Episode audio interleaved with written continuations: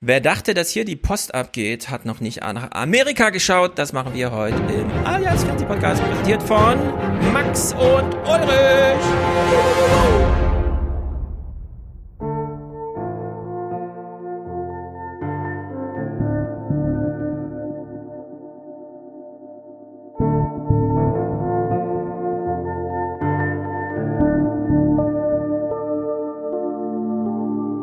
Die Kernfrage ist eigentlich, wozu CDU? Was ist die, wofür brauchen wir die CDU? Früher hieß es bei den Konservativen ja immer, wir stehen für Maß und Mitte. Heute stehen sie für Maßen und Mastenschmuck. Sag euch, die Union ist kaputt und sie ist inhaltlich leer. Und für Deutschland ist es gut, wenn diese Konservativen keine Verantwortung mehr tragen. Ein ganz großes Problem besteht darin, dass die SPD gegenwärtig so abgeschlagen ist, äh, dass man ihr die Kanzlerfähigkeit gar nicht mehr zutraut.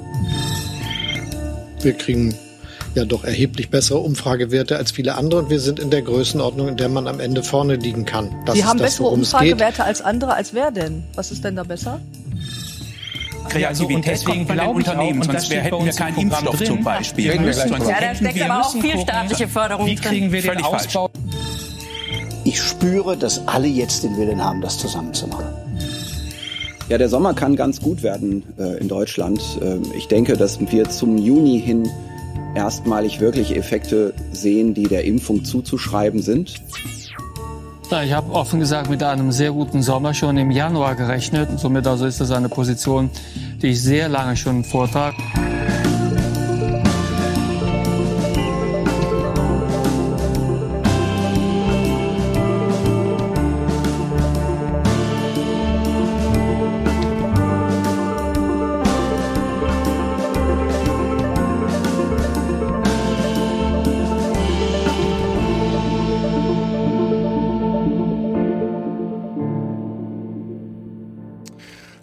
Hallo, wir machen hier ein kleines Experiment. Wir streamen erstmals auf Twitch, YouTube und Twitter vielleicht, keine Ahnung, ich habe es nicht genau im Blick.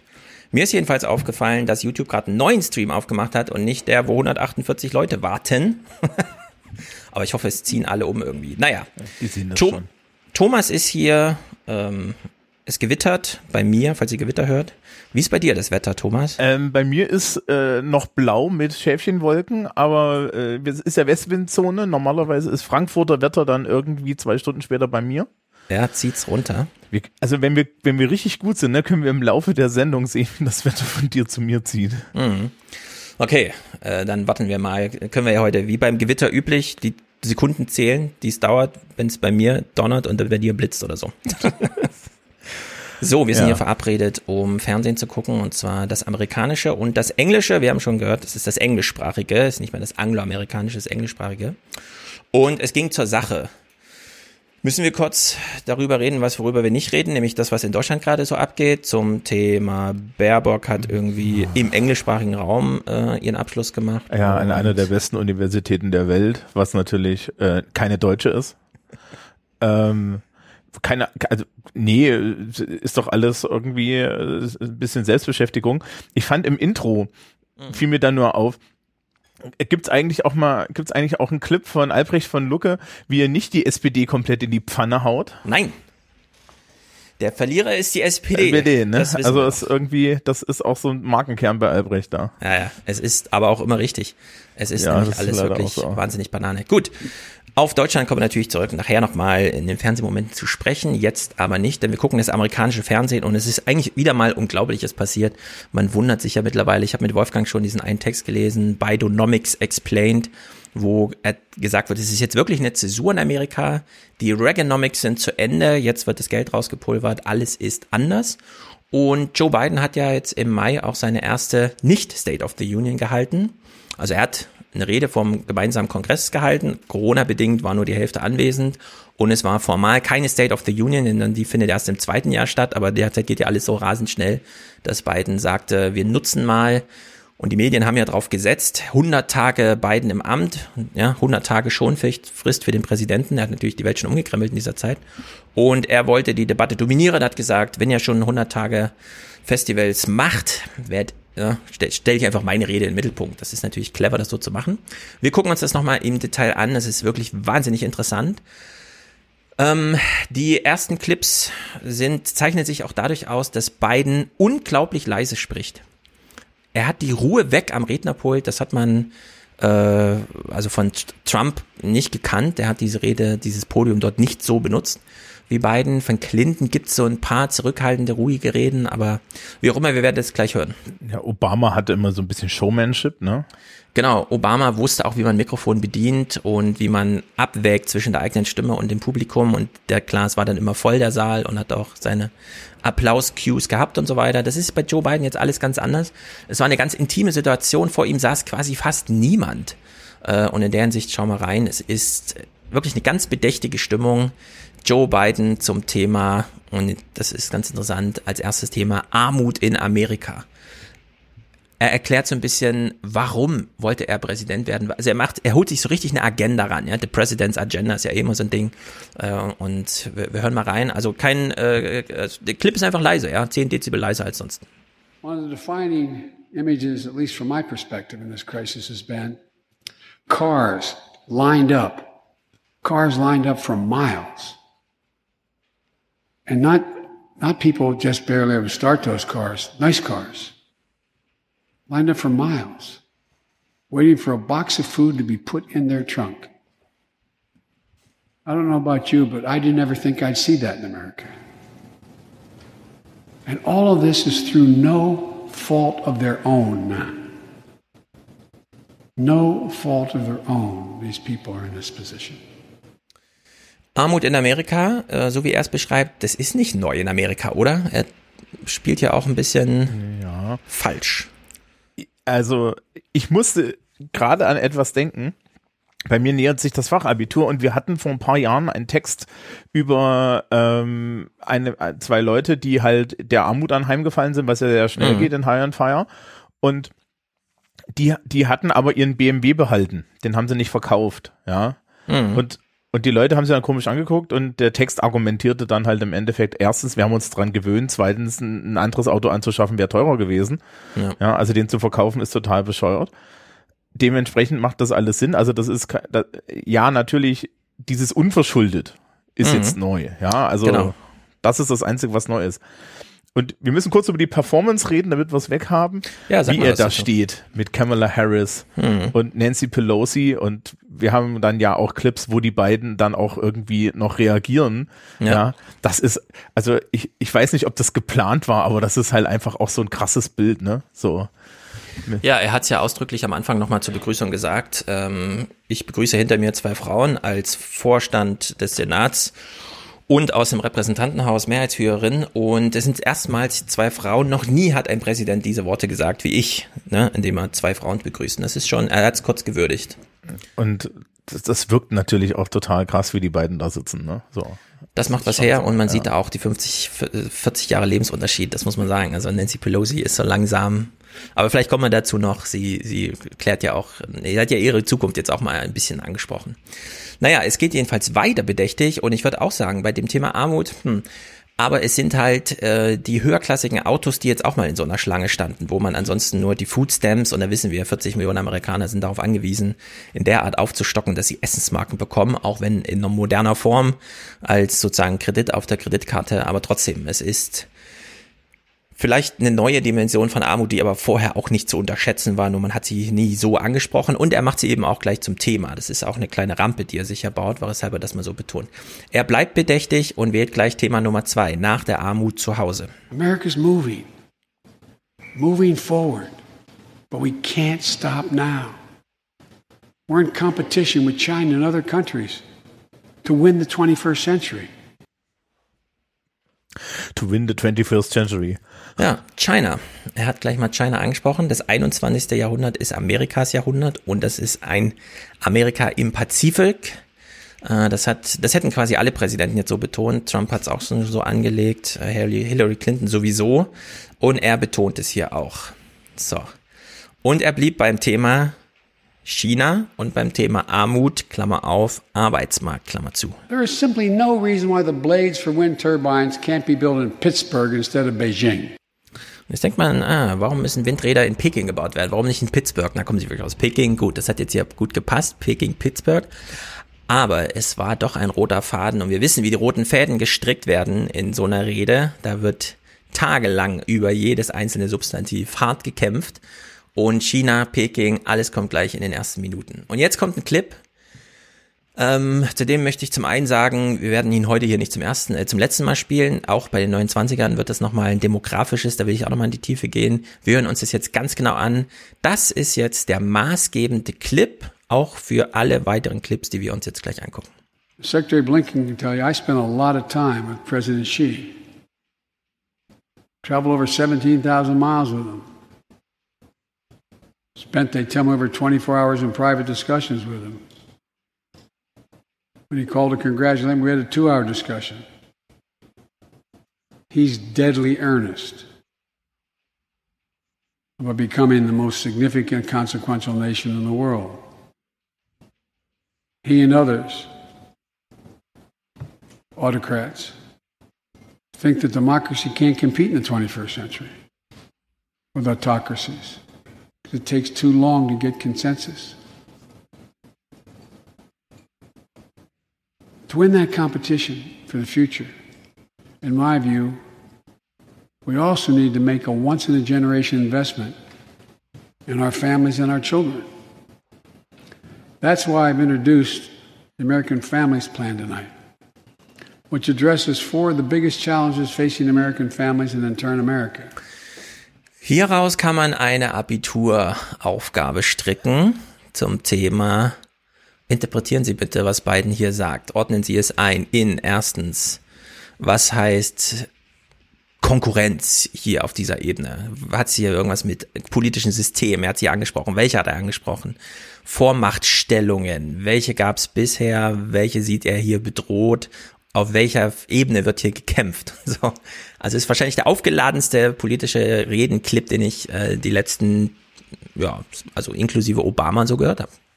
Ja, und ich meine, seine Lösung für das Konsensproblem ist ja, ähm, ich, ich versuche jetzt die Spaltung der Gesellschaft über Sozialstaatlichkeit abzubauen, was ja grundsätzlich eine schlaue Idee ist. Mhm. Also sprich, wir leiten jetzt als Zeitalter an, wo wir Antineoliberalismus machen. Richtig. Wo, wo also wirklich die Kanone geladen wird und diese ganze Leistungs diese ganze Leistungsquark, dieser ganze, wir, wir, wir teilen unsere Gesellschaft an, anhand dessen, wer angeblich leistet, dabei ist es immer mhm. Trickle-Down und zwar über Erben und sonst was. Ja, genau. ja, dass wir das jetzt mal nivellieren, weil wir können uns das nicht leisten und er macht ein kapitalistisches Argument, nämlich das, nämlich das Argument, pass mal auf, Leute, ja, ich, hm. hier geht's, es geht hier nicht eine Sekunde darum, dass wir nett zueinander sind, es geht hier darum, dass wir weiterhin vorne sind. Und wenn wir mit diesem System, was wir haben, vorne sein wollen, dann müssen wir dafür sorgen, dass alle gemeinsam vorne sind, denn Konsensus ja. braucht, braucht halt Zeit und je, je besser die Leute überhaupt zu einem Konsens finden können, ja, das sind ja Phänomene, die wir öfter haben, dass halt eigentlich sämtliche Leute mit niedrigem Sozialstatus keine Teilhabe haben. Hm. Die sind aber mit dabei und die brauchst ja. du für den Konsens. Genau, ja. und Konsens ist sozusagen der Zaubergrundbegriff für Demokratie, er hat es ja ganz klar genannt. Darüber konstruiert er den Systemkampf gegen China, die nämlich in den Schlüsseltechnologien Amerika vom Sockel stoßen wollen. Und die Aufgabe, die er sich hier selbst stellt und sozusagen die Amerikaner einlädt, ist die Demokratie und die Marktwirtschaft wieder neu zu verkoppeln, weil das war das Erfolgsrezept nach dem Zweiten Weltkrieg. Äh, das war auch das Exportmodell für Deutschland, ganz konkret, wo es hieß, Diktatur habt ihr jetzt durchgemacht, ihr kriegt jetzt Demokratie und wir verkoppeln das mit der Marktwirtschaft. Dann kam, aus welchen Gründen auch immer, es war wahrscheinlich nicht nur Ludwig Erhard, liebe CDU, ja, auch wenn man da stolz auf die soziale Marktwirtschaft nach Baerbocks Fauxpas im Bundestag ist, aber es kam dann die soziale Marktwirtschaft, äh, Wirtschaftswunder und so weiter da rein und äh, wir wissen von Ursula von der Leyen, die hat auch schon ein neues Wachstumsversprechen der Europäischen Union äh, ausgerufen. Sie möchte es über den Klimaschutz laufen lassen. Bei beiden ist es Klima auch, aber es ist vor allem, und das hat er hier angesprochen, und deswegen auch der Einstieg über die Armut, Familienpolitik. Äh, und das ist doch wirklich neu, denn Familienpolitik gibt's in Amerika eigentlich nicht. Man müsste fast sagen, faktisch nicht. Es gibt dort keine Elternzeit, es gibt dort keine bleib für dein Kind zu Hause, wenn es krank ist und melde dich krank und erhalte Lohn fortgezahlt und so. Gibt's ja alles nicht. Drei Kinderbetreuung gibt's nicht. Drei, Tage Schwangerschaftsurlaub, genau, das sind dann so diese, ja, hier kannst du Gott und so. Aber das, äh, eigentlich gibt's das da gar nicht. Und jetzt kommt das. Und wenn man sich jetzt fragt, ja, aber was steht denn dann jetzt im Kern? Weil man könnte ja auch sagen, ja, wir wollen den Wettstreit gegen China gewinnen, also machen wir das über die Technologien, also stützen wir das Silicon Valley und machen dann Exportschlager draus und so weiter, überrennen den chinesischen Markt. Nee, plötzlich steht was Neues im Mittelpunkt. Und da triggern wir jetzt besonders dich, Thomas, denn das könnte natürlich auch hier in Deutschland im Mittelpunkt stehen. Biden macht es mit diesem Spruch. I've heard it a thousand times. Joe, any country that out-educates us is going to outcompete us. She'll be deeply involved in leading this effort. Thank you, Joe. Er grüßt seine Frau, von der wir wissen, die ist Lehrerin. Und zwar ja. immer noch, auch als First Lady. Und jedes Land, das uns überholt, schafft es darüber, dass es uns in der Bildung übertrumpft. Und ja, daraus leitet er einen neuen Austrag ab. Ja, ne, machen wir jetzt in Deutschland mit zwei Milliarden Aufholpakete, die hauptsächlich dafür da sind, dass die Leute bessere äh, bessere Abschlüsse kriegen. Mhm. Ich, ich habe mich ja leicht in meinen eigenen Mund übergeben, als ich den Quatsch gehört habe. äh, Reichen äh, dir zwei Milliarden nicht, oder was? Nee, nee, den, das, also die Kohle können sie behalten. Also ich meine, ne, was da passiert ist doch, dass Thilo Jung in ungefähr einem halben Jahr in der BBK nachfragt, was aus den zwei Milliarden geworden ist. Mhm. Dann siehst du da jemanden Papier raschen und dann sagt er, ja, also das Geld wurde nicht abgerufen. Wurde ja. nicht abgerufen, genau. Ja, genau, das ist ja der Satz dann immer. Das zweite ist ähm, das Letzte, was wir brauchen. Und das hat, glaube ich, Bildung jetzt in Covid-Zeiten gezeigt. Das Letzte, was wir brauchen, sind mehr, ist mehr Nachhilfe oder sonst was. Ja, wenn er out-educate meint, treten wir gegen China an. Wenn wir jetzt mal, wir nehmen jetzt mal hier diese, das, das Systemding ernst, wir treten gegen China an. Mhm.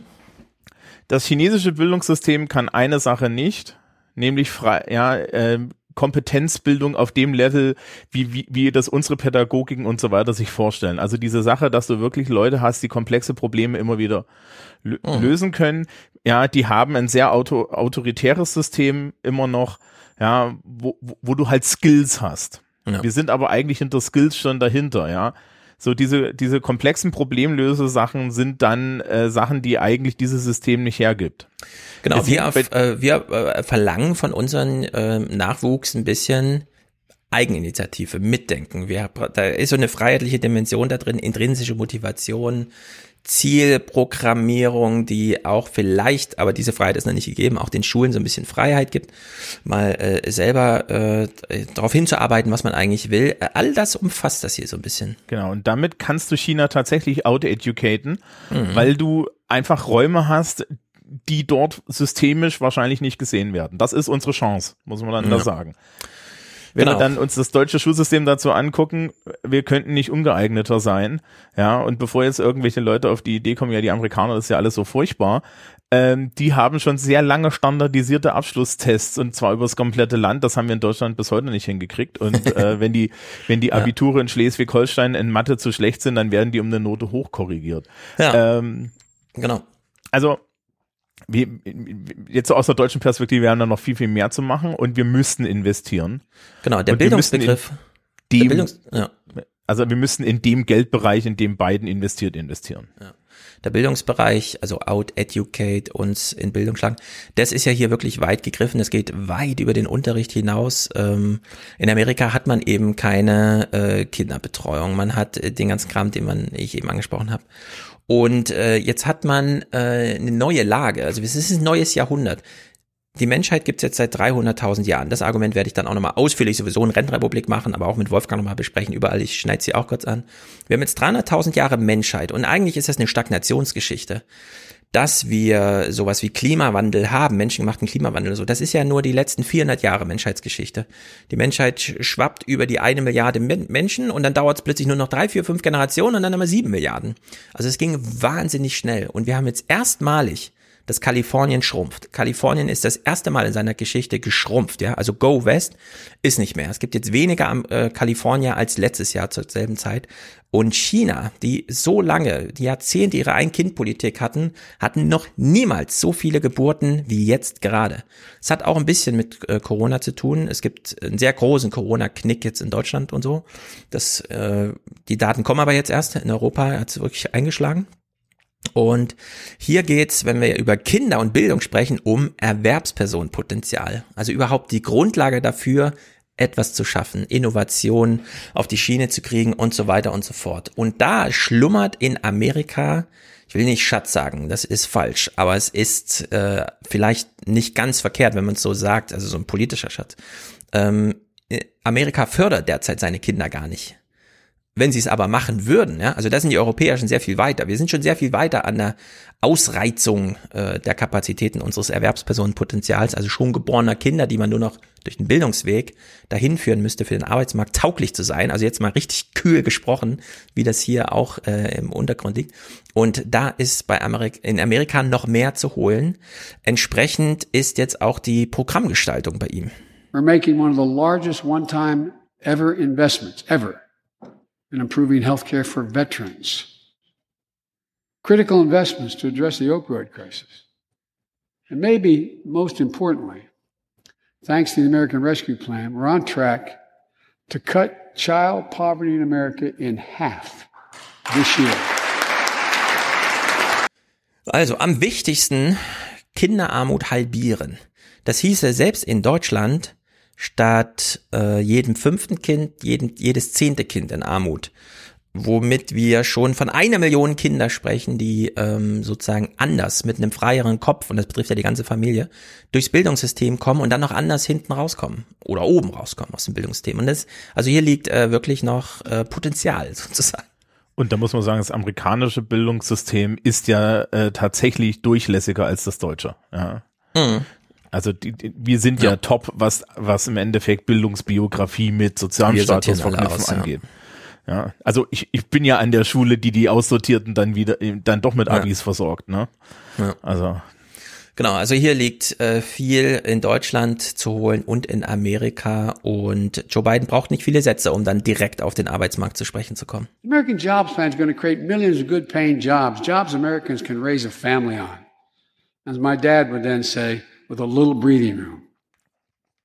And all the investments in the American Job Plan will be guided by one principle Buy American. Buy American. Er sagt ja zweimal Buy American. Ist das eine Buy American, also von Amerikanern und dann Buy American, also kauft nur amerikanisches Zeug? Also ich habe beides mal das mit dem Kaufen verstanden.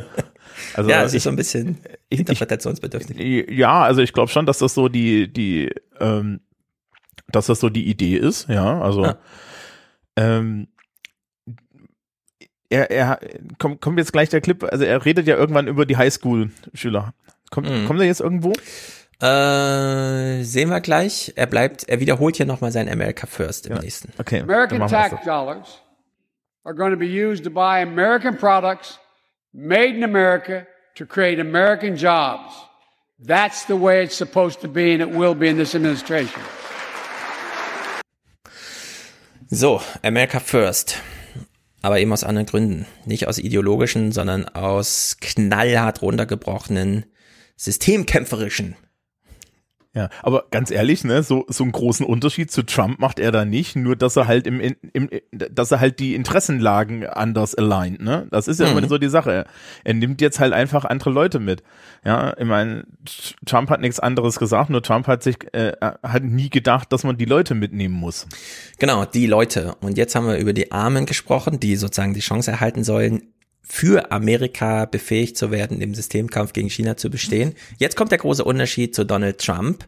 Klar, America first, aber die Binnendifferenz Amerikaner, die wird doch hier nochmal neu gewichtet in auch der Frage, wer muss hier eigentlich was schultern. But it's time for corporate America. And the wealthiest 1% of Americans have just begun to pay their fair share. Just their fair share. Da sehen wir Mitt Romney, also Biden sagt, die Reichen müssen jetzt mal beisteuern.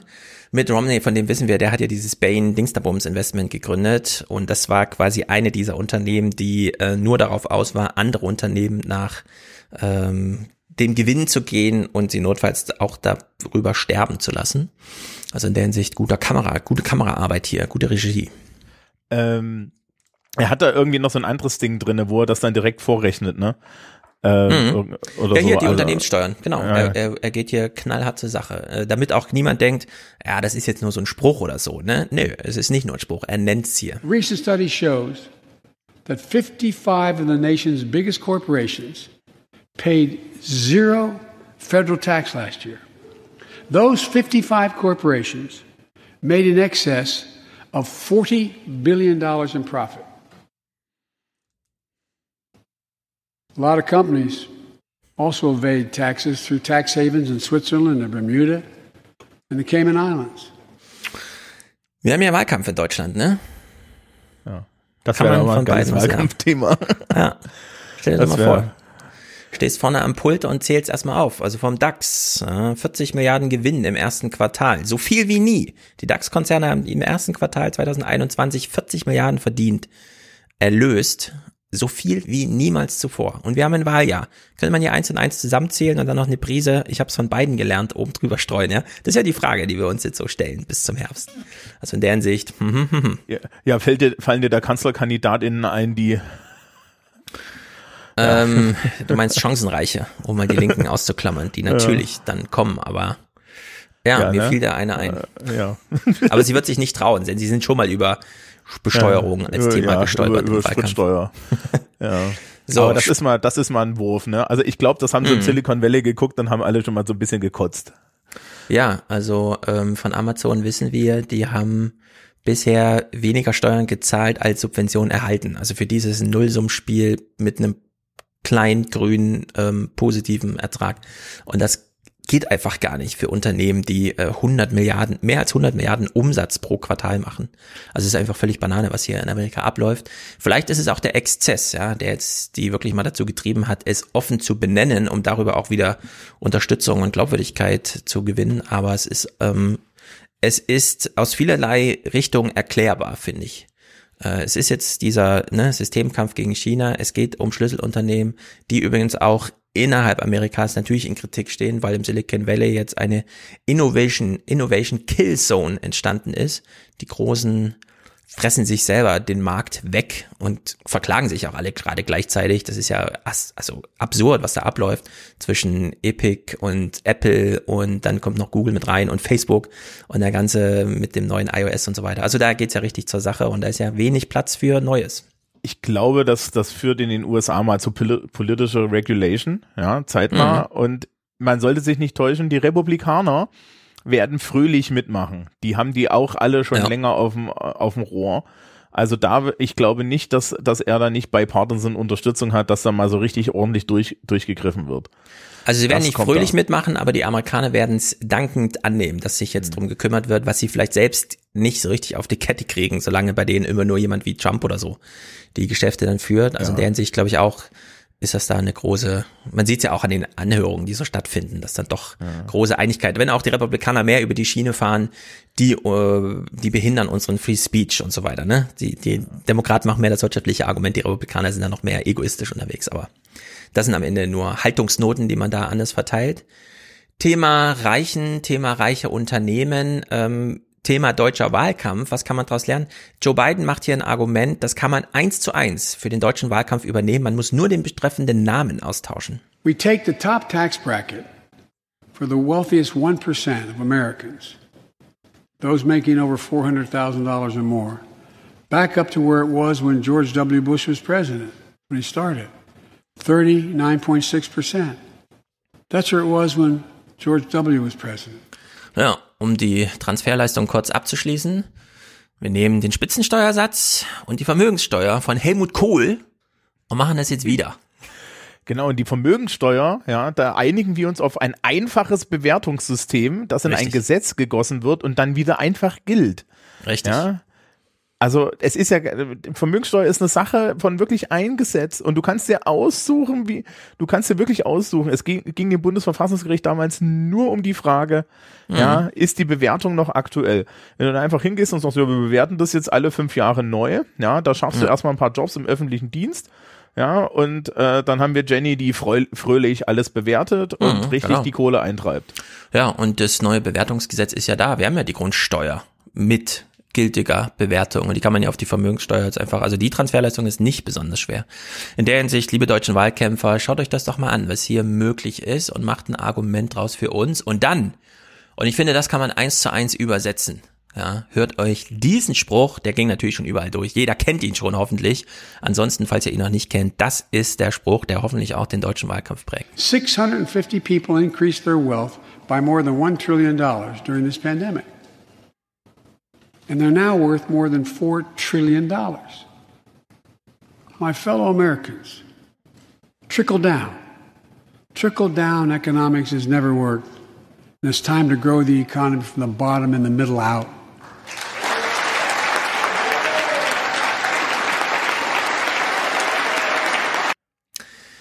Trickle Down, also die Idee, man schmeißt das Geld zu den Reichen und dann kommt es irgendwie als Gehaltszahlung bei den Armen unten an, hat niemals funktioniert, sagte hier. Das ist die Abkehr von 30 Jahren, 40 Jahren Reaganomics. Ja, Side Note, er hat, er hat es, er hat nicht Obama unter den Bus geworfen, auch wenn unter Obama, Obama eigentlich mit unter den Bus gehört. Ja, ähm, Richtig. Aber ja, naja, gut, wir haben jetzt Paradigmenwechsel. Ja, Mhm. und zurück, Systemkampf geht nur über, über Sozialstaatlichkeit und der muss finanziert werden und das geht nur über Gemeinschaftlichkeit. Ja, Ja. und das ist ja dann aber auch, ähm, es wird jetzt hier eine Gemeinschaftlichkeit hergestellt, die in, in China und in solchen autokratischen Systemen ein bisschen mit Zwang hergestellt wird und halt Genau, durch Oppression hergestellt wird. Und Ja. jetzt ist es halt so, er, er probiert das halt darüber, dass da eine Freiwilligkeit reinkommt, ne? wie wir das halt in freiheitlich-demokratischen Mhm. Systemen machen würden. Genau, denn verordnen, niemand lässt sich das verordnen, weshalb wir hier Motivation brauchen und klar, er ist jetzt schon super alt, aber es ist immer noch Joe Biden. An American president, president has to represent the essence of what our country stands for. America is an idea, the most unique idea in history. We are created, all of us equal. It's who we are. And we cannot walk away from that principle. And in fact say, we're dealing with the American idea. Und wer hier noch nicht motiviert genug ist, nein, die Rede hört hier natürlich noch nicht auf. Es ist der alte Joe Biden. Folks, as I told every world leader I've ever met with over the years, it's never, ever, ever been a good bet to bet against America, and it still isn't. We're the United States of America. There's not a single thing, nothing, nothing beyond our capacity. We can do whatever we set our minds to if we do it together. So let's begin to get together. God bless you all and may God protect our troops. Thank you for your patience.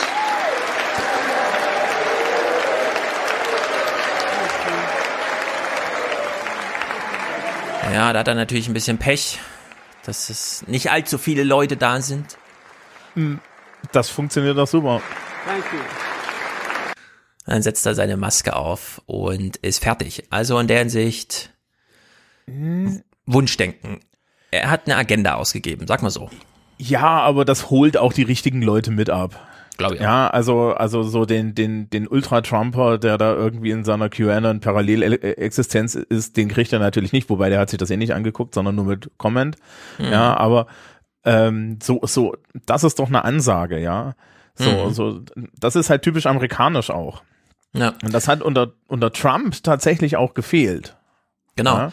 Und die versuchen jetzt auch neue Allianzen zu schließen. Ähm, Kamala Harris oder irgendwer äh, aus seiner engeren ähm, Spitze hat ja schon darauf hingewiesen, ähm, überparteilich oder gemeinsam, bipartisan hier vorzugehen, bedeutet nicht mehr, dass die Republikaner, die die Fernsehöffentlichkeit dominieren, weil sie selbst Kongressabgeordnete sind, hier mitmachen, sondern dass das Geld jetzt von den lokalen Bürgermeistern, Gouverneuren und so weiter aus allen Parteien ausgegeben wird. Und in der Hinsicht schmieden sie ja schon so eine Phalanx, die sich dann auch niederschlägt und bei den Wahlen wahrscheinlich äh, ausschlaggebend sein kann. Denn wir wissen, ganz so zentral organisiert ist ja Amerika gar nicht. Washington Und- muss nur bezahlen. Und äh, die Gouverneure haben ja schon während der, der Covid-Krise ganz unterschiedlich gearbeitet. Und natürlich ist irgendwie Texas da verloren, ja, aber so, so andere Staaten nicht unbedingt, ne? Also ich mein, selbst Texas ist da nicht verloren, ja. Die, die, die nehmen auch die Kohle, ja, und verteilen die und lassen sich dafür im Zweifel auch irgendwie einen Deal abschwatzen. Das ist überhaupt kein Problem. Und die, ich, die nehmen auch Staatskohle, wenn es darum geht, Elektrotankstellen zu bauen. Ja, also das ist überhaupt kein Ding. Genau, diese Allianzen können jetzt da geschlossen werden. Und naja, es ist auf, natürlich auch die große Wette, dass es in zwei Jahren alles hinhaut. Also dass die Stimmung im Land dann entsprechend ist.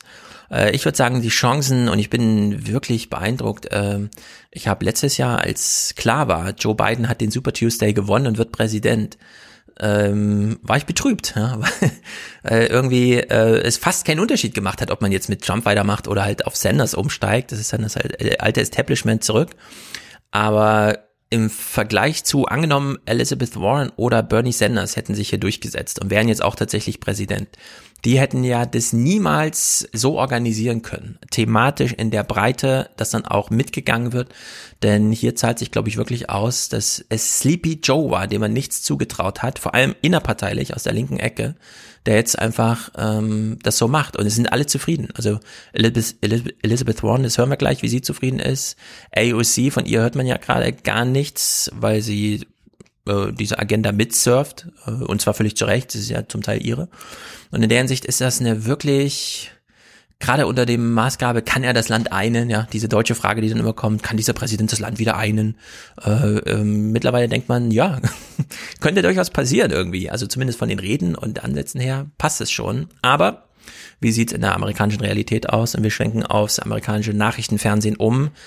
Was ist die Herausforderung? Und wir bleiben hier beim Thema Bildung. Es gibt ein Skills Gap. For decades, manufacturers in the United States have warned of a massive skills gap, that there are not enough new workers with the skills needed to make up for older ones who are retiring. President Biden has proposed $100 billion for workforce training over the next 10 years as part of the American Jobs Plan, a plan he touted during his address to Congress earlier this week.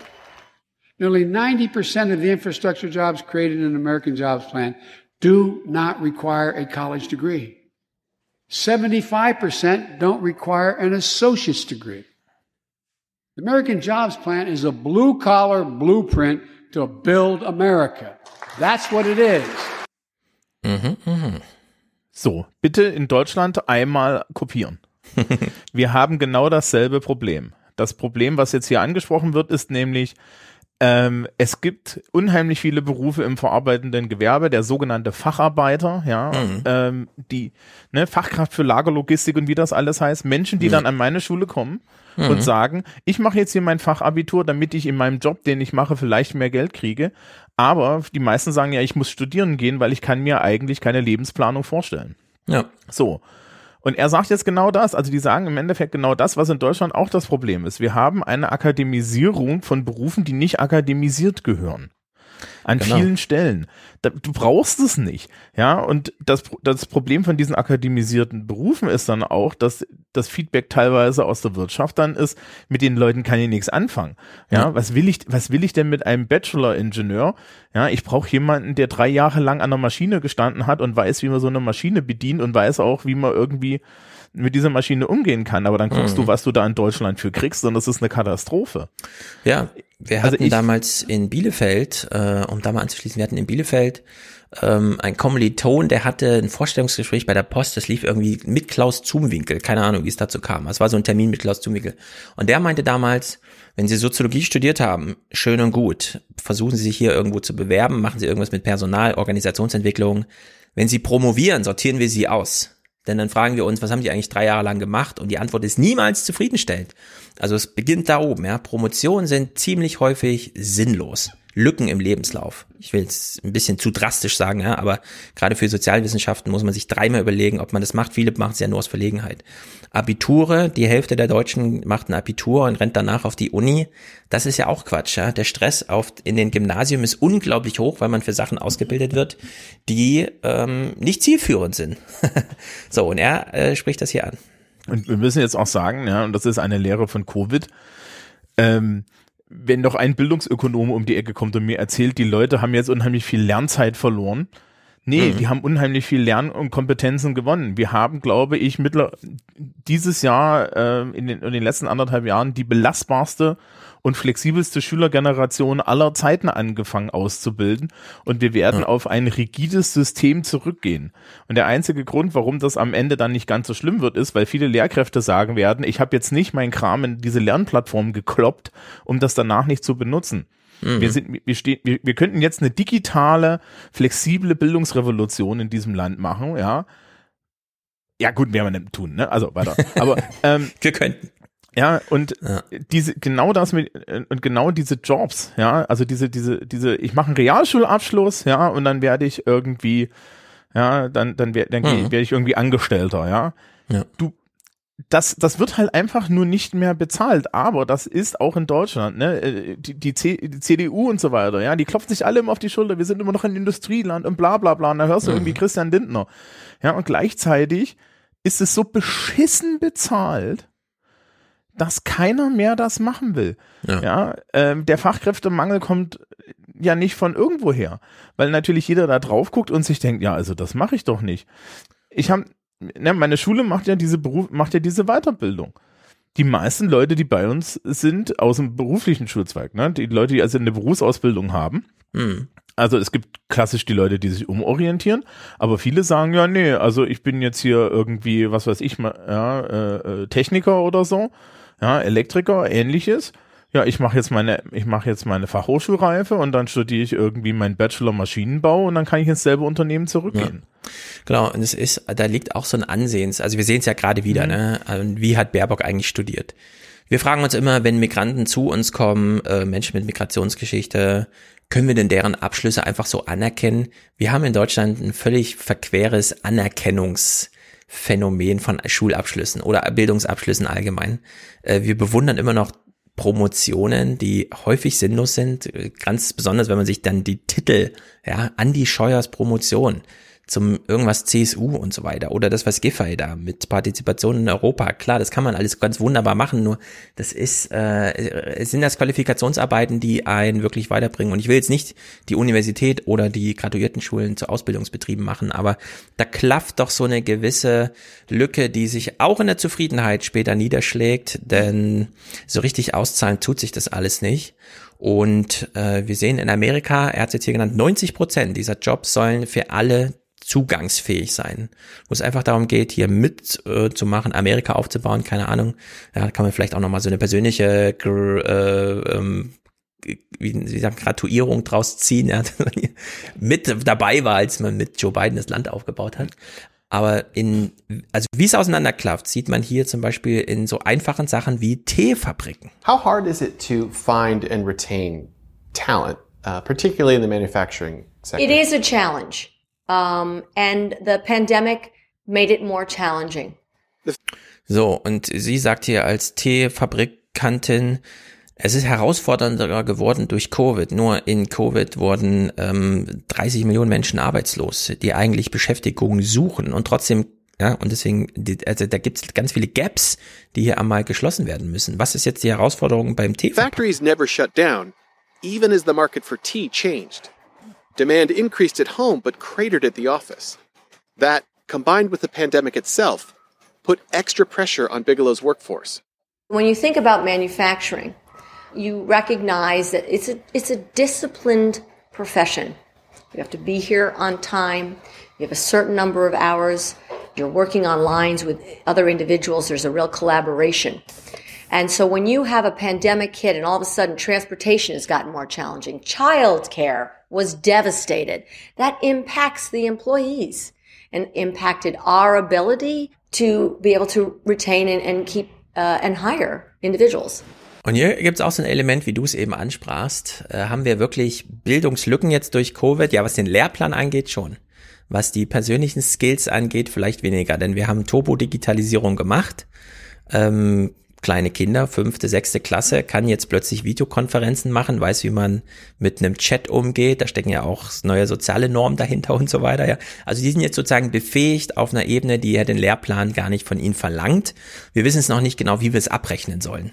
So, und dann kommt natürlich hinzu, dass man in Amerika auch das Problem hat, wenn Covid oder sowas zuschlägt, ähm, es mangelt nicht nur an Disziplin, äh, also umgedreht, es mangelt nicht an Disziplin der Arbeiter, sondern sie können dann einfach nicht, weil ja ihre Kinder irgendwie betreut werden müssen, wenn die Schule zu ist. Also da schlägt jetzt alles rein, weshalb ja dieses ähm, das erste Covid-Programm von beiden, das zwei Milliarden Hilfsprogramm, das akute Hilfsprogramm, hat ja äh, die Kinder im Mittelpunkt und beim zweiten, also Kindergeld zum Beispiel wurde erfunden, landesweit in Amerika jetzt eingeführt. Beim zweiten ist es Care, auch Altenpflege. 400 Milliarden Dollar für Altenpflege, mehr als 10 Prozent des ganzen Infrastrukturprogramms geht nur um Altenpflege. Also da sieht man mal, in welche Richtung das jetzt so geht und welche Lücken da geschlossen werden sollen. Und es gibt, und das ist jetzt Bundesstaatenebene, einzelne Angestellte auf Staatsebene, die so richtig entitled werden, vom Gouverneur losgeschickt, um Leute von den Bildungseinrichtungen in den Arbeitsmarkt zu bringen. Colin Cooper is Connecticut's chief manufacturing officer. He was appointed by Governor Ned Lamont in 2019 to serve as the state's advocate for manufacturing after a career running an aerospace manufacturing company. It's the first position like this in the country. We graduate uh, approximately 9,000 high school students a year that don't go on to college or the military.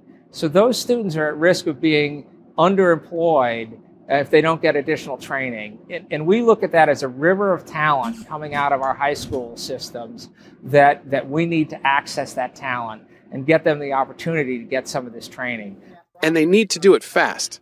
35% of our manufacturing workforce is 55 years or older. So we have a lot of attrition from retirement, and those happen to be the most highly skilled, experienced uh, workers that are retiring. Das sind genau die deutschen Probleme, an denen du zum Beispiel auch arbeiten wirst. Denn irgendwann wird in deiner Schule auch jemand auftauchen, der versucht, dieses Matching hinzubekommen. In Deutschland gehen 700.000 Menschen rein in den Arbeitsmarkt von unten, aber oben fallen über eine Million raus. So, wie ersetzt man die? Da geht sehr viel Wissen verloren, sehr viel Erfahrung und jetzt muss von unten die Schule nachliefern, was da fehlt. Das machen wir schon. Also unsere Schule hat einen sogenannten Beratungslehrer, das ist, mhm. das hat eigentlich jede Schule. Und unser Beratungslehrer macht mit den Schülerinnen und Schülern tatsächlich Beratung in dem Sinne, wo, wo, wo willst du hin? Also wir machen wirklich Jobberatung. Mhm. Bei uns kommen mehrere, äh, hauptsächlich Fachhochschulen vorbei ja, wir schicken die Leute zu Ausbildungsmessen. Also die, jetzt, wenn du Corona abziehst, ungefähr ein Viertel des Jahres, wenn nicht die Hälfte des Jahres, ist begleitet mit Maßen, äh, mit irgendwelchen Sachen, wo der Beratungslehrer und wir ja, äh, also ich jetzt natürlich als Englisch-Sozi-Lehrer weniger, aber wo wir als Schule flankierend die ganze Zeit dabei sind, mit den Leuten Berufsberatung zu machen, mhm. ihnen Möglichkeiten zu kommen. Der Berufsberater ähm, der, vom Arbeitsamt, der für uns zuständig ist, stellt sich persönlich vor, macht äh, One-on-One-Beratungsstunden. Das haben wir alles schon. Was ich hier spannend finde, ist, er ist der Manufacturing Officer. Ja. Es geht hier dezidiert um Industriejobs. Genau. Und da sind wir eigentlich schon wieder als Schule wieder zu weit, weil wir zielen ja schon wieder auf Bachelor und, und FH und mhm. so, ne? Auf die Weiterbildung. Die sehen hier dasselbe Problem, was wir in Deutschland auch sehen. Und die haben in den USA noch einen riesen Vorteil, denn äh, in den USA ist an die sind an die Bildungsabschlüsse keine Sozialstatus-Stigmata angeschlossen, so wie das ja. in Deutschland ist. Ja. ja. Du bist ja heutzutage mit einem Mittelschulabschluss ja, oder Hauptschule, je nachdem, in welchem Bundesland man so ist, bist du ja automatisch eine Person, der man nicht das Denken zutraut. Ja, dabei bist du eigentlich die Person, die er da abholen würde. Ja, ja, Du bist genau der Mensch, wo er sich denkt, ey, guck mal, der ist super, den, den nehme ich jetzt mit, den stelle ich jetzt hier irgendwie mal an so eine, an so eine Fräse, ja, äh, drei Jahre lang und dann, ja, und dann hat er das Problem, dass er sich mit seinem, mit seinem Mittelschul-, Hauptschulabschluss und de, dem Berufs dorthin stellt und dann feststellt, ja, ich kann aber keine Familie damit gründen. Hm. Und ja. die, die nächste und Stufe das ist ja dann, das, was, hm, ja, das genau, das, ja, das wir da machen. Dass dieser Lehrer, der da bei euch äh, den Schülern zur Verfügung steht, auch wieder in die Unternehmen geht und sagt, lieber Bäckermeister, äh, ja, du konntest dich in den letzten Ausbildungsjahren darauf verlassen, dass schon irgendein Abiturient für dich übrig bleibt, aber setze nicht mehr auf Abiturienten. Also ihn auch das andersrum schmackhaft machen. Äh, das ist ja auch, also da schlägt sich ja das Stigma vor allem negativ niedrig, äh, nieder, dass du in diesen lokalen äh, ähm, Unternehmen ähm, zu hohe Ansprüche hast, die auch gar nicht so sein müssen, wie sie formuliert werden, äh, sondern da ist einfach, und hier haben wir gesehen, 9000, ja, also hier wird das Problem, was Biden ansprach, runtergebrochen auf, dass jemand vom Gouverneur ernannt wird, sich um diese 9000 Leute zu kümmern. Wobei ähm, da der Bäckermeister ja keine Abiturienten nehmen wird, weil sich nämlich da schon rumgesprochen hat, dass gerade Menschen mit Abitur den, äh, den schlechtesten Arbeitsethos hat, siehe noch Bigelow. Nicht ganz. Ja, ja, noch nicht ganz. Also ich habe das damals äh, so mitbekommen dass es ja. schwierig war, äh, mit einem mit ohne Abitur Bäckermeister zu werden, weil also, die Ansprüche der Unternehmen so hoch waren. Äh, ja, Meister ist noch mal was anderes. Ne, also, aber, aber wenn du jetzt, ein, wenn du jetzt jemanden suchst, der Bäcker wird, ja, also Mhm. wirklich das Handwerk einfach macht, egal ob jetzt in der Industriebäckerei oder in der handwerklichen Bäckerei, dann willst du eigen, äh, dann, dann sind tatsächlich ihre- ihre RealschülerInnen immer noch äh, besser gelitten. Ja, weil ja natürlich auch bei uns ja in den Schulen ein, ein, ein Habitus vermittelt wird. Mhm. Ne? Und der Ja. Habitus des Abiturienten und der Abiturientin ist halt, halt schon so, dass da immer gleich gesagt wird, ja, aber ich bin doch eigentlich eine Führungspersönlichkeit, die darauf wartet. Das Mhm. merke ich übrigens an meiner Schule äh, tatsächlich, die Schülerschaft ist ja an vielen Stellen da so ein bisschen Oh Gott, jetzt finde ich das englische Wort, also humble, ein bisschen, ein bisschen Mhm. weniger, ja, also, also äh, da wird nicht so viel gefordert. Die haben große Träume und die wünschen sich viel, aber sie würden auch akzeptieren, wenn sie daran scheitern. Und das liegt Ja. an ihrer Bildungssozialisation und Bildungskarriere da auch. Mhm. Ich bin ja immer wieder beeindruckt, äh, wenn man sich anschaut, zu wem haben Abiturienten in Deutschland eigentlich Kontakt, sind es hauptsächlich andere Abiturienten.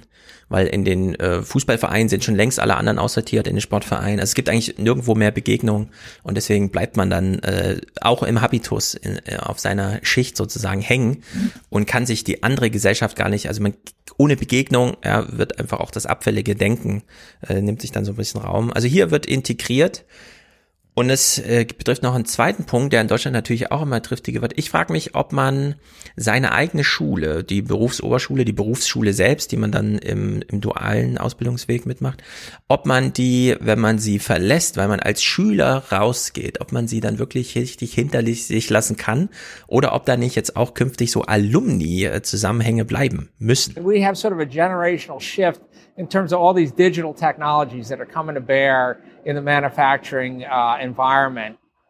Cooper says even if you have the skills for today, there's a good chance they won't be enough for what's coming. Ja, lebenslanges Lernen, Digitalisierung, die ganzen Herausforderungen. Oben fällt jemand raus aus dem eigenen Berufsweg, den man einschlagen möchte, der ja seinen Erfahrungsschatz wieder zurückkoppeln kann. Nur wie? Soll er einfach Lehrer werden oder kriegt man da andere äh, Verbindungen hergestellt? Also in der Hinsicht, Biden stellt hier Bildung ganz zentral, finde ich hochinteressant. Ich bin sehr gespannt, er hat ja nicht viel Zeit. In zwei Jahren müssen wir da schon Effekte irgendwie sehen, wie sich das niederschlägt. Und ich finde, die äh, deutschen Wahlkämpfer sollten sich so programmatisch hier nochmal einiges abgucken und vielleicht die eine oder andere Idee schon mal formulieren. Denn in Deutschland ist das demografische, der demografische Druck ist sehr viel höher als bei dem, was wir in Amerika sehen. Das ist echt eigentlich immer noch so eine Luxussituation. Schon allein, weil die unglaublich viele Zuwanderung haben. Ja, ist ja immer noch das attraktivste Land der Welt.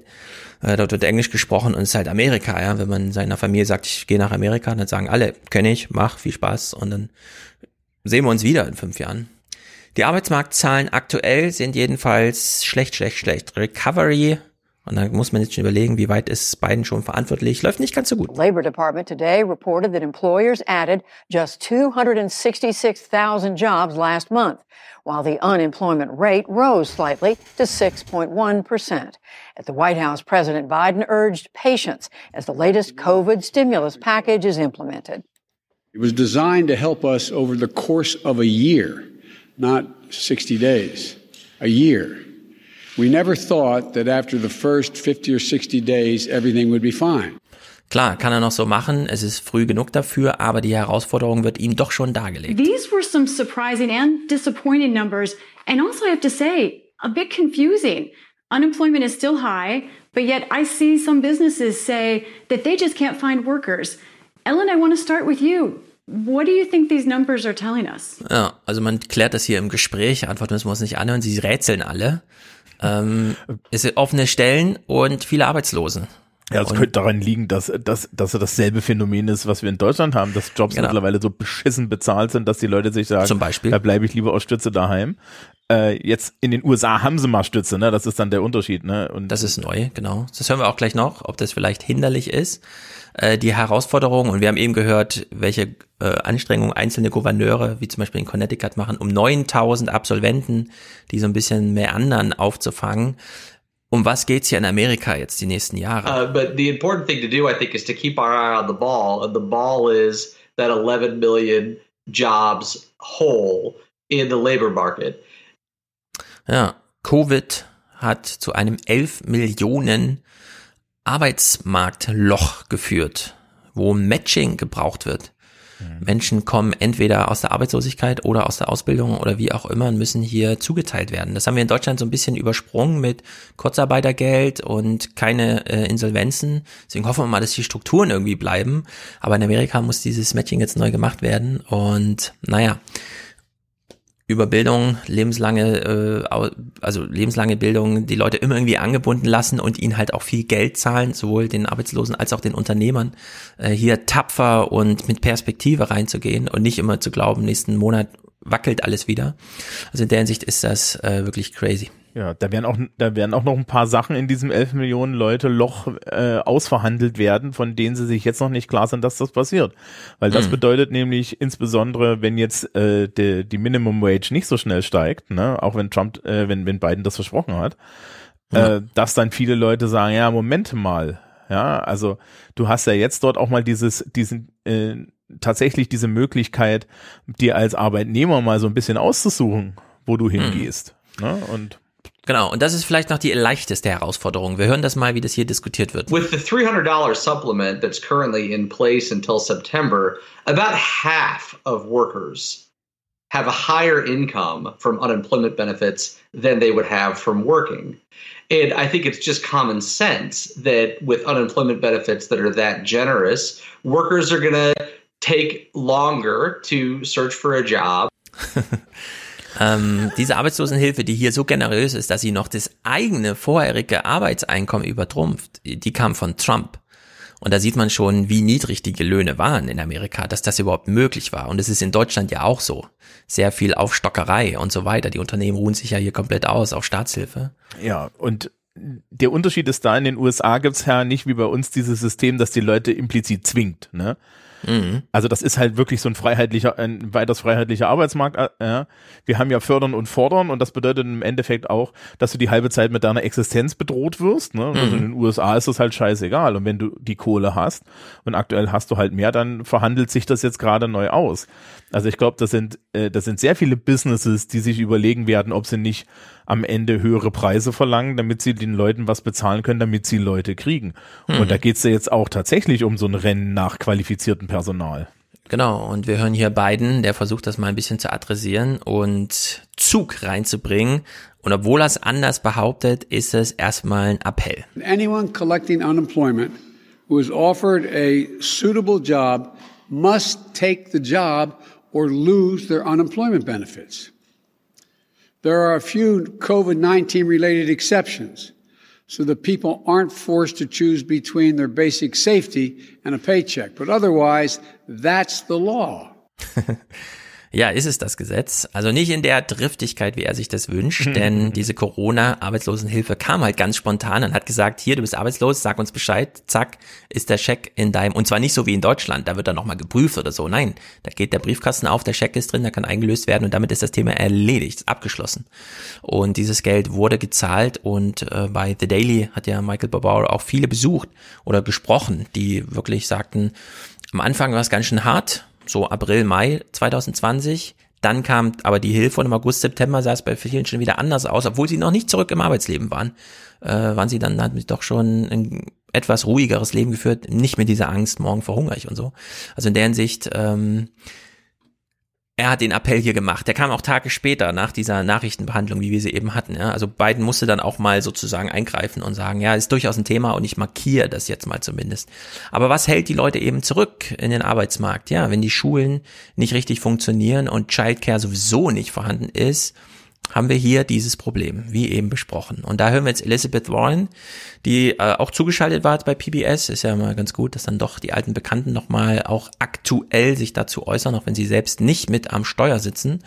Und ähm, sie erinnert hier nochmal, um wie viel, also wie groß ist eigentlich dieses Problem mangelnder Kinderbetreuung. Und sie betont es immer wieder auch als ihre eigene Biografie bestimmendes Thema. And Senator Warren joins us now. It's very good to have you again on the News Hour. Senator, I want to ask you uh, to start off with about today's jobs report, because we are hearing from some critics who say the numbers were disappointing, that uh, we need to give, the country needs to give more of an incentive to people who aren't working by ending extended unemployment benefits. The numbers are a reminder that we need universal child care in this country. So, und jetzt hat ja Biden schon 425 Milliarden eingeplant für Universal, also für Childcare. Sie möchte es ja gerne Universal, also wirklich für alle. Wie weit ist man dann jetzt schon in diese Richtung gegangen? Are you saying that President Biden's proposal on child care is, is what you agree with? He is in the right direction. The numbers are not high enough yet. Uh, he's proposed about four and a quarter billion dollars, uh, $425 billion over 10 years. It's really going to take about 700 billion to give us universal child care. Sie sind nie zufrieden, diese Linken. Gibt man ihnen 425 Milliarden, wollen sie nochmal 300 drauf. Stell, stell, stell, stell dir mal vor, selbst wenn wir da jetzt irgendwie mal eine Null hinten abmachen, ja? Ja, ja, ja, wenn wir ja, eine. Null hinten abmachen und du hast irgendwie so ein, so ein, so, weiß ich nicht, linke, link, linke Politiker. Ja, lass es, lass es noch jemand von der SPD sein, der im Fernsehen einfach nur sagt, ja, also wir bräuchten jetzt mal so 70 Milliarden, um hier nochmal die Kindergärten anständig Mhm. auszustatten und die Schulen neu zu bauen. Ja, also da, da, da, da kriegst du, da, da musst du doch, musst du doch hier bei Springer das komplette Haus beatmen. Ja, also ich denke mir auch, gerade jetzt, und das ist alles hier, ähm, also Covid teilt in Amerika die Welt in zwei Zeitalter. Die Zäsur ist durch Covid eingeläutet worden. In Deutschland ist es doch genauso nötig, dass wir jetzt ein großes, was weiß ich, Klar, wir haben jetzt Kindergärten, Rechtsansprüche und so weiter. Die Städte bezahlen zwar noch nicht flächendeckend, das muss man immer noch selber bezahlen. Also in der Hinsicht, da kann man schon mal ein paar Milliarden reinstecken, um einfach universal und free for all äh, das so zu organisieren. Aber wir brauchen doch auch jetzt ein, ein, ein großes Recovery-Programm für die ganzen Sportvereine und so weiter. Ne? Und das ist ja alles nirgendwo thematisiert, während hier in Amerika einfach, na, wir erfinden mal Kindergeld und im nächsten Programm, 50 Tage später, stellen wir nochmal 425 Milliarden für Childcare zur Verfügung. Also in der Hinsicht, das ist wirklich äh, beeindruckend, was hier abläuft. Mittlerweile kann man auch das Wort Sozialismus hier nochmal revitalisieren in diesem amerikanischen Sinne, so wie Biden, äh, Senders und so das benutzen, ja. Also nicht in unserem europäisch-historischen Sinne, sondern hier nochmal Sozialismus einfach als Begriff rein. Das ist einfach, hier wurden auch Agenden, Agendas äh, von Wahlkämpfern übernommen, ja. Und da ist Elizabeth Warren schon mal nicht unzufrieden damit. Ich glaube, bei uns ist das Problem, dass die grundlegenden Strukturen alle da sind, kaputt Mhm. gespart sind und dass bei den Leuten, die Ja. In, in den Entscheidungsposten sitzen und auch, auch in den Medien die Agenda setzen, ja, ähm, da halt so eine äh, schlicht und ergreifend eine, eine Folklore existiert, die dadurch resultiert, dass sie keinen direkten Zugang dazu haben. Hm. Ja, also ich meine, da, da kann man dann halt echt irgendwie hoffen, dass jetzt mal irgendwie Leute, die tatsächlich Kinder, Kinder haben, noch mehr was zu sagen haben und die vor allen Dingen vielleicht auch mal ein bisschen unterprivilegiert mit ihren Kindern ähm, zugange sind, ja, äh, in der Politik vielleicht auch mal irgendwie eine ne, ne Stimme bekommen, weil vorher war halt irgendwie als Familie, ja, als Familienminister und als, als Frau mit Kind hattest du Ursula von der Leyen, die halt schon Ja. so, so reich gestartet ist, dass du nie, ne, dass es da nie eine Diskussion gab und dann hattest du irgendwie Christina Schröder, die, die brav, ja, äh, ihrem selbst äh, gewählten Rollenmodell folgend dann sofort eigentlich aus dem Amt geschieden ist, sobald sie ein Kind hatte. Mhm. Und das kann es halt nicht sein. Das repräsentiert ja dieses Land nun wirklich gar nicht. Ja, eine Bundeskanzlerin, die gleichzeitig Mutter ist, das wäre doch mal was Neues. Nachdem wir jetzt vier Bundesminister und eine Kanzlerin haben, die Corona managen ohne Kinder, also alle vier, null Kinder. Wir haben es ja hier besprochen. Hier eine kleine Szene aus Bidens Rede mit zum Thema Childcare mit Kameraschwenk auf Elizabeth Warren. American Families Plan will provide access to quality, affordable child care. We guarantee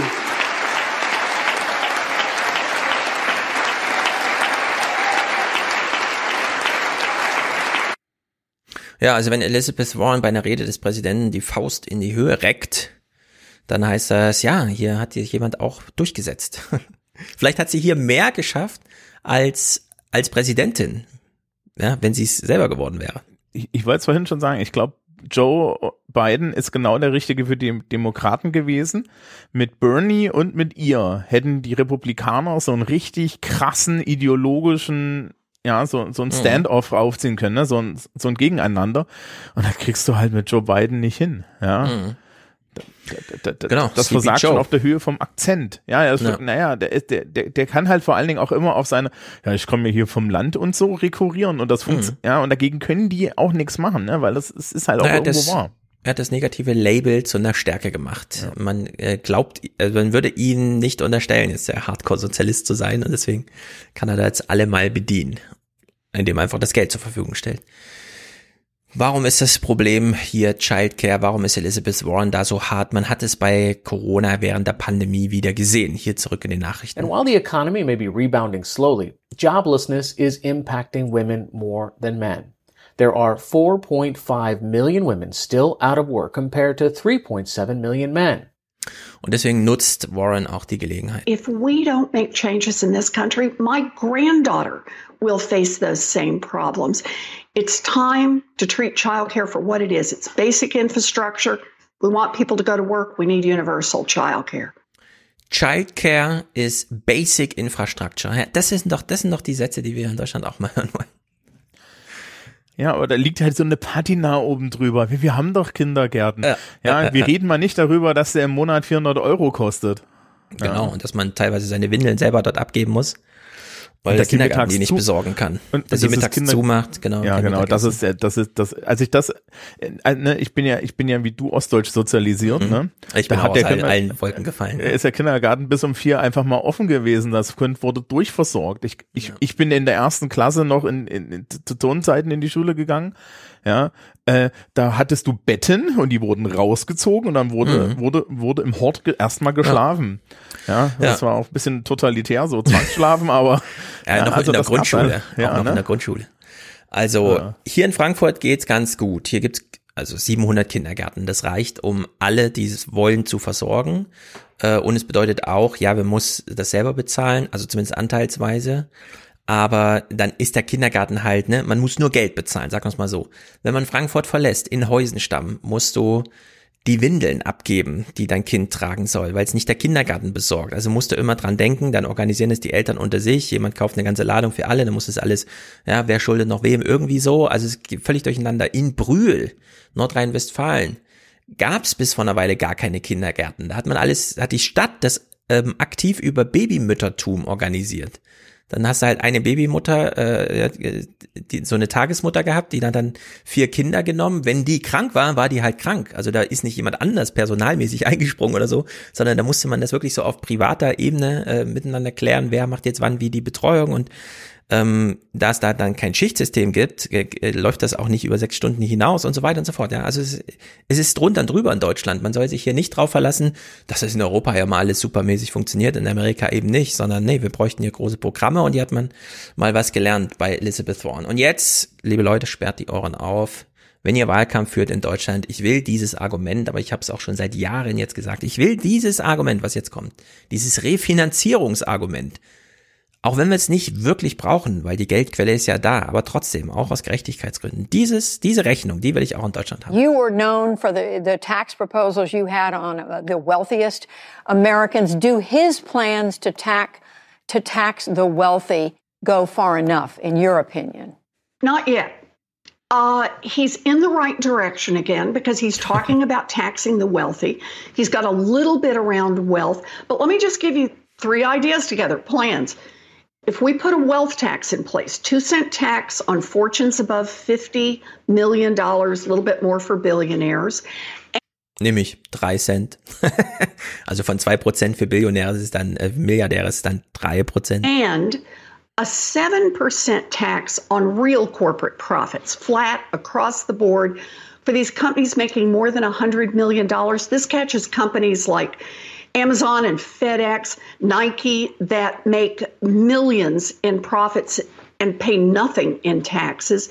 And if we step up enforcement of current tax laws, those three changes, we would bring in $6 trillion over the next 10 years.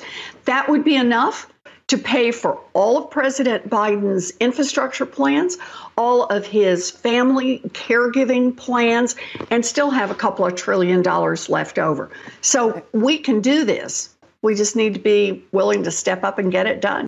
6 Billionen Dollar in zehn Jahren könnte das abschöpfen. Mehr als alles, was man überhaupt braucht. Ja, mehr als der äh, denkbar beste Sozialstaat. Und das Interessante ist, es sind keine Substanzsteuern, denn drei Prozent oder zwei Prozent auf Vermögen ab 50 Millionen in diesem Bereich ist ja die Rendite pro Jahr höher als zwei Prozent. Also es ginge, es bliebe bei einer Besteuerung von Gewinnen. Die Vermögen würden trotzdem noch weiter wachsen. Und sieben Prozent Unternehmenssteuer statt null. Ja, das ist ja, das hat ja Biden vorhin auch vorrechnet, statt null. also in der Hinsicht und Anwendung von Gesetzen gegen Steuer, äh, also in der Hinsicht. Also technisch gesehen ist es Trickle-Down Economics, ne? Aber per Zwang verordnet. Genau, ganz ja, genau. Ja, also es ist eine, es wird halt direkt getrickelt. Ja, nicht auf freiwilligen Basis, nicht über Lohnzahlungen, die dann ausbleiben, sondern hier wird einfach mal abgeschöpft.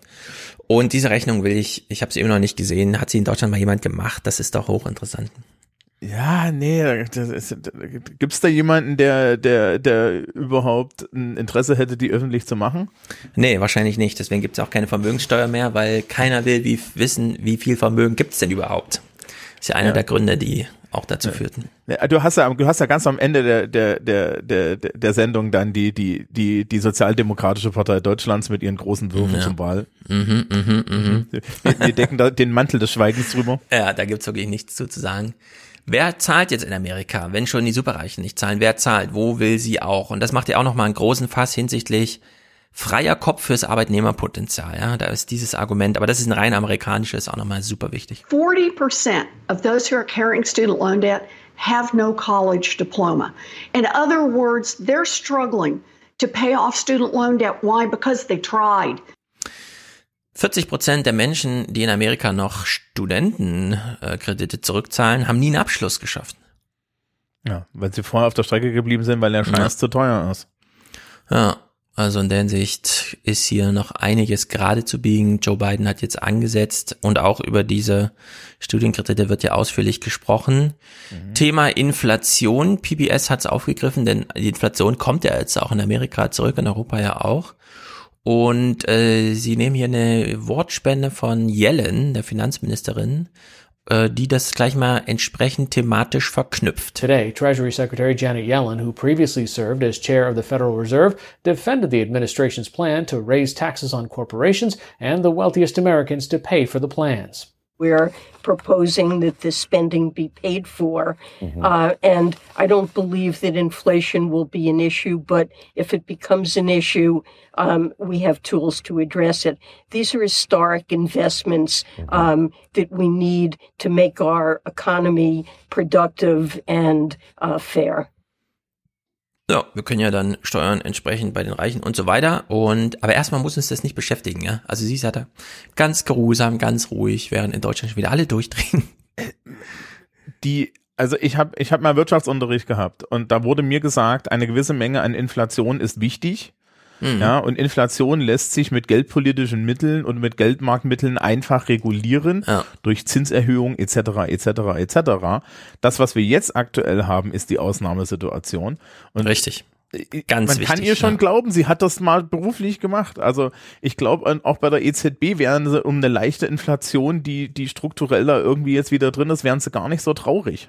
Nee. Ja äh, das Inflationsziel ist nicht null, sondern knapp unter zwei Prozent. Und wenn man dann mal kurz über zwei Prozent ist, muss man dann nicht gleich ausrasten. Aber da gibt's auch einen sehr guten Clip von Adam Toos, der das mal in seinem Podcast, hat dann beim WDR, NDR, irgendwo hat er auch einen Wirtschaftspodcast mit Fratscher im Wechsel, wo er auch nochmal darüber gesprochen hat, dass sich sehr viele Unternehmen und Investoren in Deutschland und in Europa eingerichtet haben in Inflationslosigkeit die werden natürlich jetzt aufgeschreckt. Nur es ist der Ausnahmefall, den die dort jetzt normalisiert haben und jetzt sind wir eben wieder zurück in der Inflation, die wir wollen. Und Inflation heißt Preiserhöhung und das heißt vor allem Lohnerhöhung. Also da kann man politisch eingreifen und sollte man auch. Also in der Hinsicht äh, ist das hier, geht das alles in die richtige Richtung und Yellen ist zu Recht geruhsam, genauso wie Pelosi als Mehrheitsführerin im äh, Unterhaus in der großen Repräsentantenkammer war sie hier auch nochmal zugeschaltet aus ihrem Home State San Francisco da in Los äh, Kalifornien. Ist Verschuldung ein großes Problem? Four trillion dollars uh, in in new spending. This is an amount that has even some of your fellow Democrats, uh, moderate Democrats, unnerved. Uh, it, it, what are you hearing? Well, I'm hearing that people are very excited uh, by the president's agenda, and uh, we all want to know uh, how we're going to meet the needs of the American people, and he has given us a blueprint. Äh, sowas von Pelosi zu hören ist immer wieder. Sie ist ja auch aufgesprungen beim Thema, wir halbieren jetzt die Kinderarmut. Äh, und ja, natürlich Nancy Pelosi interessiert sich für nichts mehr als dafür, wie die President's Agenda jetzt die Menschen in Not äh, ähm, raushelfen kann. Ja, das ist also in der Hinsicht Pelosi kann man ruhig mal austauschen, aber gut, sie ist da irgendwie mächtig und naja. Pelosi kriegt hier noch eine Frage zum Thema, machen denn jetzt alle Demokraten eigentlich mit? Es gibt ja nur eine knappe Mehrheit im Senat von eigentlich null, sondern da muss ja dann immer schon ähm, Harris einspringen. Machen alle mit? Well, I, let me just say, with all the respect in the world uh, for your uh, the glories that have been bestowed to you in journalism, I, I do not subscribe to all or stipulate to any uh, most of what you have said about where the Democrats are. The Democrats will support.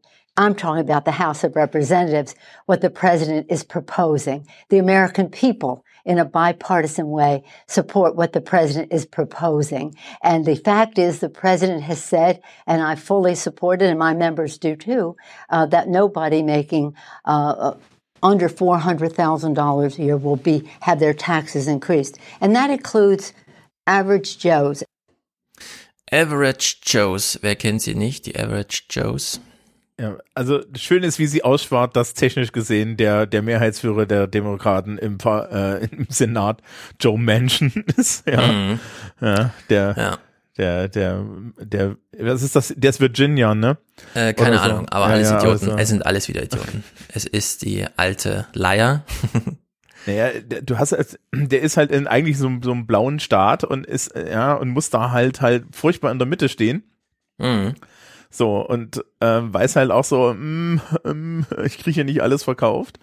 Ja, aber er muss ja jetzt auch, vielleicht kommen wir da nachher zu, nochmal den Weg austarieren, wie kommt man aus Trumpismus raus und irgendwo rein, wo man aber noch nicht, äh, wo man immer noch die ähm, Demokraten kritisieren kann. Es, der Weg ist schwierig für die, das muss man auch wirklich sagen. Ja, äh, nee, Menschen ist ein Demokrat. Das ist der, das ist der, äh, das, das Ach so, der, den meinst du? Ja, genau, richtig. ich meine, okay, ja, das ist also, das ist der, das ist im Endeffekt der rechteste, äh, so einer der rechtesten Demokratensenatoren und den aber müssen sie, sie, ja, ja. den müssen sie immer mitnehmen. Genau, aber er ist der Einzige, der jetzt, mhm. und deswegen reden sie auch wochenlang jetzt schon mit ihm. Er ist aber wirklich der Einzige, der jetzt ein bisschen ausschert und wahrscheinlich nur, um den Preis hochzutreiben. Genau. Ich habe gedacht, du man redet mhm. jetzt vom Minderheitenführer im Repräsentantenhaus, nee, also ihrem Counterpart, das ist ja eine voll die Flachpfeife. Genau, der Männchen, ja. Männchen muss man jetzt irgendwie, aber das, ich, ich würde sagen, das ist dieses typische Medienspiel, was halt jetzt stattfindet. Ne? Ich ja, keine, keine Ahnung, wann er, bei ihm die Wahl ansteht, aber hm. Das, das löst sich vor allen Dingen mit einem Zweifel mal mit einer Einladung ins Weiße Haus und dann redet Joe Biden mal mit Ja, dem. eben.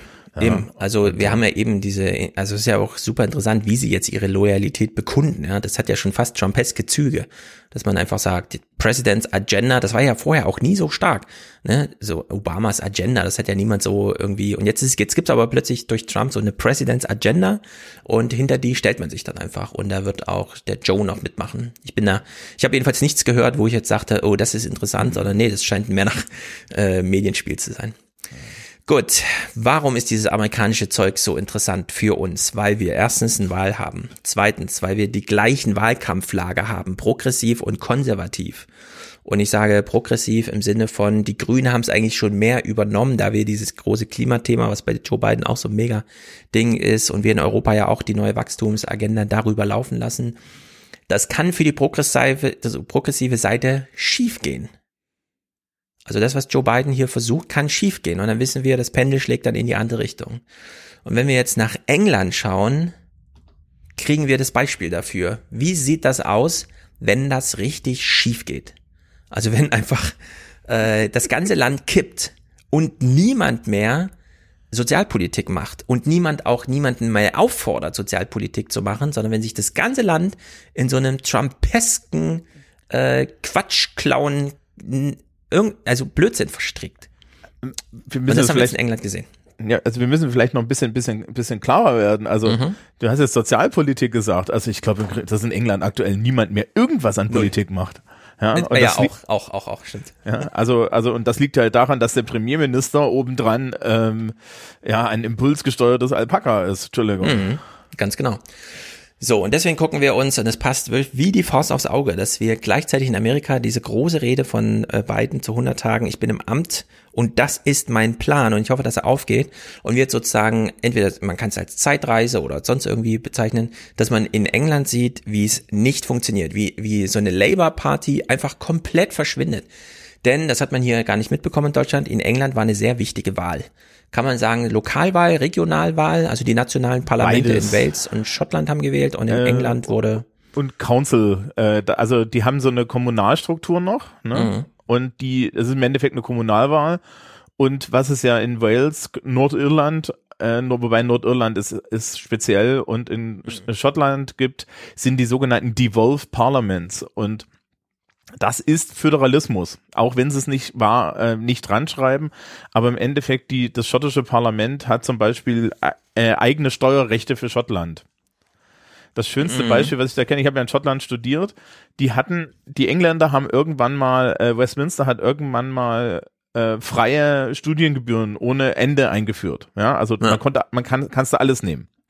Und äh, die Schotten haben nicht mitgemacht die haben dann Deckel drauf gemacht und ich hatte einen Mitbewohner an meiner Uni, also ich war so so, so einer Studentenwohnung und ich hatte einen Mitbewohner, der war aus England. Das war der einzige, der an der schottischen Uni ja horrende Beträge bezahlen musste, weil die sagten, ja, Entschuldigung, du bist doch Engländer. ja. ja, ja, genau, genau. Und der Rest genau, genau. hatte so gedeckelte Sachen und ich war mit Erasmus Ach, Mensch, da. Ja. ja, gut, du warst eh fein raus. Ja, also äh, okay, wusste ich gar nicht, dass sie da in diesem Rahmen noch Möglichkeiten hatten, selbst zu bestimmen. Ja, ansonsten also die haben äh, Holyrood, ähm, also also das schottische Parlament, die haben sehr spezifische Einzelmächte da. Hm. Müsstest nachgucken, was es jetzt genau ist, aber es gibt da Sachen. Genau, auf Schottland, das ist super spannend, kommen wir gleich zu sprechen. Vorher, weil es hier in Deutschland gar nicht behandelt wurde. Mhm. Ich habe es äh, im 8 Milliarden Podcast vom Spiegel, äh, vom Spiegel, da habe ich es kurz gehört, da wurde es behandelt, allerdings auch nur so im kurzen Korrespondentengespräch. Äh, also England hat gewählt und äh, wir springen mal so mitten rein. Sendungseröffnung äh, mit großer Party. Now on to all the day's important stories from home and beyond. With repetitive flashing images, it's Newsnight with Faisal Islam.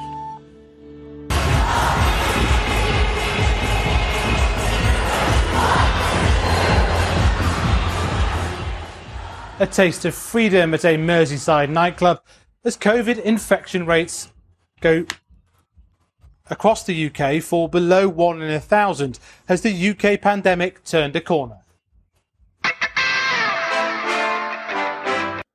So, das mal grundsätzlich zur Stimmung. Und jetzt äh, ist ja immer noch eine politische Nachrichtensendung. Also man macht zum einen äh, Corona-Indoor-Partys wieder. Das ist nicht auch noch unvorstellbar eigentlich. Ja, nur schnell das Geile, was die in Großbritannien immer machen, ist diese Ansager. Ne? Die haben ja diese Ansager, die mhm. äh, vor den Sendungen auch explizit nicht nur vor Flashing Images waren, sondern auch zum ja. Beispiel vor Strong Language und lauter ja. solchen Sachen. Das wäre ja auch mal in Deutschland schön, dass man mal so irgendwie ja Leute warnt. Mhm. Ja. So, und jetzt kommt Sendungseröffnung Nummer zwei. This was a night for parties in power. In Wales, Labour hold good. In Scotland, the SNP stays strong. And in England, the Tories make some remarkable new gains. So, die Tories in England macht remarkable new gains. Und wir dachten, ja, die sind noch schon ziemlich stark da, mhm. regieren ja in London und so weiter. Also fürs Land, nicht in London, das ist ganz wichtig. Hören wir nachher. Was ist da also passiert? Zum einen, und das ist ähm, für uns, ich nenne es nur kurz, es gab einen Megaskandal. Wir haben ja das letzte Mal hier im April darüber gesprochen, dass die Tory-Partei eigentlich Skandal umwittert ist. Die ganzen alten Premiers machen sich da die Tasche voll. Ähm, äh, wie hieß er noch, der Dings, der Bums? vor Theresa May. Äh, David äh, Cameron. David Cameron, genau, hat ja. seinen eigenen Beraterskandal, lobbyiert da also ich meine, das haben wir in Deutschland auch so ein bisschen mit Gutenberg, ne, der dann aus der Regierung ausscheidet und dann plötzlich immer noch Termine mit Merkel hat und so weiter, vielleicht vor mehr als noch vorher. Alle solche Sachen. Und dann gab's jetzt, und das nenne ich aber nur kurz, eine Woche lang hätten wir jetzt Clip gucken können, zehn Stunden lang Clips darüber, dass es einen Skandal gibt, dass Boris Johnson eine Wohnung bezog als Premierminister, die er äh, mit irgendwelchen goldenen Vorhängen und so weiter ausgestattet hat, bei dem nicht klar ist, hat er die selber bezahlt oder wurden die ihm gesponsert oder wie auch immer. Wer verspricht sich da was? Also ein Dekoskandal. Ja, und das darf man nicht unterschätzen jetzt. Es war eine Woche lang das Megathema. Und man fragt sich so ein bisschen, hat das Einfluss auf, wenn am Ende der Woche Wahl ist? Ja, hat das irgendwie Einfluss? Und äh, da hören wir uns so ganz langsam rein. Wir springen sozusagen nach diese Woche, turbulente Wochen um Boris Johnsons Wohnungsdeko, aber jetzt können ja die Wähler darüber entscheiden. Been quite the week in Westminster and Whitehall with official investigations launched into the funding of the Downing Street decorations and the PM under a, a pressure from a raft of accusations made by his former right-hand man Dominic Cummings. But in less than a week, all voters in Britain will get the chance to give a verdict of sorts with a wide-ranging series of local, regional and national elections. So, und jetzt können wir alle überlegen, hm, wie ausschlaggebend wird denn so ein Deko-Skandal, wo es um Gardinen geht, in einem Land gehen, das wie England von Covid äh, äh, mitgerissen und gebeutelt wurde. Wir haben ja die Tragik hier alle mitbekommen und hier auch besprochen. Im Expertengespräch, hm, unklar. What have we learned about Boris Johnson, Prime Minister, over the past week? I think what we've learned um, about the Prime Minister is that they clearly there are errors that have been made, and uh, an investigation by the Electoral Commission will out what these have been and give us a bit more detail as to what's happened in terms of the of the decorations of the Downing Street flat. But whether this has an impact on the elections next week, I think is um, probably unlikely given how close we are and given the fact that everybody in the country probably knows about the story. What's uncertain is what they actually think about it. Ja, hier ein ehemaliger Advisor für den Home Secretary, also Torina, sagt schon mal vorsichtig, Leute, vor allem Labour und so weiter, versprecht euch nicht so viel davon, dass Boris Johnson mal wieder Skandale hatte. Und entsprechend ähm, hat Labour äh, große Fehler gemacht im Wahlkampf, die hier nur kurz umrissen werden. I think everybody's aware of the stories here. There's no way you couldn't have not been aware of what's been on with Boris Johnson's curtains and allegedly gold wallpaper in his Downing Street flat. But the question is, this is not really a substitution for Labour for having actual policies and a positive message to vote Labour that I've been out and about on the campaign trail this week, particularly in the northeast of England, in the Tees Valley and Hartlepool, where there's some crucial elections for Labour. And my general sense there was people were aware of this story, but it hadn't changed their fundamental instincts that I think people who were not well disposed towards the Conservatives are still not going to be well disposed. And those are sort of in the middle. It's not really changed it that much, to be honest, because I think a lot of people just put all politicians in with this idea of sleaze, as Labour have called it this week. Und das muss sich jetzt die SPD ganz genau anschauen, was in England passiert ist. Denn die SPD, wir hören das nachher in den Fernsehmomenten, bei Lanz saß Lars Klingbeil als Generalsekretär, der nochmal betont, es geht hier um das Erbe Merkels. Wir schneiden den ganzen Wahlkampf auf die Person Olaf Scholz zu und machen keine inhaltliche Programmanalyse, Vorstellung, irgendwas. Ja, wir verbrennen uns da nicht die Finger, wir gehen nur auf die Person. Und Labour ist hier nur auf die Person, in dem Fall dann Boris Johnson, also sozusagen noch negativer Wahlkampf, nur auf die Person gegangen und wollte irgendwie aus goldenen Gardinen, die vielleicht irgendein Typ bezahlt hat, statt Boris Johnson aus seinem privaten, was weiß ich, äh, eine Story drehen. Ähm, diese Sleaze-Sache ist in Großbritannien so, so eine Sache, die kam ja immer wieder, die kam auch unter Tony Blair zum Beispiel. Und ich glaube, das hat sich schon totgelaufen. Die moralische Empörung, gerade bei ja vor allen Dingen bei Boris Johnson. Boris Johnson ist so mit Skandalen bedeckt, dass das im Endeffekt für ihn eine Auszeichnung ist, ja. ja.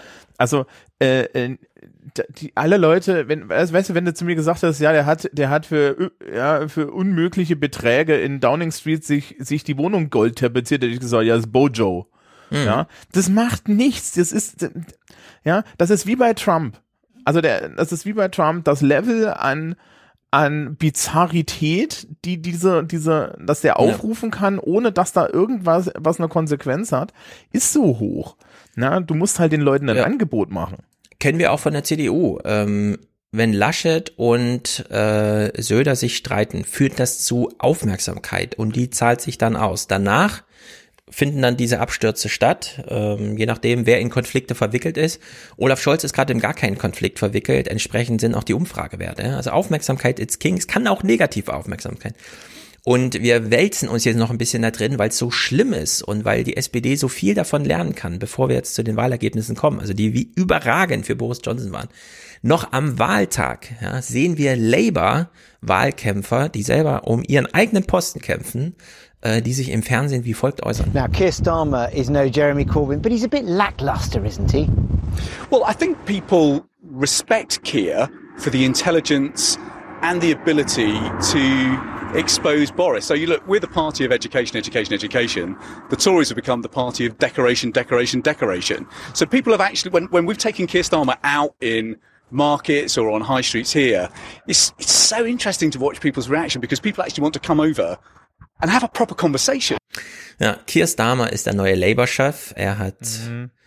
Dings beerbt und man hat ihn niemals im Fernsehen gesehen. Also ich habe das ja alles geguckt hier. Er, Im Wahlkampf spielt er keine Rolle. Null. Nirgendwo. Er, er hatte eine große Rolle vor Brexit, weil er im Endeffekt der Brexit-Shadow-Mensch war für äh, Corbyn. Mhm. Und da hat er auch im Endeffekt diese Position überhaupt herbekommen. Man hat sich ja für ihn entschieden, um keine Corbynistas zu kriegen, aber man ja. wollte auch nicht auf diese, diese Ex- Ex-Tony äh, Blair-Seite, sondern man wollte irgendwie halt so, so jemanden machen, der nicht Corbyn ist und der dann mhm. aber auch nicht die Gegenseite ist. Und das ist er geworden. Das Problem ist jetzt, er traut sich nicht aus der Deckung. Ja. ja. Also er traut sich nicht programmatisch aus der Deckung und so weiter. Ja, und dann, also ja, wenn wir, wenn wir den, wenn wir den irgendwie unter die Leute bringen, dann stellen die fest, dass der ein netter Mensch ist. Ja, aber der ist auch komplett blass und du musst, mhm. also bei Boris Johnson gibt's nur zwei Möglichkeiten. Entweder du bist lauter als er und das ist echt schwierig. Ja. ja. Oder aber du lässt, du ignorierst es. Ich glaube tatsächlich, du kannst den nur kriegen, wenn du den mhm. ignorierst. Genau, man muss irgendwie eine zweite Agenda daneben setzen, die man auch im Medienspiel, dass da so clever muss man dann sein, das irgendwie macht. Äh, wir haben jetzt hier von diesem Wahlkämpfer gehört, der will ja irgendwo Bürgermeister werden. Keir Starmer wird von den Leuten bewundert, weil er so klug ist und wir sind die Partei von Bildung, Bildung, Bildung und nicht Dekoration, Dekoration, Dekoration. Damit spielt er natürlich auf diesen Skandal an, aber er hat jetzt auch dreimal Bildung genannt und wir haben gerade bei Joe Biden gesehen, wie das aussieht. Erstens, zu begründen, warum Bildung ein wichtiges Thema ist, dann zweitens einen echten politischen Vorschlag zu machen. Joe Biden muss den auch erst durch die Parlamente kriegen und wir wissen, wie seine Mehrheiten da aussehen, also muss man auch für kämpfen. Genauso kann ja eine Labour-Partei, die ja Schattenminister führt, das ist ja noch eine krassere Form von Oppositionsarbeit als in Deutschland, kann man ja durchaus mal erwarten, dass sie da einen programmatischen Vorschlag oder wie auch immer machen. Ja, sind nur Regionalwahlen, aber wir wissen ja, wie es funktioniert. Am Ende geht's immer um den Parteienwettkampf. Ja? Und in der Hinsicht ist das wirklich betrüblich, was wir hier in England sehen, denn die Ausgangslage für Labour ja, gibt ja wohl jeden Grund, hier mal ordentlich Anlauf zu nehmen. The Tories are now, I think, 19 points ahead of Labour among C2D working class voters. So, wir haben gerade gehört, wie Joe Biden über die Arbeitnehmerschaft spricht in Amerika. Ja? Wann er sie anspricht, gleich als allererstes in seiner Rede. Er betont die Armut, macht das zu seinem eigenen Problem und so weiter. Und die Labour wissen, dass sie 19 Prozent äh, Defizit haben zu den Tories in dieser Wählerschicht und es ist null Wahlkampf äh, hat stattgefunden, ja, außer solche Sprüche auf der Straße. Also in der Hinsicht ist es wirklich dramatisch.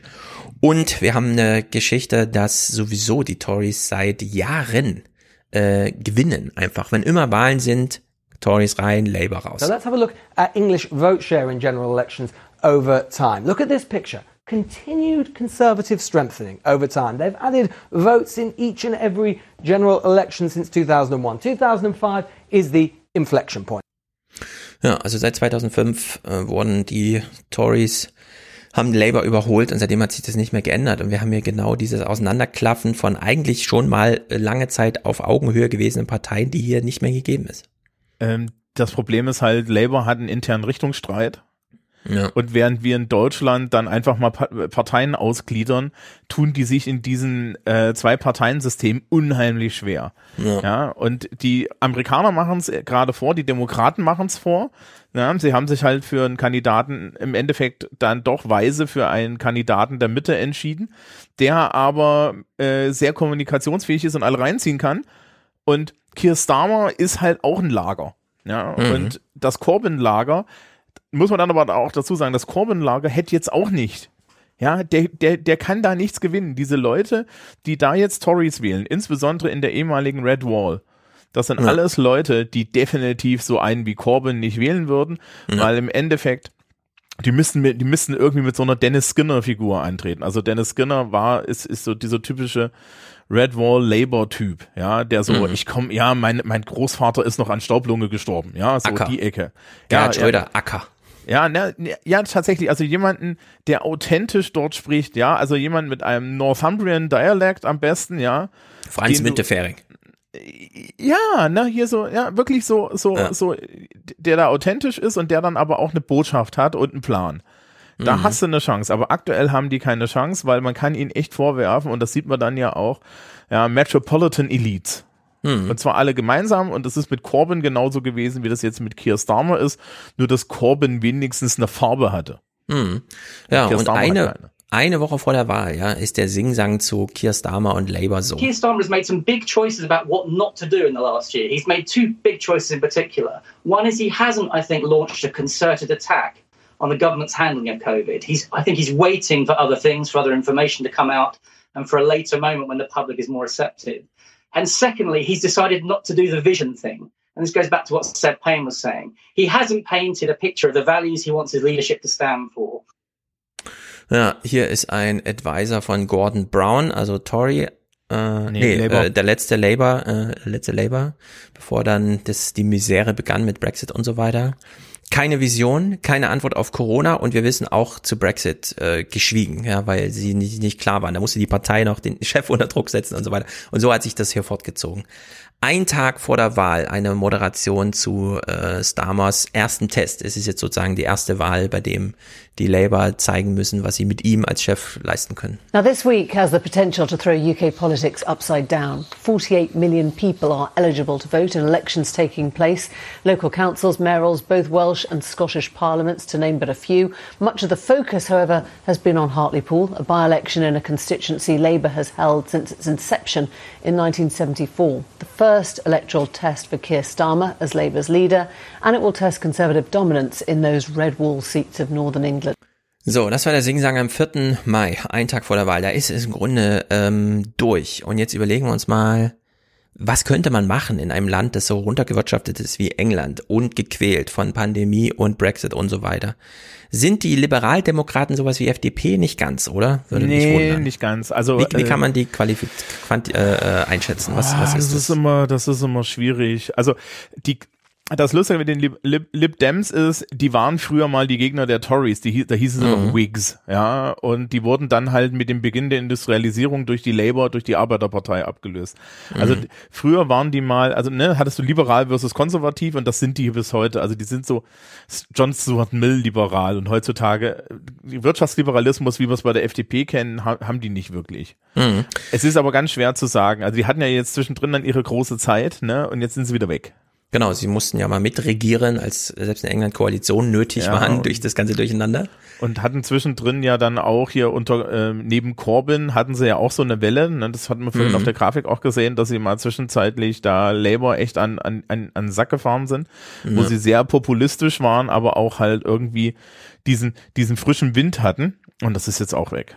Ja. ja. Und wir hören hier mal eine von ihren Wahlkämpfern, Jenny Wilkinson. Die läuft hier über die Straße und wird mal so begleitet.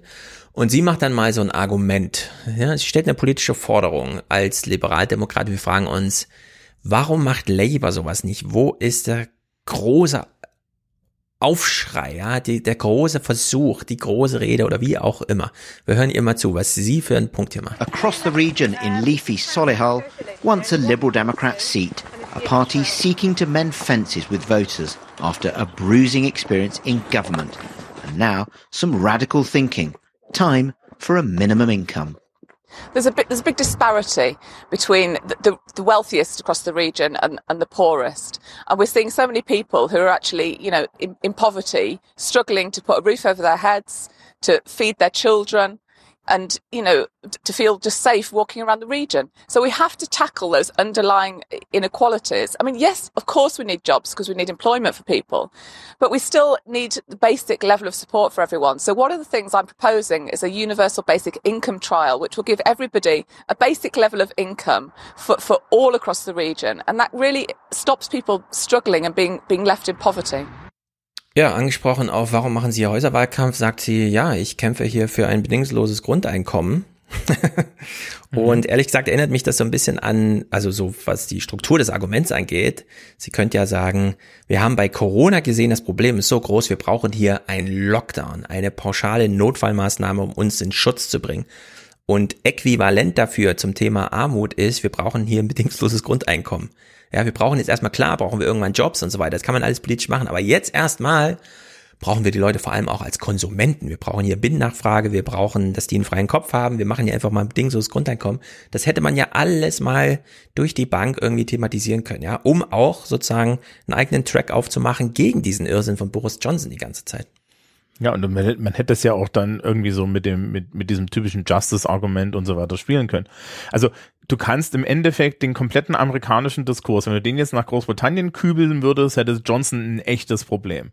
Ja, du könntest es so zu, zu 95 Prozent bei Joe Biden abschreiben als Labour Party, als Lib Dems und könntest sagen, okay, damit treten wir jetzt mal an. Ja. ja. Ja, Austerity ja. ist schlimm, ähm, ihr wurdet alle nur arm gemacht. Richtig, richtig. Ja, richtig. Ähm, ihr wurdet alle nur ausgebeutet. Ja, we do new British jobs, ja, ähm, for everyone. Und, und du sagst es, man muss es nur abschreiben, man muss es nicht mal übersetzen. Das wäre die Aufgabe für die SPD, es noch auf Deutsch zu übersetzen. Aber die müssen sie einfach nur abschreiben, ne, was ja von Joe Biden gerade kommt. Also in der Hinsicht fand aber alles nicht statt. Entsprechend sind hier die Ergebnisse. Es hat in England einen Tag länger gedauert, sie auszuzählen. Also erst am 7. wurde abends dann Folgendes reportiert. Boris Johnson is doing better today than he did in the 2019 general election when he got an 80 seat majority. Ja, Boris Johnson hat bei der letzten General Election schon gut abgeschnitten im Land. Er hat es jetzt nochmal getoppt. Ja. Niemals war Boris Johnson so stark wie heute und wir hören es gleich im Detail, in welche Dimension der jetzt vorgedrungen ist. Wirklich auch ein bisschen beleidigend. Äh, es ja. ist nicht mein Land. Ich finde es nicht beängstigend in dem Maße persönlich, ja, aber es ist irgendwie dann doch so ein bisschen schreck. Wir, müssen kurz vorausschicken, es gilt wie immer diese kleine, kleine Warnung, ne? wenn Landtagswahlen ist, sind das keine direkten, Achtung, liebe Journalisten, Meinungsbilder für die Bundestagswahl. ja, ja, Stimmt, also, die General Election wird nochmal anders entschieden, aber trotzdem. Ja, aber äh, er ist ja auch ist, der Partei vorstehend. Also in Großbritannien ist es ein bisschen, bisschen konkreter. Ähm, aber jedes Mal, wenn ein, ein deutscher Journalist nach bei einer Landtagswahl sagt, das ist ein Stimmungsbild für die Bundestagswahl, bringt im Internet jemand ein Kätzchen um. Ja. So, Boris Johnson, was sagt er selbst? Ist er aus dem Häuschen? Ja, ich würde sagen, er ist ganz grusam. Prime Minister, is it another brick out of the red wall? Nick, we're just going to go over here. We've got to go talk to Beth. Here in Hartlepool, uh, clearly people were. Uh, this is a place that voted uh, for Brexit, uh, and we got Brexit done, and then we're able to do other things thanks to that. Ja, also in England gibt es diese Idee der Red Wall. Das Land wird in der Fläche dann irgendwie früher jedenfalls von Labour mhm. regiert, ist also rot. Und jedes Mal, wenn ein Bereich kippt, wie hier dieses Midland, Heartland, irgendwas, wo er jetzt hier ja. zu Besuch war, äh, äh, ist das wieder der nächste Stein, den du aus der roten Mauer geschlagen hast? Und dann sagt er ganz trocken, ja, die Leute wollten ja Brexit, haben wir geliefert und jetzt gehen wir unsere Agenda weiter und die Leute machen mit. Also er hat sie einfach in die Tasche gesteckt, ohne groß zu jubeln oder so, ja, wie ihm ja eigentlich zumute war, sondern hier ganz humble, wie vorhin schon angemerkt. Also hier ist einfach äh, Boris Johnson wieder Medienprofi, ganz Medienprofi. Was ist das Geheimnis des Tory-Erfolgs? Und jetzt, das ist ein ganz wichtiger Clip. Liebe SPD-Wahlkämpfer, Hört genau zu. Was ist der Erfolg von Boris Johnson? What has been the secret of the Conservative Party's success over 150 years? It's to reinvent themselves. 10 years ago, austerity, we've got to balance the books. Now, as one former cabinet minister put it to me, Boris Johnson just loves spending, but he doesn't want to tax you for it. Die FDP macht diesen Schwenk so langsam. Christian Lindner hat schon angekündigt, Handelsblatt und so weiter, die springen dann gleich an. Ähm, ja, wir sollten jetzt schon mal Ausgaben tätigen als Staat, die wir über Schulden finanzieren. Ja, äh, die, S die CDU ist noch knallhart auf diesem Austeritäts-Schuldenbremse-Trip. Wenn die äh, CDU da mal umschwenkt, weil sie sehen, es hat ja gar keine negativen Effekte, wenn wir jetzt sagen, wir hauen einfach das Geld raus, also angenommen, ne, Klimaforderungen, Schulrenovierungsforderungen werden einfach mal befriedigt, äh, dann sieht es für die SPD ganz schlecht aus. Denn dann haben sie da nichts mehr gegenzusetzen. Wenn die CDU anfängt, wenn die Konservativen in Deutschland anfangen, das Geld rauszuhauen, dann ist vorbei für die SPD. Ist bisher noch nicht passiert. Noch liegen die Vorschläge da nicht auf dem Tisch, aber kann passieren. Also das ist ein ganz großes Drohtszenario, dass die CDU anfängt, Schulden zu machen, das Geld auszugeben und die Steuern unten lässt. Er muss aber auch so ein Opportunist wie Boris Johnson für sein. Ganz genau, ja. Und haben wir aktuell ja zum, bei der CDU so ein bisschen Glück, dass es da nicht mal einen Opportunisten ist, gibt. Ja. Da März, von dem Adam Tooze schreibt, wenn er Finanzminister würde, wäre das ein, Zitat, systemisches Risiko für die Europäische Union. genau so ist es. Äh, da haben wir Glück, ja. Das ist der Hardliner als äh, Merz ist, der eben als Aber- allerletzter Schuldenbremse lässt. Aber wir wissen ja, dass, dass Friedrich Merz nichts wird. Ja, also Mhm. da, Ja, mal sehen. Mal sehen, mal sehen, mal sehen. Es ist natürlich knifflig. Wie schlägt sich das nieder, wenn die Tories Geld ausgeben, ohne Steuern zu erheben? Let's talk about that fi- financial distribution agenda then, because Die Financial Distribution Agenda. Also wie wirds Geld da verteilt? part of that was the Towns Fund.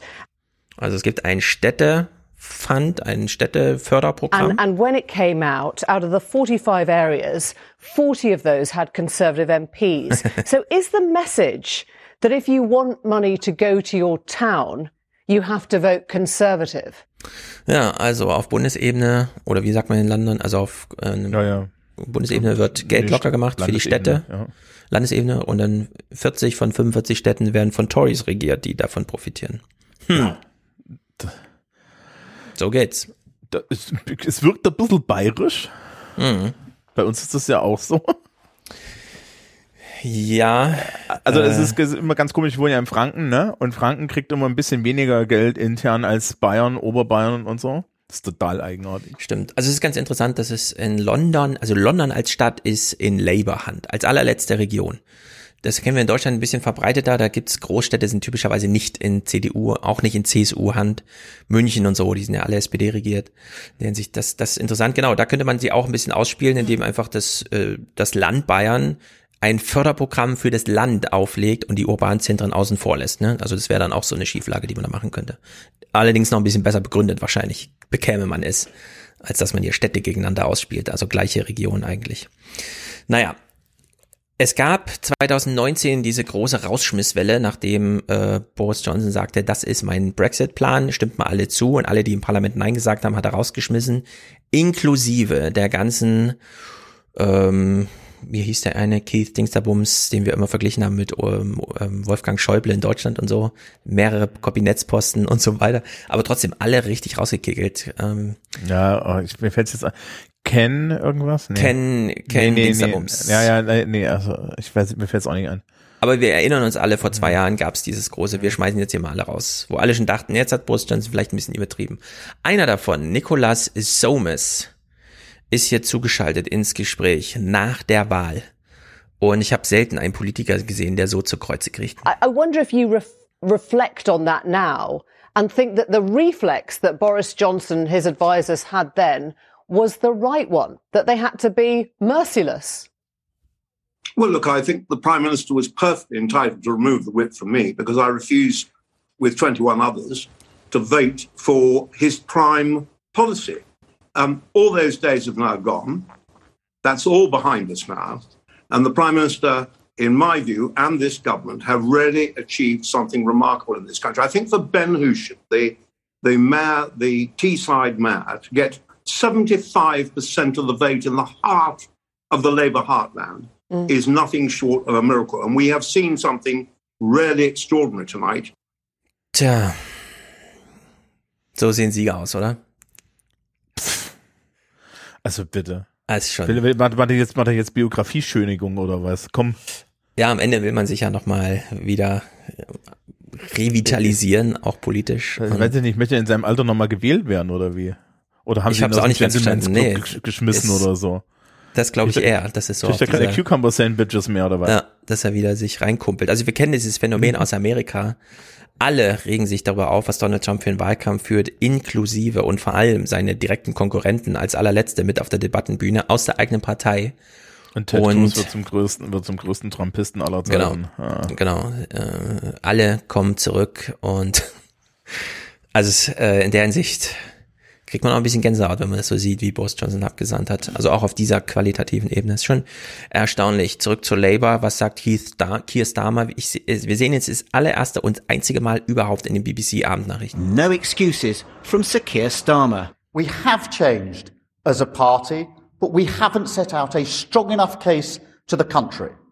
Very often we've been talking to ourselves instead of to the country, and we've lost the trust of working people, particularly in places like Hartlepool. I intend to do whatever is necessary to fix To fix that wahrscheinlich, ja. Ja, ich, ich, ich habe da einen Vorschlag. Rücktritt.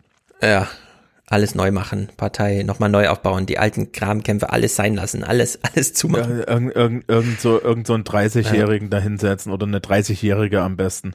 Mhm. Ja, äh, das ist, das ist, das ist Großbritannien 30-Jährige mit Migration, mit Migrationsgeschichte. Ja, ja, die, die dann noch entsprechend reden kann, die ein bisschen hergezogen ist und dann einfach jede, jede Woche hier bei Prime Minister's Question einfach schon Boris Johnson dadurch fertig macht, dass er mit einer Frau reden ja. muss. Ja. Ja, hier ist so viel möglich, so viel denkbar. Ich meine, jeder Regung von Labour wäre irgendwie mehr als dieses Nichts und es ist erschreckend, wie sehr man die SPD darin wiedererkennt, die auch sich zu nichts verhält, keine Vorschläge macht, keine äh, Forderungen, die irgendwie, also nicht nur inhaltlich, ja, wo man sagt, das ist richtig so, sondern wirklich nochmal sich ins Feuer stellt. Äh, entsprechend sind hier auch die O-Töne auf der Straße. Leute werden gefragt, was sie von Labour halten. Everyone's lost faith in them, so hopefully we do a bit better. I think it's work. I think people needed jobs, and uh, uh, Boris came up with it. Yeah. He got them jobs, and they appreciated that. Obviously, it's early days, but if he can be successful, like the jobs at Darlington for the start, the Treasury moving there, that's a great thing. It just looks like something's getting done, and we're getting recognised because we were just, you know, everything stopped at Manchester and Leeds, and then didn't come any further up. When Keir Starmer came here to Hartlepool, which really annoyed me very, very much, he was eating fish and chips and drinking pints. If he thinks that we eat fish and chips, drink pints with cloth caps on, he's got the wrong people. Amongst lifelong Labour supporters, resignation. Are you sad that the Conservatives have taken this seat? Well, I'm not really. I'm not. No, no, not. Not I'm sad. Not bothered, really. Disappointed. Disappointed. Yeah, disappointed. Einfach traurig und äh, enttäuscht. Ja. Ähm, und wütend. Ich, ich glaube, die große Misere der Sozialdemokratie in Deutschland wie in Großbritannien ist, dass sie jeweils mit New Labour und so weiter natürlich so diesen neoliberalen Sündenfall begangen haben und es ja. danach nicht geschafft haben, Ganz einfach genau. mal, also die, die, die in Großbritannien hatten sie mit Corbyn ja echt die Chance. Ja, ja. Corbyn war ja dieses, das ist jetzt alles falsch und wir machen das jetzt neu. Ja, vielleicht ein bisschen zu krass. Ja. ja das ist vielleicht da der Fehler gewesen. Das ist in Deutschland nicht passiert. Wir haben jetzt mit Olaf Scholz wieder so jemanden, der im Endeffekt so, ja. die Agenda 2010 war eine richtige Entscheidung. Ja, war sie. Das ist vollkommen okay. Und das nach dieser da, Vorstandswahl, die nicht in Olaf Scholz Sinne ausging, ne? Und trotzdem schlug das Panel wieder so zurück. Also die Agenda 2010 war damals die richtige Entscheidung. Danach, danach ist 16 Jahre in diesem Land hier nichts passiert. Und dann kann nicht deine Antwort sein, ich, ich lasse jetzt hier weiterhin nichts passieren, sondern die Antwort muss sein, so, liebe Leute, hier ist jetzt der große Wurf. Ja, wir machen ein bedingungsloses Grundeinkommen. Wir investieren mhm. jetzt richtig. Ja, wir, wir, ja, wir werden irgendwie versuchen, die Schuldenbremse aus dem Grundgesetz zu streichen. Irgendwie sowas, ja. So richtig ja. hardcore rein. Und das ja, ist ich, da auch die Chance. Das wäre Corb, ne? Also so mal so Corbyn-mäßig. Mhm. Und jetzt ist halt, bei denen ist jetzt schon nach Corbyn im Endeffekt der, ja, der Kater da. Und jetzt sind ja. sie halt auch wirklich am Arsch. Ja, wer ähm, so ein Programm wie Hartz IV oder Hartz allgemein entwickeln kann, während er in der Regierung ist, der kann auch andere Programme in der Regierung entwickeln und sie dann im Zweifel am Koalitionspartner scheitern lassen oder die vier Jahre Opposition äh, nutzen und das alles nicht passiert. Und in der Hinsicht, das ist wirklich ähm, das ist dramatisch eigentlich, wie sie es gleicht. Wir hören hier Lucy Powell, das ist eine Schattenwirtschaftsministerin, also sie sozusagen das Äquivalent auf Oppositionsseite zum Wirtschaftsminister. Das gab es in Deutschland auch mal so, ne, so Schattenminister, aber das hat man irgendwie davon abgelassen. In England wird es immer noch so gepflegt als ähm, Ernennungsritual, keine Ahnung. Sie ist hier zugeschaltet äh, zum Thema, ja, hat Labour jetzt die Leute verloren? The, the red wall has been crumbling for 20 years. There are long-term issues that we have um, that we've broken the trust with uh, voters around the country. They don't believe uh, what we've got to, to say anymore, and they don't believe that we're offering the change that the country needs. And um, you know, I thought it was very interesting. That's that in your piece there. I've made the same observation myself that people of Hartlepool and elsewhere are voting for change. Right. And but, in voting for change, they're not voting for the Labour Party. Yeah, but I think they're but, voting for the Conservative Party. But you've all made Ja, sie kann zumindest das Problem beschreiben. Aber sie verzweifeln daran komplett, wie die Wähler auch. Null Aber- Matching. Ey, ich fand das jetzt toll, weil ich so viel Reflexion einfach mal auch zu haben, ja, und das im Fernsehen zu sagen und so. Ja. Da ist ja, da bewegt sich ja wenigstens was, ne? Die stehen jetzt, die- die stehen jetzt immer noch mit erhobenen Händen da und wissen nicht, was sie tun sollen, aber immerhin wissen sie, was ihr Problem ist. Hm. Ich, ich glaube, das ist, da, da haben wir lokal hier noch so ein paar Probleme. Die wissen noch nicht, was ihr Problem ist. Genau. Und wir reden in Deutschland Deutsch, kein Englisch. Dadurch ist uns dieser englische Bereich immer so, also die Transferleistung muss immer ein bisschen höher sein, aber sie liegt irgendwie eins zu eins da.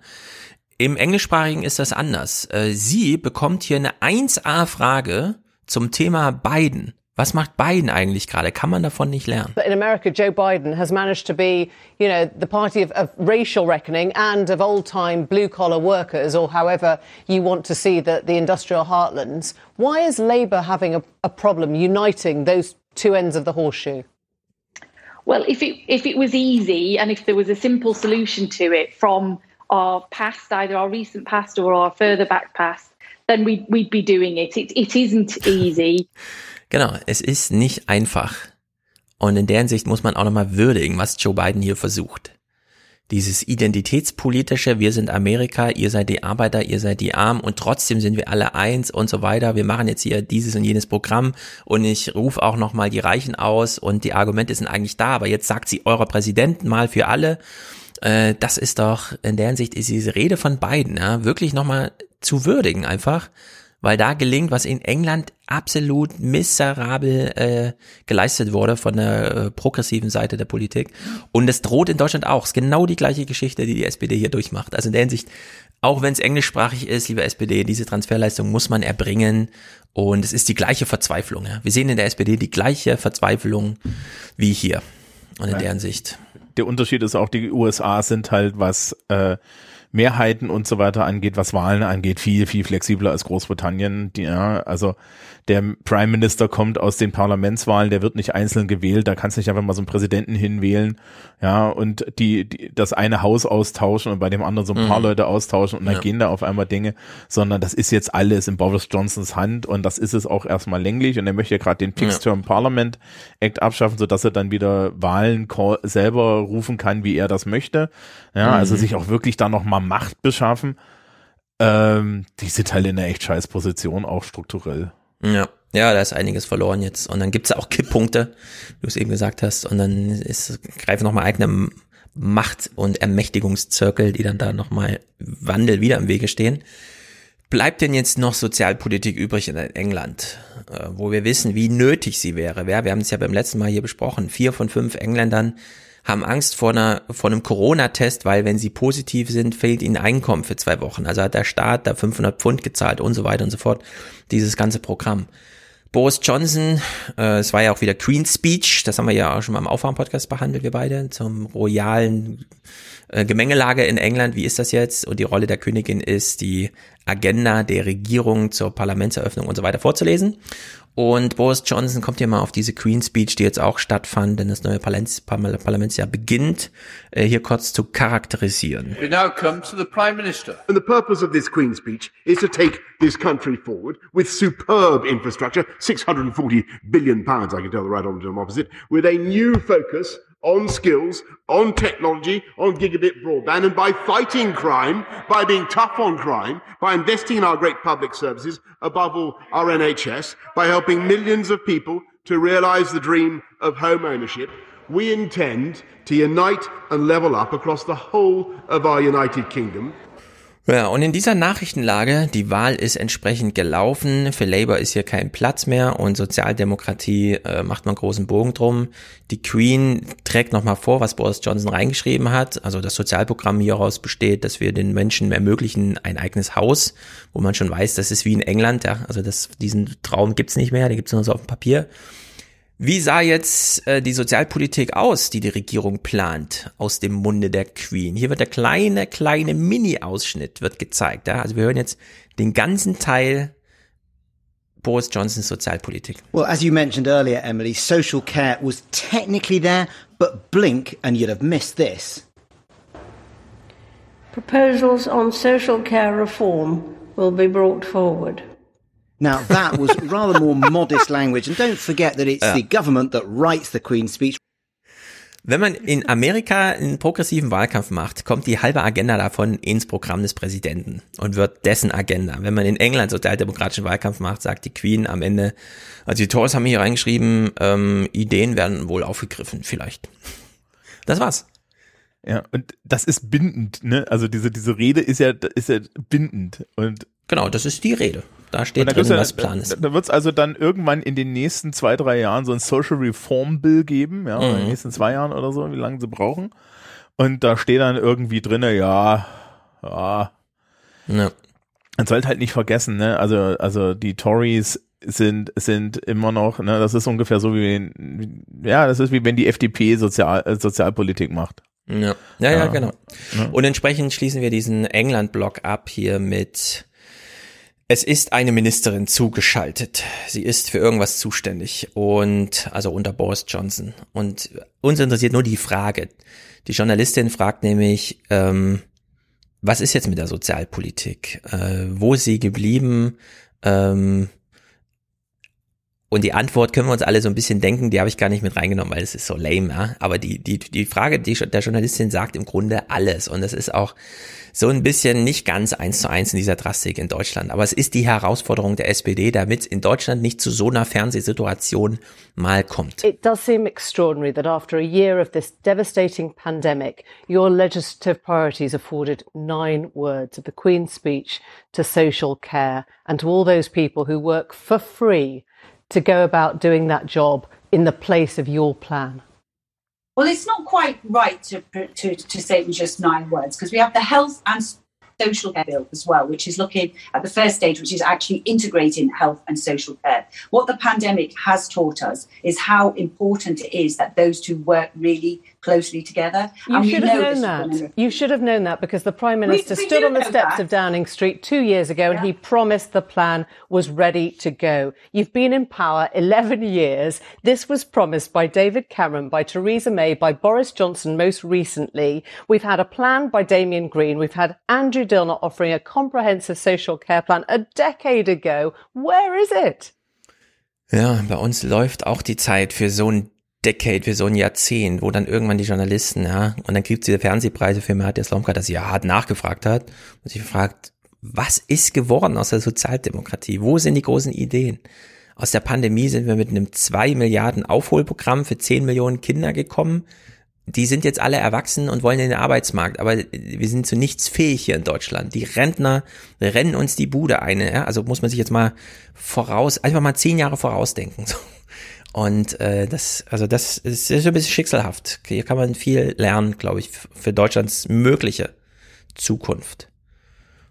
Und da kann man auch so einen kleinen äh, Ansatz für die SPD raushören, wenn es die Partei, die für Sozialdemokratie steht, nicht schafft, parlamentarisch vertreten zu sein, in nennenswertem Ausmaß, dann gibt's auch keine Sozialdemokratie mehr in der Politik. Dann sind diese Programme einfach weg. Und jetzt muss die SPD daraus aus diesem Drohszenario mal Parteiwahlkampf machen für sich, ja. Und nicht in, in, äh, er will, möchte Kanzler werden. Ja, es geht nicht darum, dass sie jetzt Kanzler. Die Kanzlerschaft ist ist vorbei. Also das, äh, ja, die Enttäuschung kann man jetzt schon holen. Aber man muss jetzt den programmatischen Teil da irgendwie mal mit einpreisen in den Wahlkampf und dann entsprechend Wahlkampf machen. Und, und ich würde auch sagen, wenn, wenn man mal, wenn die Partei der Sozialdemokratie auch wirklich mal ernsthafte sozialdemokratische Vorschläge wieder macht, ja, und wenn äh, und und wenn das nur dazu führt, dass äh, dann beim beim heute Journal man man von allen Seiten ganz rüde abgebürstet wird, ja, dafür, dass das ja überhaupt nicht zeitgemäß ist oder sonst was Mhm. und so, aber da ist ein Diskurs drin. Äh, und dann, äh, die Anschlussfrage ist dann, sag mal, was ist eigentlich aus Saskia Essen und Norbert Walter Borjans geworden? Richtig, die hatten doch richtig, noch mal so einen. Wurf. Ja. Wurde mir nicht ein Lagerwahlkampf versprochen von einem Jahr? Richtig. Ich, äh, äh, Norbert Walter-Borns hat mir persönlich versprochen, vor Publikum, es gibt einen Lagerwahlkampf. Ich sehe keinen Lagerwahlkampf. also in der Hinsicht, äh, um das Kapitel hier zu beschließen, das ist die Lage. Es ist nicht schön. Du hast dir schon ein Getränk besorgt, das Genau. thematisch passt, denn wir reden gleich über Schottland, machen vorher aber unsere kleine Pause. Und die gibt mir die Gelegenheit, hier kurz Danke zu sagen. Ist er heute sehr beliebt? Letzter Aufruf für den Alias Express. Die Fahrkarten bitte. Den Vogel abgeschossen hat heute Max. Der schickt 250 Euro. Liebsten Dank für deine Arbeit und an alle Beteiligten. Mein größter Wunsch wäre die beiden alten Jobsägen-Clips. Ich glaube, es waren Martin Schulz und Andrea Nahles. Äh, nochmal hören zu können. Beste Grüße aus Berlin. Ähm, ich habe gesucht. Äh, klar, ich könnte jetzt wieder zusammenbauen. Der hier ist natürlich aus dem Archiv. Der Jobsegen. Und dann kennen wir ja alle Andrea Nahles. Arbeit, Leute, Arbeit und nicht eine Maßnahme. Arbeit und nicht eine Maßnahme. Arbeit bekommen die Leute, Arbeit. Und Arbeit, das ist Würde. Das ist Würde für diese Leute. Der wurde natürlich dann äh, verarbeitet von Markus in diesem.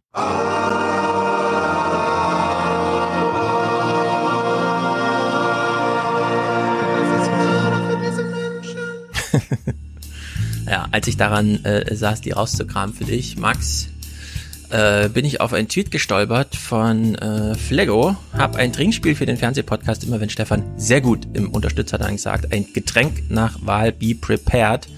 Äh, da kann ich natürlich Abhilfe schaffen. Ich sag jetzt heute nicht mehr sehr gut, sondern ich habe mir hier nach Zufallsprinzip es zusammengelegt. Also neben Max auch Präsentator heute Ulrich. Ihr beide kriegt die NFPs für diese Folge. Ulrich schreibt für 100 Euro Quartalsticket weg von hier.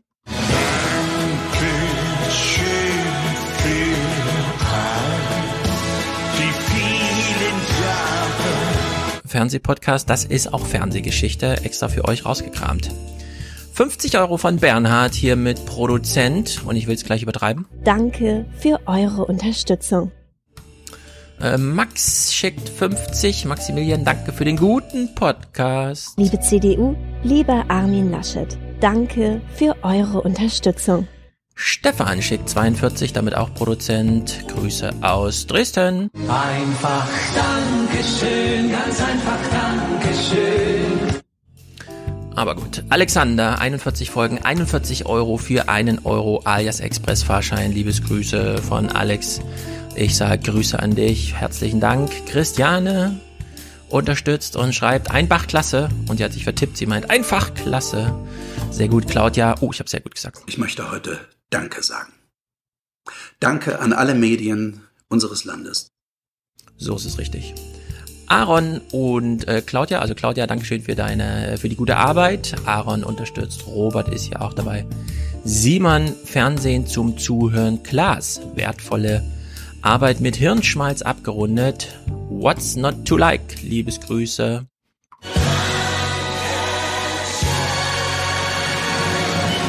Vincent unterstützt genau wie Heiko, der hat eine Überweisungsgutschrift. Sehr gut, monatlich dabei. Niklas, unser lieber Niklas hier.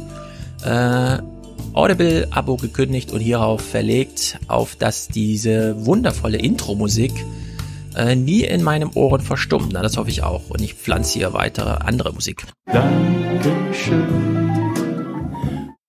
Thomas ist dabei, sehr gut. Alias Podcast. Uh, ich habe schon wieder sehr gut gesagt, Mensch. Tobias hat einen Unterstützertank, Podcast-Empfehlung. Das ist eine gute Frage. Haben wir alle schon reingehört? Anja, danke und immer gut. Äh, super mit Mick. Genau, Mick. Mick wird hier den. Mick ist hier jetzt häufiger dabei. Ich habe mich schon festgelegt. Stefan, sehr gut. Ups. Dankeschön, das möchte ich dir sagen. Dankeschön. Raphael, Grüße an dich. Jan, Lukas, Corbin, Jan, Karl. Ich freue mich über die vielen Unterstützungen und ich hoffe, ich kann euch alle überzeugen, hier ein bisschen mitzuhelfen. Miriam sei als weibliche Unterstützerin noch gedankt. Fabian natürlich Grüße nach Düsseldorf. N danke ich. Benjamin, Robert, Martin, Markus, Felix, Ida. Sei auch noch anderen. Oh, und Mick ist hier auch in der Liste drin. Springen klingt die Münze, werde ich auch noch raussuchen. Ich habe jetzt alle möglichen Evergreens hier so drauf. Das ist Zufall. Also ich bin schon auf meine CSU stolz. Viele lustige Clips. Sorry, I think there's something wrong with my television. It's it's showing images and sounds from a universe I don't recognize. Und natürlich die ganze Latte. Für Deutschland, für die Zukunft unseres Landes. Also in der Hinsicht. Dankeschön. Ich sag Dankeschön. Danke, Angela Merkel. Ich danke Ihnen. Vielen Dank für die Möglichkeit. Zurück in den Podcast. Und ich will noch anfügen, ich habe es letztes Mal schon vergessen und diesmal wieder, Thomas und Christian, die hier Holz mit thematisiert haben, hatten auf ihr kleines Honorar verzichtet und sind deswegen auch noch Produzenten. Keine Ahnung, warum ich das immer vergesse. Gut, wir sind bei Schottland. Thomas hat mir gerade schon Bilder gezeigt vom schottischen Parlament. Google das mal. Das ist spektakulär. Holyrood mit Doppel-O.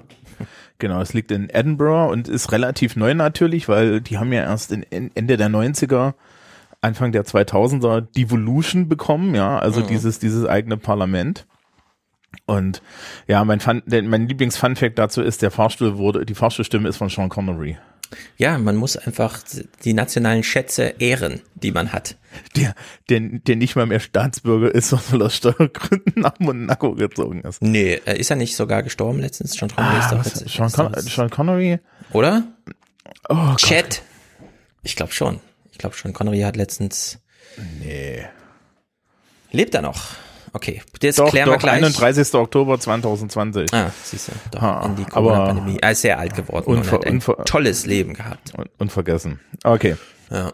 So, Schottland. Schottland hat gewählt. Die Mhm. Moderation zur Wahl in Schottland ist entsprechend. Wir achten hier auf, ein kleine, auf eine kleine Wortwahl. Crucial elections are coming up on Thursday, May 6th, in the three countries that comprise Great Britain England, Wales, and Scotland.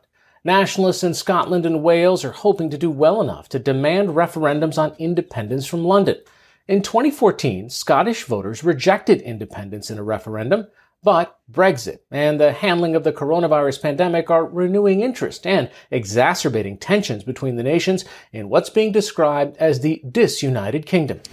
Die Disunited Kingdom, das waren die amerikanischen Nachrichten, hier auch ausgewählt, weil Europa niemals Thema ist bei PBS News Hour. Die senden zwar jeden Tag eine Stunde, aber dankenswerterweise geht es dort um Jemen, Afghanistan, Irak, alles Mögliche, aber niemals um Europa. Also dass hier die schottischen Regionalwahlen quasi immer Thema waren.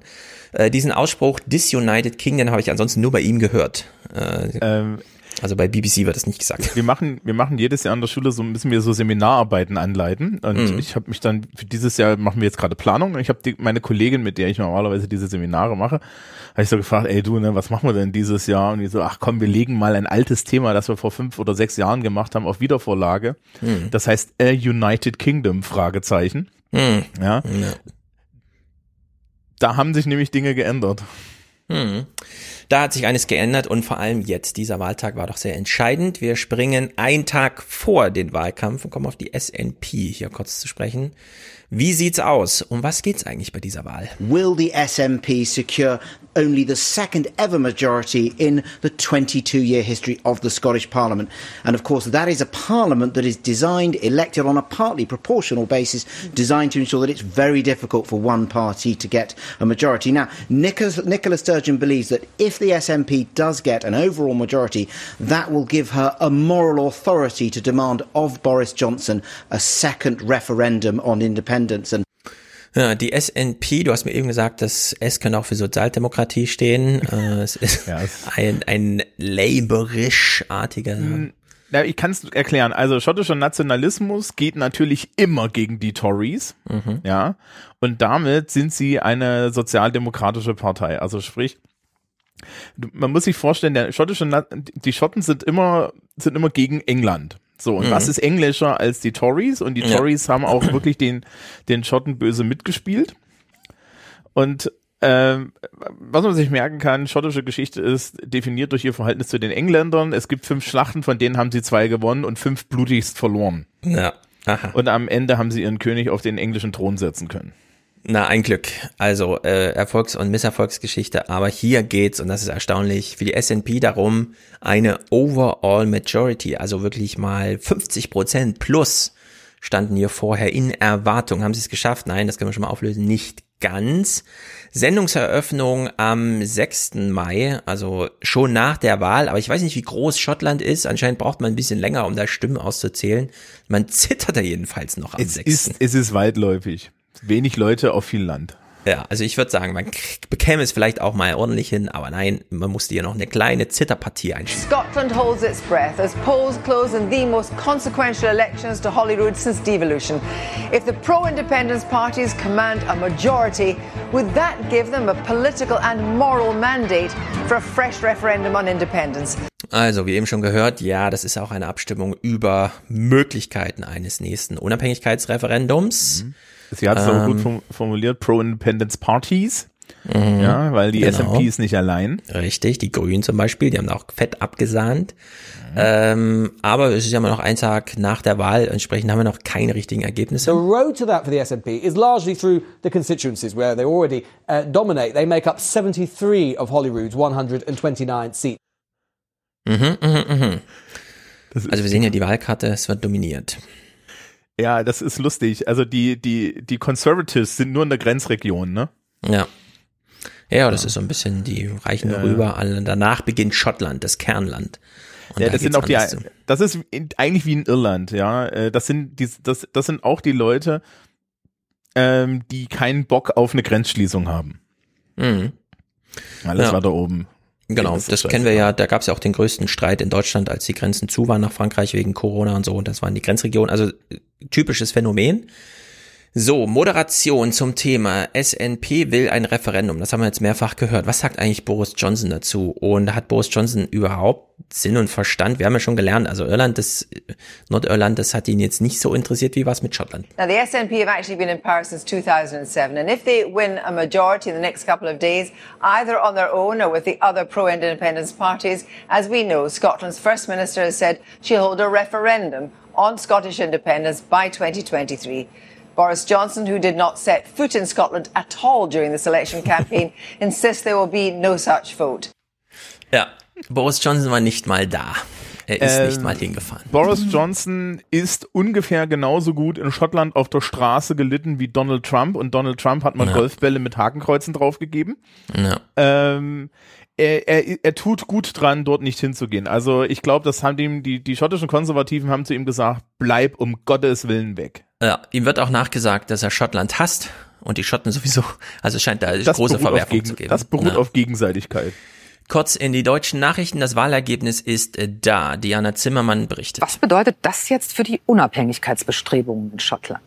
Also erstmal bedeutet es jede Menge politischen Zoff im Land, denn Nicola Sturgeon hat zwar die absolute Mehrheit um einen Sitz im Parlament verpasst, mhm. aber es gibt seit heute Abend eine noch größere Mehrheit für Parteien, die die Unabhängigkeit befürworten in Edinburgh. Das liegt daran, dass die schottischen Grünen auch für die Loslösung von England eintreten und die haben für ihre Verhältnisse ein sehr starkes Ergebnis eingefahren, neun Sitze.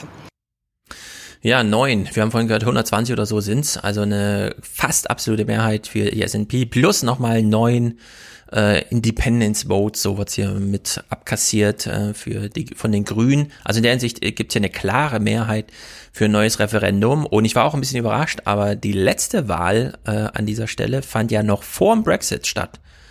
Also die haben jetzt alles mitgemacht. Brexit, Corona, äh, ja, komplett neue Sachlage und so weiter. Das werden wir jetzt hier mal diskutieren, denn das ist wirklich interessant.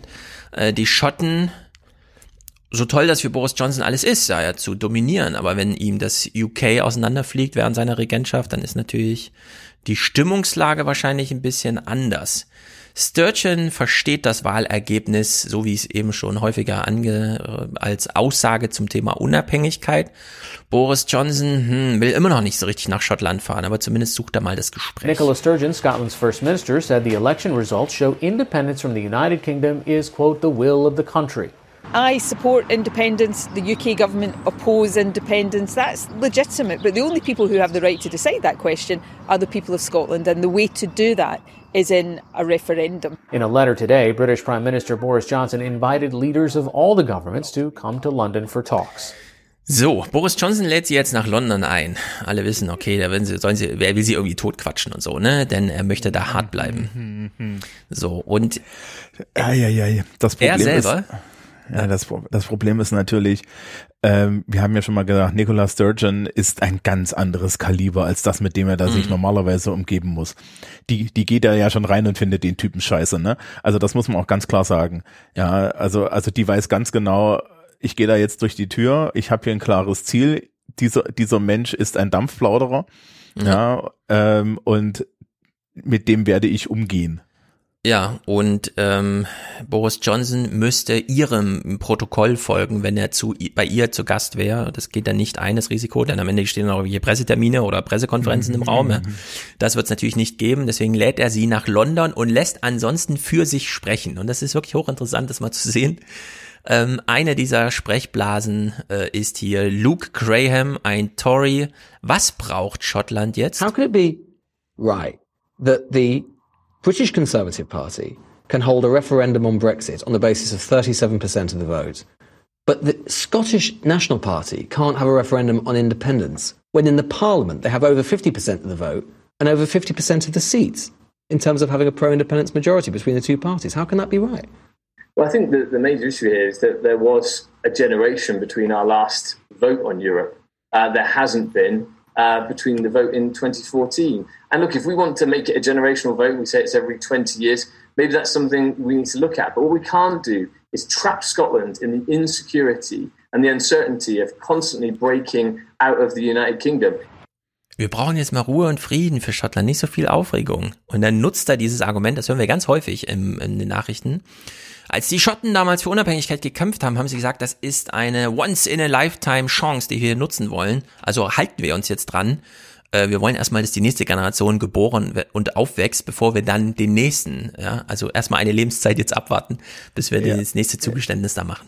Der Grund übrigens, warum diese Generation sich gegen die Unabhängigkeit entschieden hatte, war, dass die Bedrohung im Raum stand, dass wenn Schottland Unabhängigkeit, unabhängig wird, sie nicht mehr Teil der EU sind. Aha, Wait! Aha, aha, aha. Ja, und das Ja, genau. ist eigentlich der Grund, warum Nicola Sturgeon damit überhaupt kommt. Richtig. Und deswegen muss das jetzt alles eingefangen werden. Luke Graham haben wir jetzt hier gehört. Als nächstes kommt Robert Jenrick. Der ist Minister unter Boris Johnson. Der ist so eine Art Lokalminister. Also nicht Innenminister, Mhm. sondern irgendwie so für die lokalen, also für die, was weiß ich, Brückenkopfminister für die lokalen Regionen oder sowas ist der Ja, ja, Minister. also es gibt, es gibt, es gibt ein Scottish Office und so weiter.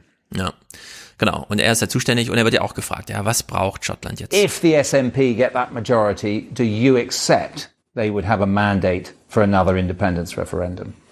Well, look, let's see what happens uh, as the votes are counted. We've had a very strong Conservative campaign led by Douglas Ross, but we have been clear throughout that this is a moment now for recovery. We want Scotland, as indeed the whole of the United Kingdom, to be pulling together and focusing on people's jobs, on public services, how we rebuild, build back better after the pandemic. We do not want to see Scotland, or indeed any part of the UK, now embroiled in a highly divisive and distracting constitutional wrangle. Thank we take you. the SNP at their word, which was that the referendum was a once in a generation vote. And that means that if there's ever one in the future, it is not right now when Scotland and the whole United. Kingdom should be focused on building back after the pandemic.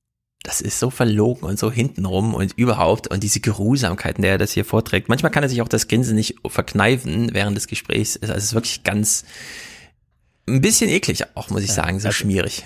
Und Johnson möchte übrigens, also Boris Johnson hat ja nur eine Profilneurose, nämlich er möchte besser sein als Churchill oder er möchte wie Churchill sein. Und das geht natürlich nur, wenn das Vereinigte Königreich zusammenbleibt. Hm. Ähm, er hat schon sehr gut dafür gesorgt, dass die Nordiren sich jetzt mal überlegen, ob sie nicht irgendwann da dieses Referendum, diese Referendumsoption ziehen. Das Ja. wird jetzt mit Schottland eh nicht. Das hat das Ja. sehr gut gemacht. Naja, Ich meine, also- man muss, muss auch sagen, er kümmert sich einen Dreck. Er hat sich um die Ja, gar schottischen. Belange einen Dreck. Er kümmert sich jetzt einen Dreck da, darum. Im Endeffekt, ja, ähm, weiß er nichts damit anzufangen. Das sind alles für ihn unwichtige Menschen. Ja, und ich glaube auch nicht, dass er seinen Erfolg in diesen, äh, in, in Nordengland versteht. Mhm. Also selbst In der Hinsicht, manchmal fällt er ja wirklich mit, also flach aufs Gesicht äh, mit dieser Nordirland-Sache. Das kann ihm ja schon noch angelastet werden, wenn je nachdem, wie mit der Gewalt da umgegangen wird. Da war jetzt nicht mehr viel zu hören zuletzt, aber wir wissen ja, der Sommer kommt und so. Und in der Hinsicht, ähm, naja, der dritte, der hier noch eine Wortspende abgibt, ist Michael Gove. Er äußert sich nicht direkt, sondern wir hören es nur reportiert. Uh, Murdo Fraser, uh, first of all, is this a straight out no from uh, the Westminster government? Well, I think what we heard from Michael Gove at the weekend uh, is that now is not the time for uh, another divisive independence referendum. Now is the time for the Scottish Government to concentrate on COVID recovery. wir müssen überlegen, was das genau bedeutet. Meint er jetzt mit der Weiße, wir hatten ja schon diesen Brexit und dieses Durcheinander wollen wir nicht nochmal. Also das ist wirklich dann so verlogen. Ne? Die Tories haben so in den Sand gesetzt, das alles. Und das wollen sie jetzt nicht nochmal, also machen sie das Zugeständnis an die Schotten nicht. mhm, genau. Eieieiei, das ist wirklich verlogen. Naja, ein Korrespondent äußert sich hier äh, und weist nochmal darauf hin, was wir eben auch schon gesagt haben, aber man darf es nicht unterschätzen. Die Zeitlinie ist so wichtig. There is indeed a pro-independence majority, uh, then that, that will be seen by pro-independence supporters as a, an unambiguous mandate for a second referendum. The difference be, between now and 2014, of course, is that Brexit occurred in between changing material circumstances. Und ich finde, da steckt auch eine Verantwortung für Europa drinne. Die Europäische Union hält sich daraus. Es gibt keine öffentlichen irgendwas und so. Aber es muss das Angebot an die Schotten geben, dass man sie natürlich aufnimmt, wenn, so wie den man den Engländern zugestanden hat, wenn ihr raus wollt, dann raus, aber wenn die Schotten anders entscheiden, dass man sie dann einfacherweise einfach durch das Reinstatement oder wie auch immer der alten Verträge wieder aufnimmt. Wie auch immer sowas. Aber ich finde, die Europäische Union sollte sich hier einmischen. Wird sie nie machen, aus Gründen, aber ich finde, es gibt so ein, es gibt Gründe jetzt selbst wenn, bräuchten die Schotten irgendwie drei Jahre oder so. Mhm. Ja. Also es gibt da ja so, es gibt da ja schon Diskussionen drüber. Und das Problem ist natürlich, dann gibt es eine innerenglische Grenze, ne? also zwischen Ja. Schottland und England, dann haben die dasselbe Problem, was mit Nordirland ist. Die sind natürlich auch von England abhängig, noch mehr Mhm. auf irgendeine Ja. Art. Wobei, das geht halt beidseitig, ne? Sämtliche Ölfelder sind in Schottland. Ja, Ähm, na gut. Und mein, meine Lieblingshumorstelle ist immer der einzige Atom-U-Boot-Bunker, den Großbritannien hat, ist auch in Schottland. Und die SMP Mhm. ist gegen Atomwaffen. Ähm, so, äh, für, für Nordirland ist übrigens ein unabhängiges Schottland äh, eine sofortige Katastrophe, weil dann sind dann, dann ist das, dann sind die am Arsch. Ja, also dann Ja. ist wirklich alles vorbei, weil dann äh, kannst du sie nur noch über Irland äh, Ja, also dafür ist die das war's. regionale Nähe einfach zu wichtig, Ne? zu Also das- entscheiden. die die Verknüpfung. ganzen, die ganzen Häfen da oben sind da oben Mhm. und so. Also das ist, ja, das ist, äh, also ich kann ja die Tories verstehen, dass sie das auf keinen Fall wollen, ja, weil da gibt's ja auch Mhm. sehr viele pragmatische Gründe. Auf der anderen Seite, ne, in diesem Fuß habt ihr euch selber geschossen und diese, äh, die Tatsache, dass man weder an die Schotten noch an die äh, Nordiren nach, nach dem Brexit-Referendum gedacht hat. Also an die Schotten ja noch weniger, ne? Die Iren, die haben ja Mhm. wenigstens noch ihr Protokoll bekommen, weil da gab's ein Problem. Ja, die Schotten waren jetzt netto fünf Jahre lang stinkig deswegen. Und man hat immer nur gesagt, ja, ihr spinnt doch. Ja. Ja, und die haben ja, die SMP sitzt ja auch in Westminster. Ja, und dort wurden sie auch, äh, insbesondere auch von Boris Johnson, auf eine Art behandelt, was In gut welchem Maße? Fernsehen- Also wie viele Abgeordnete haben die da? So boah, zwei, drei oder was? 30, 40 oder so. Ach so. Wenn du, wenn du die, wenn du die, die Oppositionsbank Mhm. siehst, da ist so eine Treppe. Mhm. Auf der anderen Seite der Treppe, also Richtung Ausgang, das ist äh, der kleinere Teil. Die unteren drei Bänke ist alles SMP und oben sind Ah, Grüne. Wusste ich gar nicht, dass sie da direkt mit vor Ort sind. Was sagen jetzt die SNPler dazu? Jetzt haben wir ja die Tories gehört, die da alle ganz ja, Deckel drüber. Jetzt müssen wir erstmal für Frieden und Ruhe sorgen. Das klingt ein bisschen anders bei dem SNP-Vize, also Sturgeons Stellvertreter. Äh, Keith Brown heißt er. Der sagt hier mal, der macht hier mal eine kleine Notiz, eine Adresse an Boris Johnson. And it will be the people of Scotland that have the final say, not Boris Johnson. However, Boris Johnson has said time and again no to a referendum on Scottish independence. It was a once in a, generation vote. Nicola Sturgeon has made it very clear, and she's a lawyer, she's not going to go for any wildcat action uh, that may actually end up in the courts for the wrong reason. But it may, in the end, be up to judges to decide whether or not Scotland can have a referendum. And if Boris Johnson decides he wants to try and use the courts to frustrate or prevent that referendum in the way that Trump tried to use the courts to prevent the uh, enactment of the democratic decision of the people of the US, as has been suggested earlier on in your programme, he's going to face a substantial backlash, not just from people in Scotland, but around the world. Ja, einfach mal das Wahlergebnis akzeptieren. So wie Trump. Ja, also na, natürlich ist das Argument hier so ein bisschen, ja, wir machen, wir gehen, wir, wir werden wahrscheinlich mal vor, vor Gericht gehen. Ähm, und warum denn eigentlich nicht? Also wir haben ja gesehen, dass dieser, dieser UK Supreme Court, ne, dass das Mhm. so eine rein justiziable Geschichte und verfassungsrechtliche Geschichte ist. So. Jetzt, jetzt, jetzt beantragen, jetzt beantragen die Schotten offiziell, ja, also jetzt die Mhm. Grüne und SMP mit ihrer Mehrheit beantragen das Referendum bei Boris Johnson. Das müssen sie ja eh offiziell machen. Der sagt nein. Und dann gehen sie halt von Supreme Court und sagen, ja, nee, wir möchten das jetzt hier, Mhm. wir haben hier, wir haben hier eine Mehrheit, wir sind ein Devolved Parliament, ja. Ähm, das ist tatsächlich, also, also man kann so ein bisschen die, die, die Parallele ziehen, wenn sich jetzt Bayern unabhängig machen wollte, ein feuchter Träum für vieler Menschen, ja, äh, dann geht das in Deutschland über Artikel 23, ja, theoretisch. Ne? Also Ja, da steckt Potenzial für Verfassungskrisen Also drin, da sie sich ja politisch schon so weit entwickelt haben. Also in der Hinsicht. Und äh, die offene Frage von eben, ja, sag. nur du ziehst über den alten Artikel 23, ich glaube mittlerweile geht's nicht mehr. Mhm. Aber ähm, theoretisch. Aber in England ist es so möglich, genau, in Bayern müssen wir erklären, was machen wir da mit den Franken? Haben die dann Recht, äh, deutsch zu bleiben oder wie auch immer?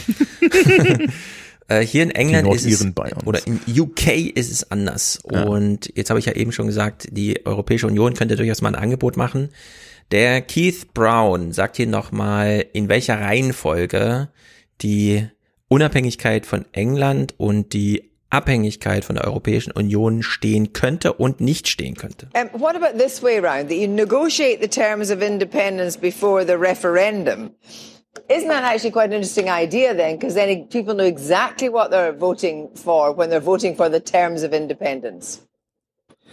Uh, no, I think you, you take the people's. Um, the, the people have the argument first. The people have the discussion, the debate, and they make the decision. And then I think you take it forward from there. Also eine ganz nicht ganz ungewichtige Frage. Sollte man nicht, wir haben ja eben gehört von Michael Gove, nicht nochmal ein neues Divisive äh, äh, Ding, sondern jetzt machen wir einfach, wir verhandeln zuerst mit der Europäischen Union, wie könnte das aussehen? Und danach stellen wir das zur Abstimmung im Volk. Und da frage ich mich so ein bisschen, wenn Sie es ernst meinten, ne, könnten Sie es nicht wirklich machen, weil dann auch so ein Selbstläufer draus wird, wenn man einmal Gespräche mit der Europäischen das- Union das führt. Problem, so. Ja, das Problem ist aber, dass von der Leyen diesen Telefonhörer nicht abnimmt. Ah, ja, leider. Ja, ne? Aber das also, wär's doch. Also die nimmt auch diesen Telefonhörer nicht ab, weil da in Spanien ein paar Leute ganz äh, die den Finger heben und sagen, ja, Mhm.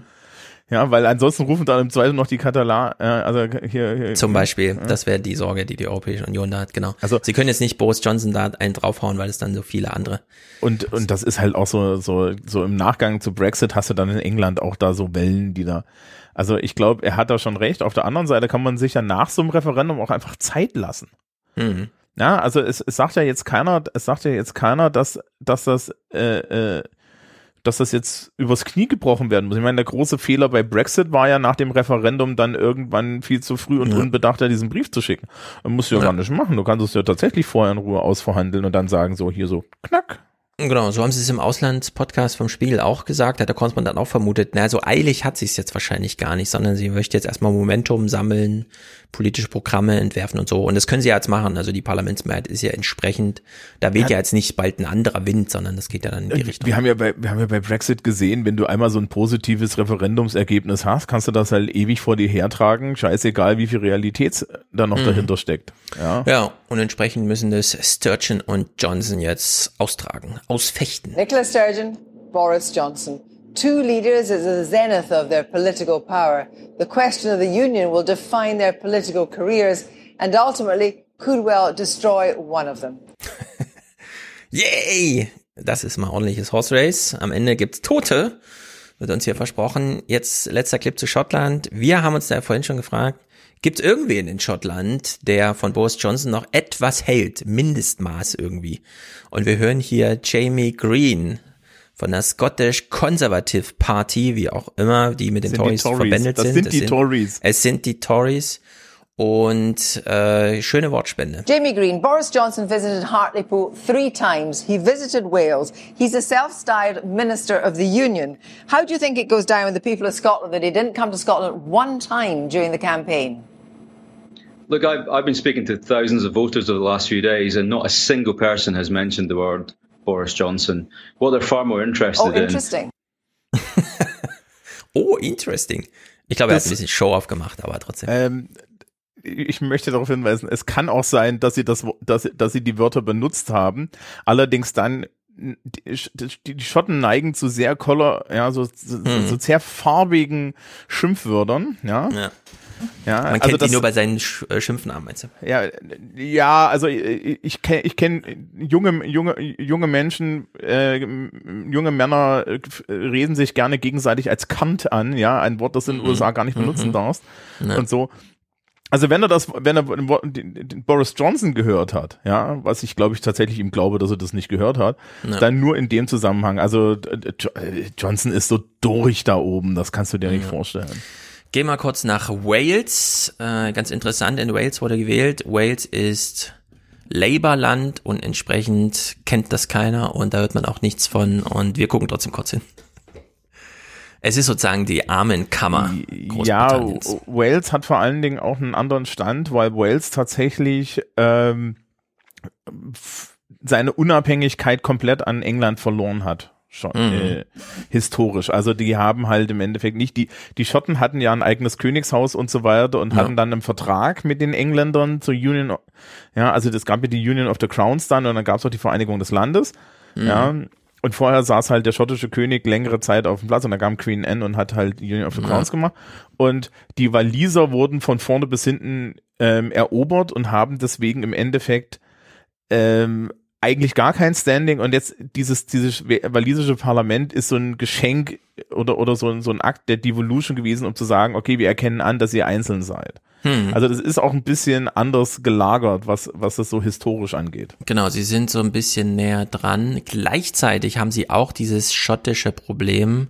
Sie wurden um die EU-Mitgliedschaft beraubt. Sie Da haben ist ja aber auch mehr mit Ja gestimmt. Das auch, genau. Also in Schottland ist die Sachlage ja klar gewesen, wenn auch nicht jetzt besonders deutlich, aber die Mehrheitsverhältnisse waren pro EU. Hier hören wir Hywel, Hywel oder wie auch immer, das sind die walisischen Namen, Williams von der Welsh Nationalist, äh, als ein Welsh Nationalist Lawmaker, was auch, alles komplizierter. Ähm, wie, wie, wie, welchen Platz in der Welt sieht man? Our motto is stop the world, we want to get on. Actually, we want to join the world, not separate ourselves from it.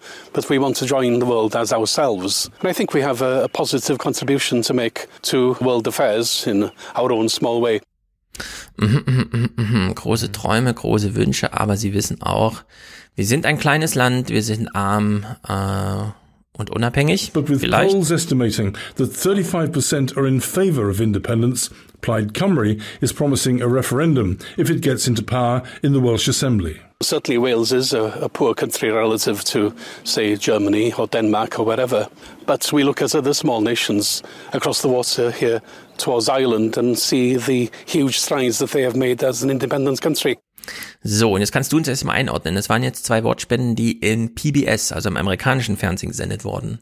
Und er spricht ja auch plötzlich von der Unabhängigkeit. Klar, mit dem klotzen Hinweis sind nur 35 Prozent Zustimmung im Land dafür und so.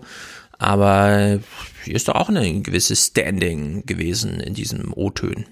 die, also tatsächlich die historische Sache ist anders. Ja, was jetzt halt kommt, ist Wales und Schottland sind der sogenannte Celtic Fringe. Ja, Mhm. also der keltische Rand.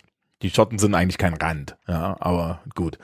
Äh, es gibt noch ein Stückchen anderes Celtic Fringe. Das ist dann noch lustiger. Das ist Cornwall.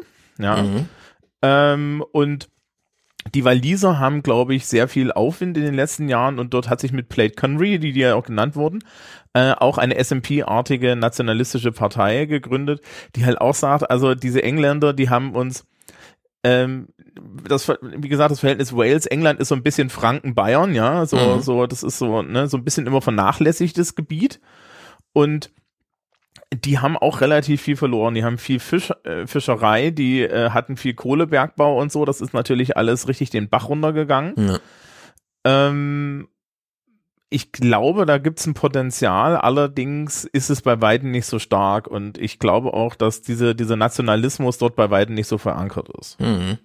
Aber er hat auch einen schönen Singsang, äh, dieses Ja. walisische, das ist gar nicht so unverständlich, also wenn es so langs Englisch ist, äh, wie gedacht. Es erinnert mich so ein bisschen an David Gilmour und so. Also ich habe ihn sehr gerne, diesen Clip auch vorhin nochmal so, einfach nur, weil er so schön Der äh, Akzent, redet. ist, der, der Akzent ist toll, weil Liesisch Ja. an sich ist eine gälische Sprache. Die haben ja, die haben ja das, die haben ja dieses, dieses, diese, diese Stadt mit dem längsten Namen der Welt. Naja, das Straßenschild kennt. Ja. Ja, da geht's lustig zu. In Walisien. Hier ein Bericht, wir bleiben noch kurz beim amerikanischen Fernsehen. Die britische Regierung hält UK für den erfolgreichsten Staatenbund der Welt, wenn nur Boris Johnson und so weiter. The British government likes to boast that the United Kingdom is the most successful political and economic union the world has ever seen. But a new study by public policy experts at Cambridge University warns that Boris Johnson is widely perceived as a prime minister who only speaks for England. Und das muss man ihm doch wirklich persönlich zurechnen, oder? War das bei den anderen Premierministern auch so? Da könnte man doch noch integrativ irgendwie für ganz UK wieder Gordon eine Rolle Brown, für sich finden. Gordon Brown war ein Schotte. Ja, zum Beispiel, sowas. Gordon Brown war ein Schotte. Ähm, Blair und Major haben, ähm, also gerade Major noch sign richtig signifikant, haben überhaupt die Troubles in Nordirland beendet. Ähm, Blair war Devolution. Blair verdanken die Schotten sein Parlament. Der, da gab es auch damals den, den Wunsch der Schotten, wir hätten gerne ein eigenes Parlament wieder, die Waliser auch. Und Blair hat gesagt, wir machen das. Ja, ähm, Cameron war mit sich selbst beschäftigt und jetzt vom, vom Typus her, es gibt kaum jemanden, der englischer ist als Boris Mhm. Johnson. Er ist so alles das, was so, so eine, so eine Karikatur des Engländers ist, ja. Ja. so dieses, dieses, dieses boastful, dieses, dieses irgendwie übertrieben, unkultiviert, er, er kultiviert das ja auch, der ist ja gar, der ist ja, Ja. gar nicht so, ein- so ein Typ. Und das stößt tatsächlich die Leute in diesem Celtic Fringe Regionen ab, weil das ist auch so ein Feindbild, das sie immer haben, ja. Ja, das kann ich mir gut vorstellen. Die sind da anders drauf. Also ähm, du wirst zum Beispiel in Schottland als Deutscher, habe ich ja selber erlebt, sehr wohlwollend aufgenommen, allein schon, weil die Engländer dich nicht so mögen. Ja, das ist dann wahrscheinlich, wahrscheinlich auch sehr historisch zu begründen. Das ist die Kulturkämpfe waren ja alle da. Jetzt ist ja Walisien auch durch die Corona-Pandemie, sie mussten durch und ähm, wie in Deutschland auch, Gesundheitspolitik ist regionale Hoheit, Kompetenzgebiet. In ähm, Wales ist die ähm, die Corona-Bilanz also sehr negativ und wir dachten schon, in England ist negativ. Becca Brown was elected as a local councillor for Plaid Cymru during the pandemic. Having control over health issues enabled Wales to enforce tougher measures than England. Mainly for me, it's an ambition for Wales wanting to see us healthier and wealthier because going back to the pandemic, what we have seen is I think the eight areas in the UK who were worst hit by COVID, five of them were here in Wales, and that's poverty. Ja, also die schlimmsten ist, äh, die Gebiete, die äh, wo Corona zugeschlagen hatten, sind in Wales und dort sagt sie auch, das ist hier die Armut. Ja, da gilt deine, deine Sheffield-Logik. Ja, Ja. also es ist, es ist ein unheimlich armer Landstrich. Ja, die hat, die, die haben wirklich auch schon in den 80ern und so die Strukturschwäche so richtig in die Knochen gehauen bekommen, als halt äh, der, der Berg, die hatten Kohlebergbau. Mhm. Und ansonsten sind sie nur noch dafür bekannt, äh, dass sie, dass, dass sie halt Schafe haben. Ja, so, das war's. Ja, und die schauen jetzt auch nach Schottland. Äh, es gibt nicht viel zu vermelden, was Wahlergebnisse angeht aus Wales, aber sie schauen auch auf Wales, Schottland. what's happening there? The last time I looked at polls, it was up around 35% in favor of independence. Um, there is frustration there. Also, the big thing that I think frustrates people is that all the power is in the Conservative Party, which is dominant Boris Johnson's party in London in the in the British Parliament, and they are they are very different politically than England. There's also a lot of discontent or some discontent in Wales, uh, but Wales wouldn't be the first place to make a move. They'll be watching Scotland very closely. Ja, mit Boris Johnson, je nachdem, wie lange er jetzt regiert, er sitzt ja fest im Sattel in England, kann es durchaus sein, dass es ja fünf, sechs, sieben Jahre, keine Ahnung, dazu kommt. Und das es, und dann muss man es echt Boris Johnson selbst anlasten. Also das hat er jetzt schon als Grundstein gelegt. Äh, wenn UK zerbricht, dann liegt es an Boris Johnson. Sein strukturelles Desinteresse. Ja, eigentlich an, an diesen ganzen, an diesen ganzen devolved Gebieten und sein, auch sein Glaube dran, dass sie auf ihn hören müssen. Mhm. Ja, ähm, wird ihm echt auf die Füße fallen. Und Ja. er ist, er ist, also für Schotten kann ich es ziemlich klar sagen, er ist wirklich so eine Hassfigur. Ja, also die, die, dieser Typ, ja, äh, diese Art von, diese Art von Engländer, ja, die, den, den wollen sie da, da, da Mhm. wirst du da oben auf die Fresse gehauen, ja. Ja. Also das, das ist halt wirklich, das ist die, ne, äh, ich habe vorhin irgendwie, als wir über das schottische Parlament geredet haben, da hieß es Everything but Westminster. Und er ist, er ist so Westminster. Ja. Er ist, ja, also David Cameron war schon eine Hassfigur für die. Mhm. Ja, so ein blasierter Oberschicht-Engländer. Ja, und jetzt kommt da auch noch einer dazu, der, der ganz offensichtlich keine Manieren hat. Ja, also Ja. das ist so. Ja, und hier werden am Wahltag mal die Moderationen zusammengefasst, die dann als Effekte, und da kann man, was du jetzt auch sozusagen, was die Kultur, die Persönlichkeit und so weiter, Boris Johnson und das Verhältnis zu seinem Reich äh, irgendwie betrifft, ja, das ist hier alles schon angelegt, das kann alles schiefgehen. These are some of the big themes, the big picture. Remember it when we're thinking about the elections on Thursday. As I say, they are the latest staging post of a wider and longer story which predates even Brexit, increasing Conservative strength in England and Wales, a realignment in the North and Midlands in favour of the Tories, but no equivalent realignment for Labour in the South, or at least not enough of one to hugely really benefit them yet. And in Scotland, a political situation which is now so divorced from the rest of the country that it no longer really even makes sense to talk about British politics or a British electoral landscape at all. Ja, er sagt hier, es macht schon gar keinen Sinn mehr, von Großbritannien-Politik zu sprechen. Oder es ist wirklich nur englische Politik, schottische Politik, walisische Politik. Und Nordirland nochmal ein ganz eigenes Pflaster. Da gibt es ein kleines Häkchen noch, das ist mir gerade erst eingefallen. Äh, die Schotten kriegen durch ihr Devolved Parliament anteilig relativ viel Geld, weil da, ge äh, ähm, weil da geht's nach Fläche oder so und die haben weniger Einwohner und deswegen kriegen die, die kriegen halt mehr, so relativ gesehen mehr aus den Steuern und deswegen können die da halt auch ein bisschen mehr Geld ausgeben. Auf der anderen Seite ist das, ist, ist das nur, sagen wir mal so, historisch gesehen gerecht. Ja. Ja, und da wird wahrscheinlich sich auch nichts ändern, denn da will man jetzt die Axt nicht dranlegen. Außer man provoziert dann wirklich das Ende. Ja, wenn sie unabhängig wären, ist es halt damit vorbei. Auf der Ja. anderen Seite ähm, haben sie auch die Ölfelder. Mhm, eben. Also die Rechnungen werden da alle jetzt gemacht. Da sind wir mal sehr gespannt. Wahrscheinlich, was die nächsten Jahre dazu passiert. Ich will mal zum Abschluss von diesem Wahltag hier noch so ein bisschen die Arroganz von den Tories. Wir hören es auch immer mal wieder bei der CDU. Da gibt's so diese alten Kader, Bosbach und so weiter, aber auch Söder, die so ganz, ich bin hier eigentlich schon König-Status und so weiter. Ne?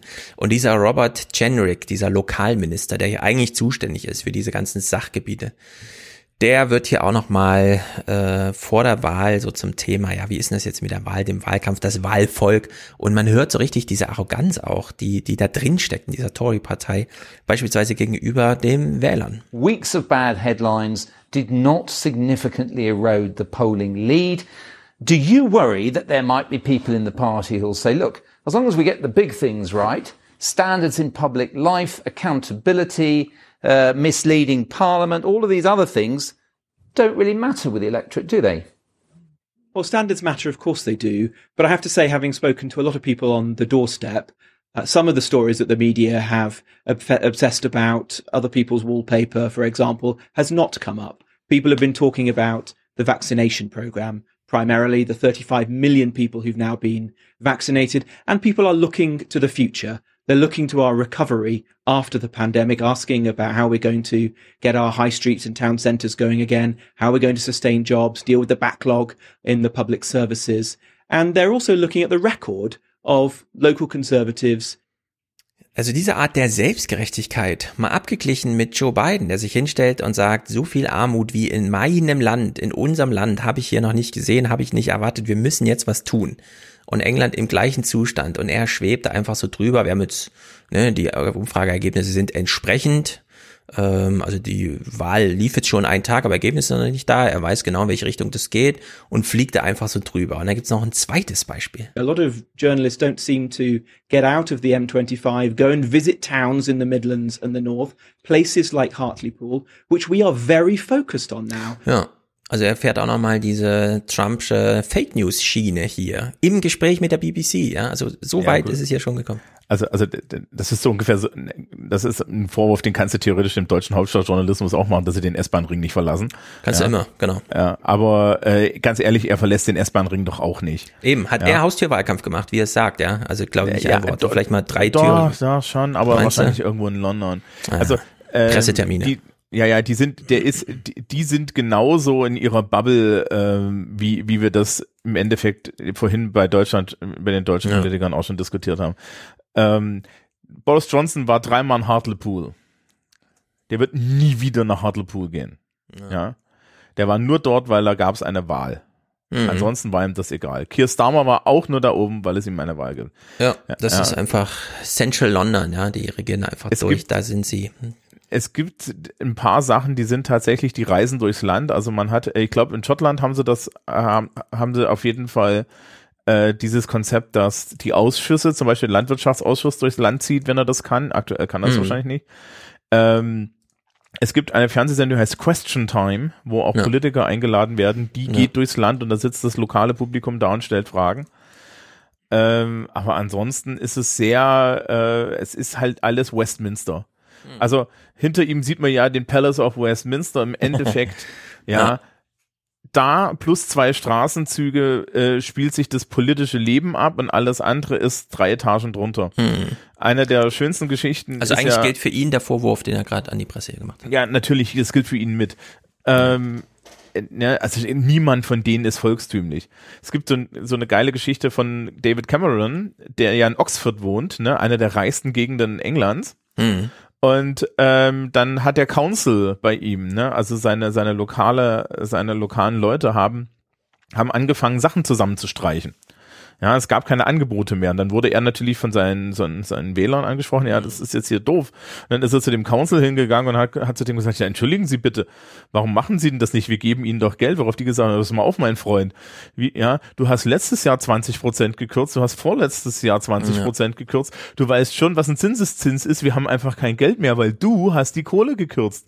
Und dann fiel er aus allen Wolken. Nicht, dass er was geändert hätte. Aber Ja, nicht mal vor der eigenen Haustür. Und auf der anderen Seite noch ein Wort zu Labour. Hier hören wir einen ehemaligen Corbyn-Berater, der nochmal den Wahlkampf einschätzt. I think if you're a councillor today, you're th- looking at the Labour campaign and thinking, all I've seen is pictures of Keir Starmer having pints of beer or standing in front of a Union Jack and not announcing anything for the country, what his vision is. Ja, also dieser Council, von dem du gerade gesprochen hast, der hätte sich hier von dem Labour-Angebot auch nicht viel versprochen. Auch eine Keir Keir Starmer gesehen, wie er irgendwo ein Bierchen trinkt. Ja, und die einzige, der Bier trinken kann, das hat politischen Erfolg in Großbritannien, ist Nigel Farage. Mhm. Ja. Und entsprechend ähm, beschließen wir den UK-Wahlteil mit der Stimmungslage, wie in den Korrespondenten hier reportieren. Großbritannien, wir haben durch den Brexit schon gehört, Global Britain und so weiter und so fort.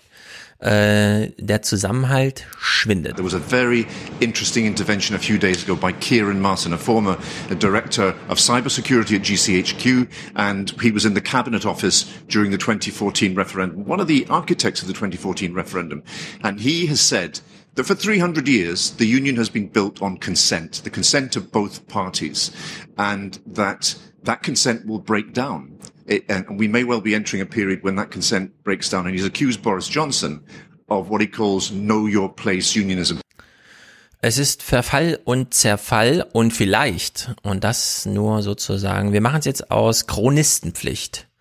Äh, diesen, diese kleinen 20 Sekunden. Queen Elizabeth II. hat mit der traditionellen Verlesung des Regierungsprogramms die neue Sitzungsperiode des britischen Parlaments eröffnet. Zentrales Vorhaben ist die schnelle Erholung des Königreiches von der Pandemie.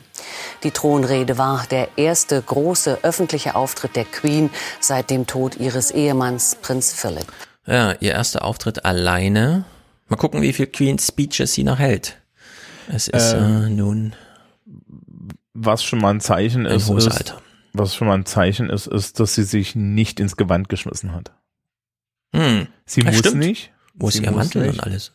Ne, die Krone wurde vorhergetragen. Sie muss Hm. nicht. Die Krone muss da sein, aber sie muss nicht dieses Gewand anziehen und so weiter. Hm.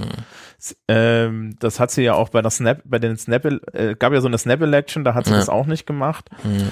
Und ich glaube, sie verzichtet da jetzt drauf. Und das hat auch ein bisschen was, glaube ich, einfach mit Alter zu tun. Die Krone ist echt schwer. Ja, also in der Hinsicht, hier ist in Großbritannien, da kann es jetzt auch schnell gehen. Schlag auf Schlag, politisch und gesellschaftlich. Und wenn der William an der macht, das wird's ja auch lustig. Ja, also da muss man dann eh mal gucken, wie das weitergeht. Wir schließen hier noch ein kleines Kapitel an. Zwei. Die, das ist wunderbar, dass wir das schaffen. Letzte Woche sind wir auch schon so cool durch die Clips gekommen. Äh, die Corona-Lage im englischsprachigen Raum, das interessiert uns natürlich, denn die sind uns ja ein bisschen voran. Und hier hören wir mal Kate Nichols von UK Hospitality, also dem Gastgeber, Gastwirtschaftsverband äh, Englands. Die Hoga sozusagen. Genau, sie macht hier mal eine Ansage. And then most importantly to confirm now that we will proceed with the final step, 21st of June, lifting all of social distancing restrictions and the, crucially the operational restrictions which prevent hospitality from operating at break even. 21. Juni ist der Termin. Wir haben ja schon einige jetzt gehört. Unabhängigkeitstag in Amerika. 21. Juni hier in England ist der Öffnungstag. Sommersonnenwende. Sommersonnenwende, ja. Also da, ab da, Sommerbeginn ist hier, also Sommer ist regulärer Sommer in Großbritannien. Mhm. Je nachdem, wie die Lauterbach macht ja schon wieder Stimmung mit der indischen Variante, aber mal gucken. Bisher scheint die Impfung ja doch ganz gut zu funktionieren. Vorab Einblick in eine Studie, dieses Thema, ich bin mir nicht so sicher, ob wir in Deutschland auch noch mal davon heimgesucht werden als großes mediales Thema, was unabhängig davon ist, ob es ein reales Thema ist in der Gesellschaft. Ähm, es gibt hier in England eine Aufarbeitung der psychologischen Fälle, Mental Health, in Verbindung mit Polizeiarbeit. Denn da konnte man einfach mal abfragen, wie sieht eure Stat Fallstatistik so aus? We don't yet fully know what impact this pandemic has had on the country's mental health, but Newsnight's been given an early insight from one frontline service that deals directly with people in crisis, the police. For years, long before coronavirus hit, it's been apparent that frontline officers aren't simply investigating crime, but often act as the first response for people suffering mental health problems. Now, Newsnight's been given exclusive data by Bedfordshire Police that shows a dramatic increase in demand for their services through the pandemic when it comes to mental health related incidents. So, und jetzt machen wir eine kleine Transferleistung zu Deutschland. Das würde mich wirklich interessieren. Die Zahlen hier gibt's aber nicht. Also sie sagt jetzt, es gibt hier Zahlen, also Sie wollen aber reinschauen. Wir wissen, in Deutschland ist es nicht ganz so dem Verfall ausgeliefert wie in England. Wir haben hier nicht nur ein NHS, sondern wir haben eigentlich ein ganz gutes Gesundheitssystem. Wir haben aber auch schon gehört, dass äh, die Schlangen lang sind vor den Psychoeinrichtungen, gerade für Kinder und Jugendliche und so weiter. Dass Gästeliste, äh, Gästeliste, Wartelisten geschlossen sind und einige Bürgermeister und Verantwortliche auch schon von Triage sprechen, ganz explizit im Zitat. Ähm, die Zahlen aus England zum Thema, wie viel suizidrelevante Fälle hat die Polizei registriert? Und damit ist gemeint echte Suizide, aber auch Suizidversuche. Ist wirklich dramatisch. Es kann man eigentlich nicht glauben, in welchen Dimensionen das durch Corona zunahm. I want to get some help to you. If I try to think of it like if you're talking to a friend, if you're talking to a loved one, not someone you never know, try to build a rapport with them. Bedfordshire Police has shared with Newsnight recent data on so-called suicide marker incidents. That's when somebody has acted or made an attempt towards taking their own life. In January last year, before COVID hit, this force logged one incident with a suicide marker attached. In April 2020, that was up to 79, and in March 2021, it was 289. They say they've had an average of nine suicide marker incidents a day during the pandemic. Also aus einem Vorfall, bei dem die Polizei hinzugezogen wurde, pro Monat wurden neun pro Tag. Mhm. Das ist, und das ist ja immer nur die Spitze des Eisbergs, ne? Also wenn es wirklich zum Suizidversuch kommt. Ja, das sind, das sind die Suizidversuche, die bei der Polizei anrufen, ne? Also, ja. das, ähm, was ich übrigens hier sehr schön finde, ist, ähm, Transferleistung Richtung USA, das könnte Polizei auch machen. Ja, so, so. Richtig, richtig, richtig. Ja. Auch Hashtag, in Deutschland übrigens. Ja. ja, also Hashtag Defund Police, so sähe das dann aus, wenn man das richtig macht. Aber ähm, ja, in, Deutschland ist die Polizei da ja wirklich weitaus besser. Die holen dich dann im Zweifel auch ab und schmeißen dich dann halt in, in der nächsten psychiatrischen Klinik ab. Das Problem ist, die psychiatrische Klinik zuckt anscheinend jetzt aktuell mit den Schultern. Ja, die können ja nichts ja. mehr machen. Die Stationen ja. sind ja voll. Sind Manchmal voll. hast du so ein Phänomen, dass ähm, jemand mit Corona eingeliefert wird, weshalb es heißt, oh, Corona-Fall, äh, dann wird wirklich versucht, jeden Einzelnen nach Hause zu vermitteln. Also wirklich abzuklären an demselben Tag noch ist die Suizidalität noch gegeben und dann hofft man, dass die Station frei ist. Und dadurch sind dann manchmal Stationen frei, einfach von heute auf morgen, weil halt durch Corona und so weiter man wirklich schaut, ob die nicht doch zu Hause betreut werden können. Aber es ist eine dramatische Lage, ja. Also es ja. ist wirklich, und diese Zahlen hier, das ist wirklich von 1 auf 289, ja, Januar 2020, März 2021. Und hier sieht man auch nochmal, wie sehr der zweite Lockdown ist in Deutschland genauso nochmal psychisch besonders reinschlug. Der erste, hm, okay, aber der zweite war dann nochmal so richtig Ähm, ja, dann kann man nochmal dazu nehmen, dass natürlich äh, Suizide ja so eine Funktion von, von Depressionen, Burnouts und ähnlichen ja, da gibt's ein Vorfeld, genau. genau. Und das ist dann aber so Faktor 10, 20, ne? Also mhm. äh, nicht alle Menschen, die, die, die depressiv sind oder eine schwere depressive Episode haben, neigen automatisch zu Suizid, sondern die haben ganz viele andere Probleme und da ja, und das muss jetzt auch dann alles mal gelöst werden. Vor allen Dingen muss das irgendwann mal alles irgendwie auch weggeräumt werden. Genau, es ist immer am Ende einer Episode, dass und, hier der Marker dann gesetzt wird. Und dann sind wir, und dann sind wir beim Erwerbspersonenpotenzial am Ende, ne? Mhm. Also der wirtschaftliche Schaden, was das, was, was da noch kommt, das ist, glaube ich, noch nicht, noch, noch nicht zu sehen. Ja, und ganz interessant. Es gab noch nie so wenig Krankmeldungen wie jetzt, dadurch, dass die Infektionskrankheiten alle ausgefallen sind. Gleichzeitig haben wir diese Psychowelle an Krankheitsvorfällen. Ja, und wir haben natürlich auch gerade in Deutschland so eine Tradition, dass Menschen mit, mit psychischen Problemen sich eben nicht wirklich helfen lassen. Ja, also es ist mhm. immer noch ein, es, es ist immer noch ein leichtes Stigma dran. Ja, ähm, ne, es ist, das ist besser geworden, aber es ist nicht gut. Und ich merke das ja auch an der Schule. Also wir haben jedes Jahr Probleme. Ne? Meine Schule hat eine hohe Betriebstemperatur und wir haben jedes Jahr Probleme damit, dass uns Menschen mhm. im Endeffekt durch psychische Störungen abhanden kommen. Jetzt gegen Ende des Schuljahres, wo die Temperatur besonders hoch war, ja, also mhm. weil wir ja dringend ganz viele Leistungsnachweise schreiben mussten, naja. sind wir, ähm, wir haben Klassen, da fehlen aktuell sechs oder sieben Leute, weil sie wegen psychischen Sachen in Behandlung sind. Mhm. Ich habe in meiner Klasse jemanden im Endeffekt verloren, den ich, wenn ich, wenn ich jetzt ein normales Schuljahr gehabt hätte, ähm, den, den, den wir allein durch die Struktur der Schule vielleicht hätten stützen. Ja, ja, ja die Gespräche wurden geführt, äh, äh, Schulpsychologen Hammer, ja, äh, du kannst das voll vergessen das ist, äh, das ist etwas, ich sehe das halt an der Arbeit. Wir sehen das jedes ja. Jahr, wir haben jedes Jahr diese Fälle und es ist dieses Jahr wirklich nochmal mehr geworden. Stell dir mal vor, du würdest eine mediale Statistik führen, wie wir die Sieben-Tage-Inzidenz gerade betrachten. Ja? Also, dass das wirklich Top-Nachrichtenthema ist, äh, wie ja. äh, diese Marker da hochgezählt werden. Ja. Naja, wir schwenken noch kurz um auf die US-Seite zu Corona in Amerika und jetzt sind es auch hohe und dramatische Zahlen. Man versucht die Todeszahlen jetzt nochmal neu zu kalkulieren. Das CDC hat hier ein großes Projekt. Meanwhile, the Centers for Disease Control and Prevention are looking into whether the official global COVID death toll needs to be revised higher. Its director weighed in on a University of Washington report that estimates there were more than 900,000 U.S. deaths. That is far higher than the current toll just those who've passed from COVID 19 specifically, but, but excess deaths relating to access to care, not presenting to care, and many other things. So um, we will look at this uh, carefully and then we will um, work with the, within the CDC to, to uh, make decisions as to whether to count them as excess or to count them um, as COVID specific. Also die CDC-Arbeitshypothese ist gerade, dass auf jeden offiziell registrierten Corona-Todesfall nochmal einer kommt, der bisher noch nicht registriert wurde. Wir kennen diese Rechnung auch vom RKI.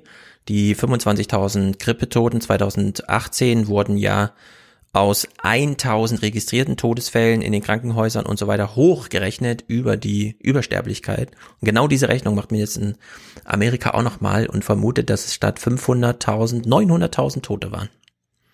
Also da kann man auch alle Sträkchen, Streeck hat ja auch sehr viel abgeleitet aus der Todeszahl. Da muss man jetzt die Todeszahl sich nochmal genau anschauen. Die Kritik hat er ja auch schon bekommen. Und äh, wird es wahrscheinlich in Deutschland auch nochmal eine Korrektur geben dieser Zahl. Naja, dramatisch, dramatisch. Schließen wir den Corona-Teil mit etwas Lustigem. Der Gouverneur von Utah wurde hier in ein Gespräch verwickelt zum Thema Impfen. Denn was kann man tun gegen Corona? Sich impfen lassen. Und wir sehen gerade in Amerika so nach 60, 70 Prozent setzt doch eine gewisse Impfmüdigkeit ein. Die Leute denken, vielleicht schaffe ich es hier mit Herdenimmunität ohne Impfung. Da hat Drosten ja in Deutschland schon die Ansage gemacht. Das haben wir alle gehört. Die Infektion ja. kommt, ähm, so und, oder so. Und es gab jetzt einen New York Times Artikel irgendwo, dass es tatsächlich einfach ein, noch eine Gruppe von Menschen gibt, die schlicht und ergreifend nicht die Zeit finden die, äh, sich diese, impfen zu lassen. Ja, ja, die, die es nicht schaffen. Ah, auf die kommen wir jetzt zu sprechen. Denn der Gouverneur äh, klassifiziert hier mal die verschiedenen Gründe, äh, weshalb man noch nicht geimpft ist, denn er möchte ja ein positives Bild machen. Es nützt ja nichts, die Leute jetzt zu beschimpfen oder so, ne?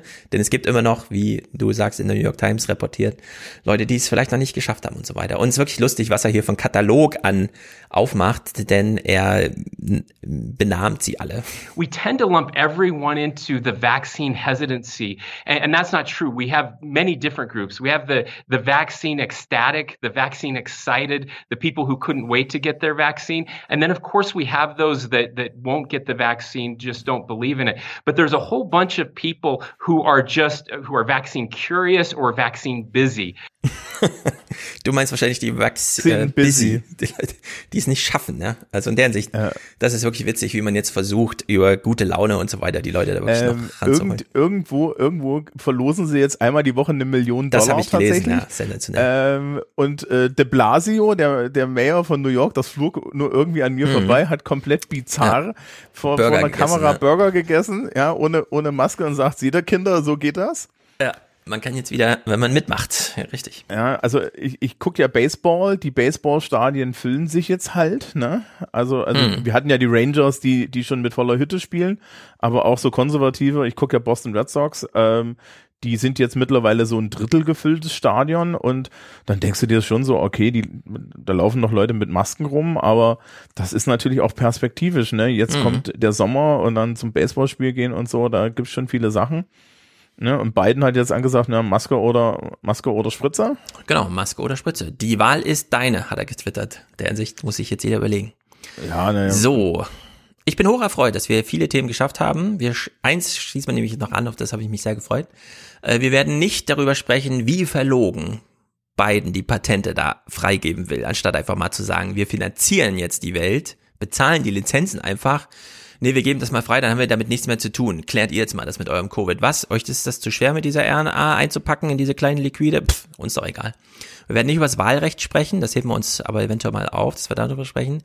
Der Supreme Court redet derzeit nur über das Telefon miteinander. Äh, PBS hat sich sehr drüber lustig gemacht. Und es gibt eine Funeral Assistance. Der Staat bezahlt bis zu 9000 Dollar für Beerdigungen. Wir wissen, Corona ist eine Unterschichtenkrankheit, weshalb gerade äh, an dem Tag, als es hieß, ab heute könnt ihr diese Hilfe beantragen, eine Million Menschen da angerufen haben, um für ihre Beerdigung, und wir wissen, es sind 500.000 Leute gestorben, also es gab eine Million Versuche per Telefon daran zu kommen. Wir beschließen aber jetzt ein Thema, das äh, ich besonders interessant fand, weil es völlig Banane reportiert wurde oder kreuz und quer. Wir haben ja hier schon mal über Liz Cheney gesprochen. Mhm. Liz Cheney ist Platz drei der Fraktionsführung im Repräsentantenhaus der US-Amerikaner, äh, Republikaner. Äh, sie hat also spezielle Führungsfunktionen inne, die ins, also die so weit gehen, dass sie schon mal mit allen immer mal reden muss. Sie kann ja nicht einfach durchsegeln wie jeder andere Abgeordnete, sondern sie hat einfach ein Telefonbuch von allen und redet auch mal mit allen und sie stand schon mal vor einer Abwahl. Und das haben wir dann hier beobachtet und haben festgestellt, ah ja, wenn die Republikaner in geheim abstimmen, dann bleiben solche Leute, die sehr Trump-kritisch sind. Und diesmal hatte sie diese Abstimmung nicht überlebt. Und wir schauen uns das nochmal an, weil das ist wirklich interessant. Wir steigen ein bei PBS am 6.5. Liz Cheney steht auf der Abschussliste. Hi everybody. A party leader, but for how long? House Republicans seem to have had enough of their conference chair, Wyoming Congresswoman Liz Cheney, and within days are expected to oust her from leadership. It is a stunning turn of events in just three months. The number one thing that happened at this con conference was unity. So, sie möchten Einigkeit. Liz Cheney stört. Ähm, sie steht zur Abwahl, also nicht Fraktionsrausschmiss oder so, ne, sondern es geht nur darum, darf sie diesen Führungsposten hier innehaben, solange sie weiter kritisiert, dass Trump hier lügt und so weiter, weil Trump ist doch eigentlich deren Held. Und äh, sie hat Unterstützer, aber selbst die kritisieren sie auch. Und es ist eine ganz interessant, wie dort argumentiert wird. The other group that's interesting that I spoke with are Republicans who say they actually agree with Cheney. They think everything she's saying about President Trump is correct. Now, note they're not saying this in public, but they tell me that the problem they have is that they think her words are empowering President Trump, that she is actually activating his base and making them consider and talk more about the election as fraudulent in a way they believe is unhelpful. They think she's just picking a battle that is actually harming things. So, also die Republikaner kritisieren an Liz Cheney, dass sie den Fokus immer wieder auf Trump legt. Obwohl sie doch weg wollen von dem Thema und dadurch stachelt sie aber Trump an, weshalb die sich wieder damit befassen müssen, was Trump macht. Ja, und äh, sie, sie lässt halt, sie, sie, sie redet halt weiterhin über ein dunkles Kapitel. Ähm, Auch das, richtig. Ja, es gibt so eine schöne, es gibt so eine schöne Geschichte äh, aus, der, aus, aus der Computerspielgeschichte. Die Firma Atari hat mal ein sehr, sehr, sehr, sehr furchtbares ET-Spiel gemacht und das hat sich mhm. nicht verkauft und das haben sie dann in der Wüste irgendwo im, in Kalifornien verbuddelt. Ja, mhm. äh, so ähnlich ist das auch. Man wünscht sich, dass äh, man wünscht sich dieses ET-Game der der GOP jetzt hier zu verbuddeln. Genau. Ja, vielleicht das, oder eher den, mhm. Atommüll, ja.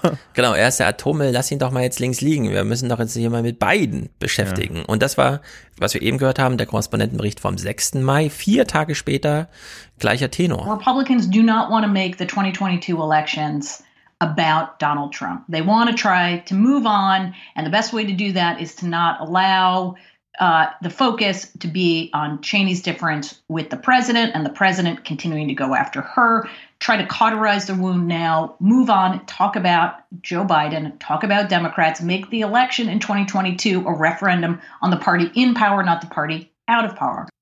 Mhm, mhm, mhm. Also kam, wie es kommen musste, zwei Tage später rausgewählt. We must go forward.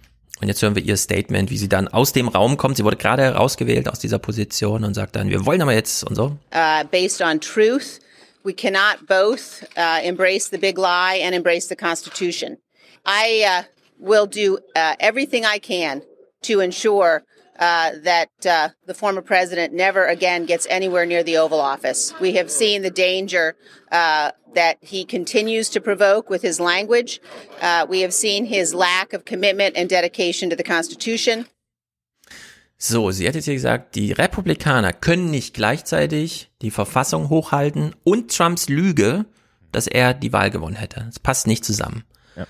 Und, und ich wollte hm? zu, dem, zum Wortbeitrag vorher sagen, mhm. ja, sie, der Vorwurf an sie, ja, sie möchte nicht, dass sie Wahl über Trump werden. Die, denen ist schon aufgefallen, dass Trump, dass Trump schon dafür sorgt, dass diese nächste Wahl um Trump gehen wird. Genau, muss ja. man ja nicht selber noch machen. In ihrer Wähler, in ihrer Wählerbase, ja. ne? Also die genau. ist, der ist dort eingesickert. Und mhm. er, ja, und äh, wenn, wenn du Hex on Tap hörst, dann, dann haben die alle Angst, dass Trump ihnen mit einer Primary droht, wo er dann halt irgendwie die Schaum vor dem Mund Wähler aktiviert und äh, ja. sie, sie dagegen kämpfen müssen. Was allerdings auch schon in Trumps letzten Amtsjahr nicht mehr so besonders gut funktioniert mhm. hat. Also da hat er seine Kandidaten schon nicht mehr durchbekommen. In der Hinsicht haben die Republikaner durchaus auch ein materielles Interesse, sich jetzt so langsam von Trump zu lösen.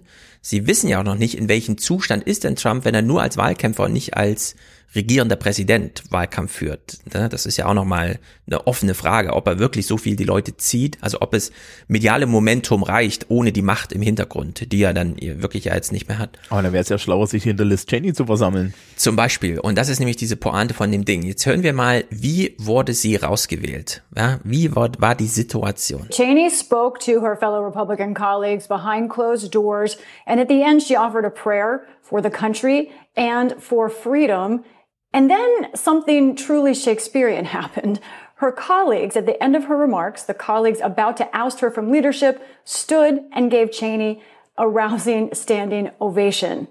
The vote after that was very quick. It was by voice vote instead of members having to cast ballots. That was essentially the decision of House Republican leader Kevin McCarthy. Uh, there were members wanting to do a recorded vote, but they did it by voice. It was just seconds.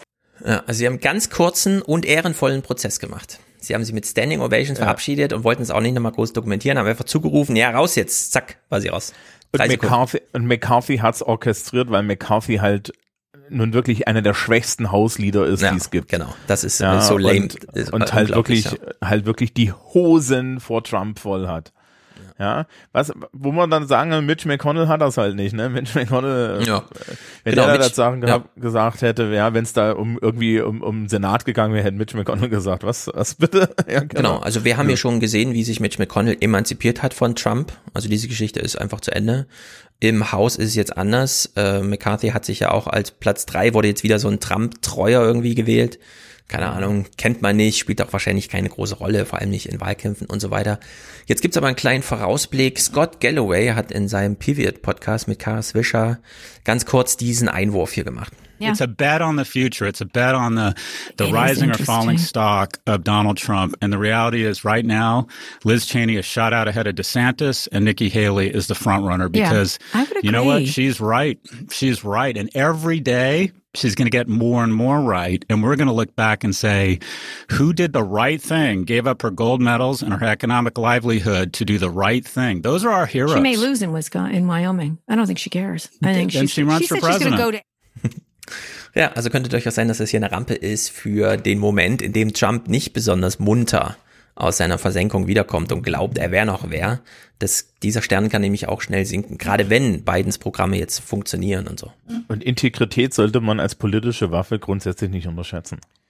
Genau, das äh, hier werden jetzt sozusagen die Reputationskoffer gefüllt, um dann im richtigen Moment zu sagen, aber ich habe mich schneller verabschiedet als Lindsey Graham. also in der Hinsicht. Jetzt hast du eben gesagt, das dunkle Kapitel Trump ist auch ein dunkles Kapitel für viele, das stimmt. Mhm. Und das hören wir ja nochmal bei Pelosi, denn es gibt auch einen kleinen Kampf darüber, wer macht eigentlich die Aufarbeitung vom 6. Januar, also diesem echten Angriff aufs amerikanische Parlament. Und da gibt's in der demokratischen, auf der demokratischen Seite so ein bisschen Uneinigkeit darüber, wer jetzt wie äh, für sich dieses Theaterstück aufführen darf. Is it time, as many are suggesting, to have President Biden appoint a bipartisan commission, equal number of members on both sides, uh, to investigate what happened? No. I think this is something that the Congress has to do. This, uh, similar to the 9 11 Commission. Uh, and this even more so because the assault was made on the Congress, on the Capitol of the United States, on our democracy. Ist das ihre kleine Rache an Trump? Sie möchte die Fäden in der Hand behalten, wie die Geschichtsbücher geschrieben werden über Trump, oder? Ach komm, aber ich möchte das eigentlich auch sehen. So Nancy Pelosi so, so, so, ums, so, ums, so ums Sitz und dann mal so richtig Popcorn-mäßig. Und da sitzen ja Leute, da sitzen ja dann Leute in diesem House of Representatives, dass das macht, ne? Die man die dann halt auch mal, also, so, ne? ja, die, die da auch mal so, sagen Sie mal, äh, Representative, kommen Sie doch mal hier in den Zeugenstand. Wir haben hier so ein paar SMS von Ihnen. Mhm, ganz, Was ganz, waren ganz da genau. so? Ja. ja, also in der Hinsicht, sie möchte hier nochmal die große Show und sie wird sie wahrscheinlich auch bekommen. Mal ja, gucken, aber erst in einem, wann. aber erst in einem Jahr, damit ja, ja, auch die Biden, Rampe zur Wahl genau. Auch gut ist. Richtig, Biden will jetzt erstmal sein Programm durchfahren und wenn dann die Midterms winken, wird nochmal erinnert, wie die Sachlage hier war. Also da lässt man sich die Chancen nicht entgehen. Letzter Clip für heute, äh, was die amerikanischen Sachen angeht. Ähm, Robert Gates ist Republikaner, war aber Außen äh, Verteidigungsminister unter Biden und äh, Obama hat ihn ja damals einfach übernommen. Und er war auch Buchautor, hat häufig Bücher geschrieben, Außenpolitik, kennen wir ja, jeder hält sich ja für den besten Außenpolitiker in Amerika und schreibt deswegen 10.000 Bücher, wie er das mit dem Iran gemacht hätte und so.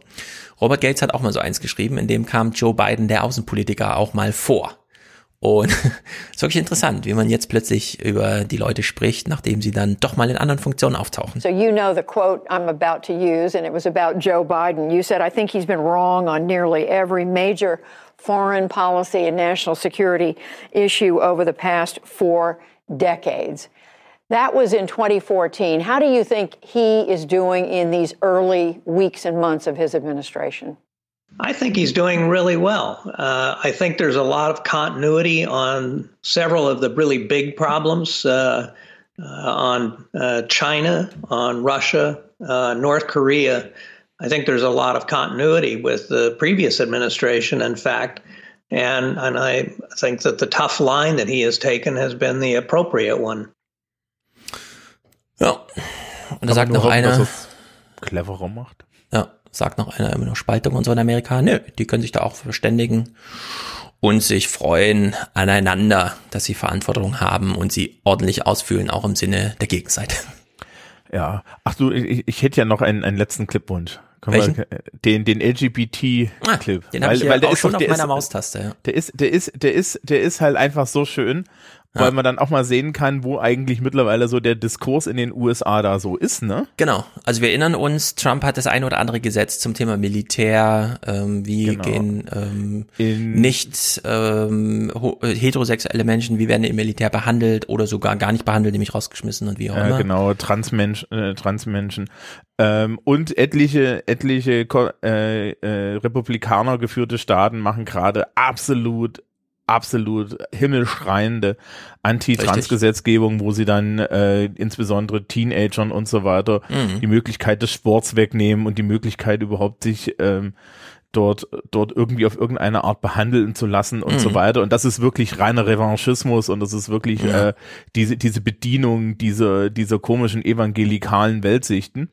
Genau, und wir haben ja vorhin gehört, wie in Großbritannien die Frage aufkam von den Journalisten an die Regierung oder an die Schattenregierung, an Labour. Wie macht das denn der beiden, diese Integration aus Sozialpolitik und Identitätspolitik? Weil beides läuft ja gerade, beim Klima ist es ja wirklich, ähm, das ist ja ein richtig zweigleiches, gleiche, gleich, gleisiges Thema. Wie macht man das? Und ja, man muss dann in den Reden auch mal kurz Exkurse einbauen und das hat Biden eben gemacht. Schließen wir hiermit ab. I also hope Congress will get to my desk the Equality Act to protect LGBTQ Americans.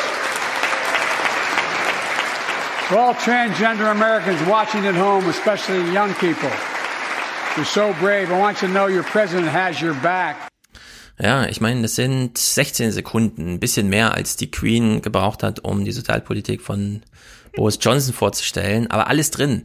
Die Gesetzesinitiative namentlich genannt, dann gesagt, sie soll auf meinen Schreibtisch, also es wird damit Chefthema und nochmal eine persönliche Konnotation hinten angehängt. Also in der Hinsicht ist das einfach vollständig, ja, in Kürze, aber trotzdem vollständig.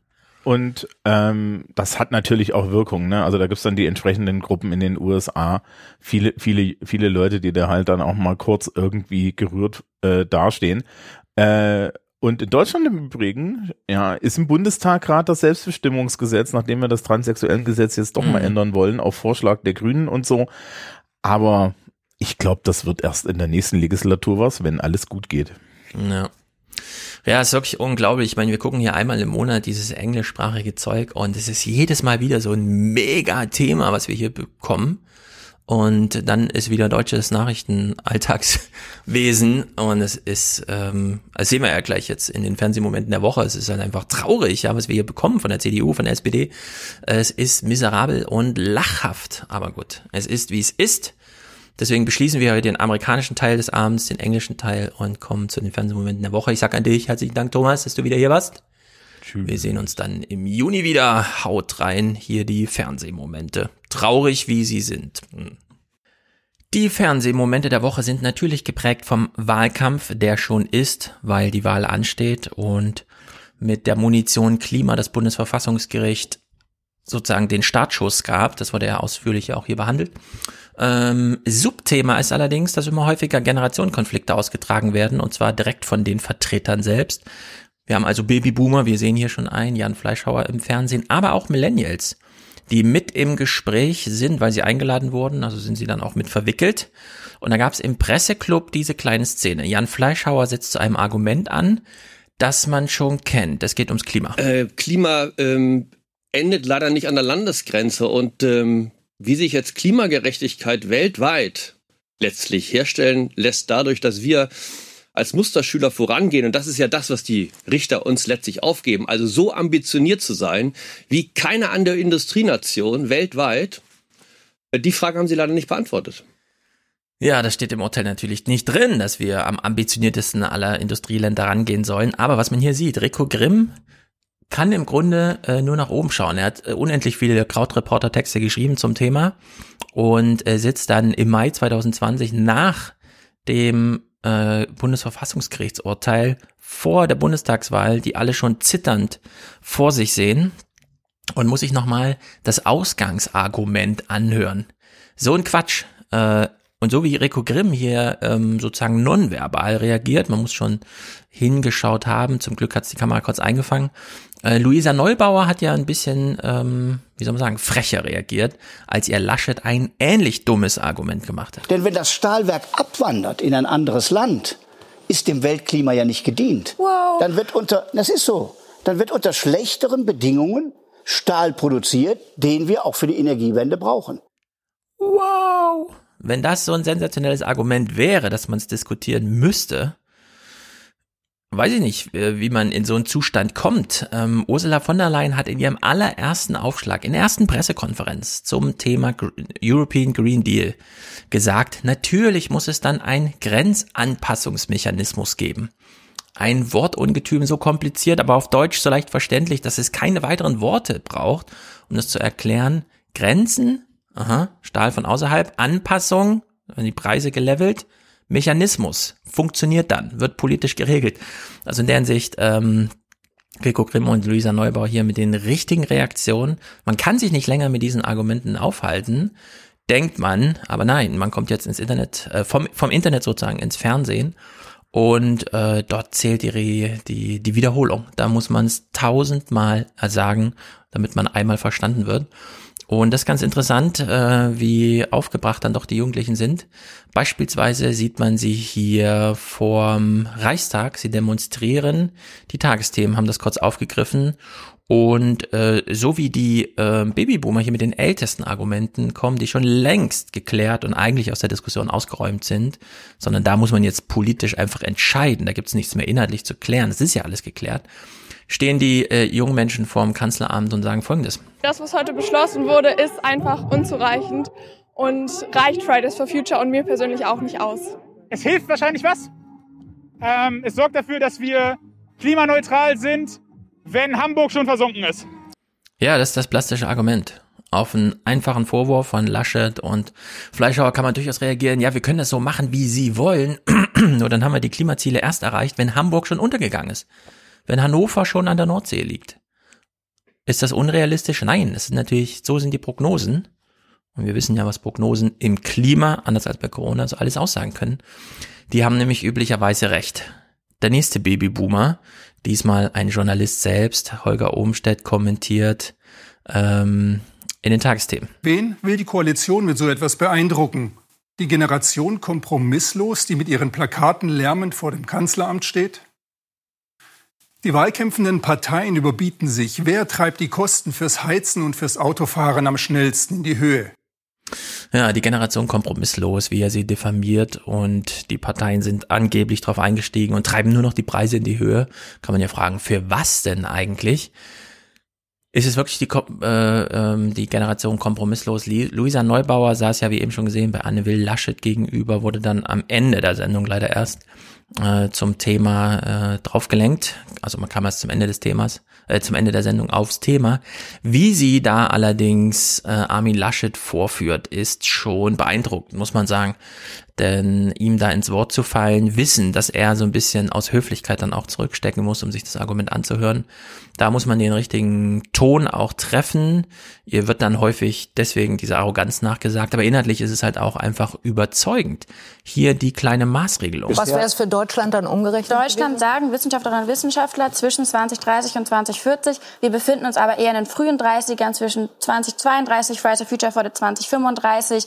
Viel weiter geht es eigentlich nicht. Ich kenne man kein Szenario auf 1,5 Grad in Deutschland gerechnet, wo man nach 2040 noch Emissionen wirklich emittieren kann. Aber Deutschland hat sich verpflichtet, 2050? Nein, Deutschland hat das Pariser Klimaabkommen unterschrieben und das legt fest, globale Klimaneutralität 2050. Das heißt aber für reiche Staaten wie Deutschland muss das deutlich früher passieren. Das ist auch Teil ja, von Paris. 1,5 Grad und 2050 Klimaneutralität, das sind zwei verschiedene Welten und das ist eine riesengroße, fatale und ich finde auch ein bisschen kindische Missinterpretation vom Pariser Abkommen, dass man ab 2050 kommt. Das ist auch wissenschaftlich übrigens überhaupt nicht belegbar. Wir sprechen im Endeffekt von Emissionsbudgets. Man kann sehr, sehr gut berechnen, wie viele Emissionen können noch global emittiert werden, um einen bestimmten Temperaturanstieg eben zu vermeiden oder zu bewirken. Und solange Regierungen nicht effektiv mit Budgets arbeiten, das weigert sich die Bundesregierung eben auch zu tun, bringen die Zahlen nicht wirklich viel, weil letztendlich müssen wir darüber sprechen, was ist das für ein Emissionsvolumen, von dem wir hier sprechen.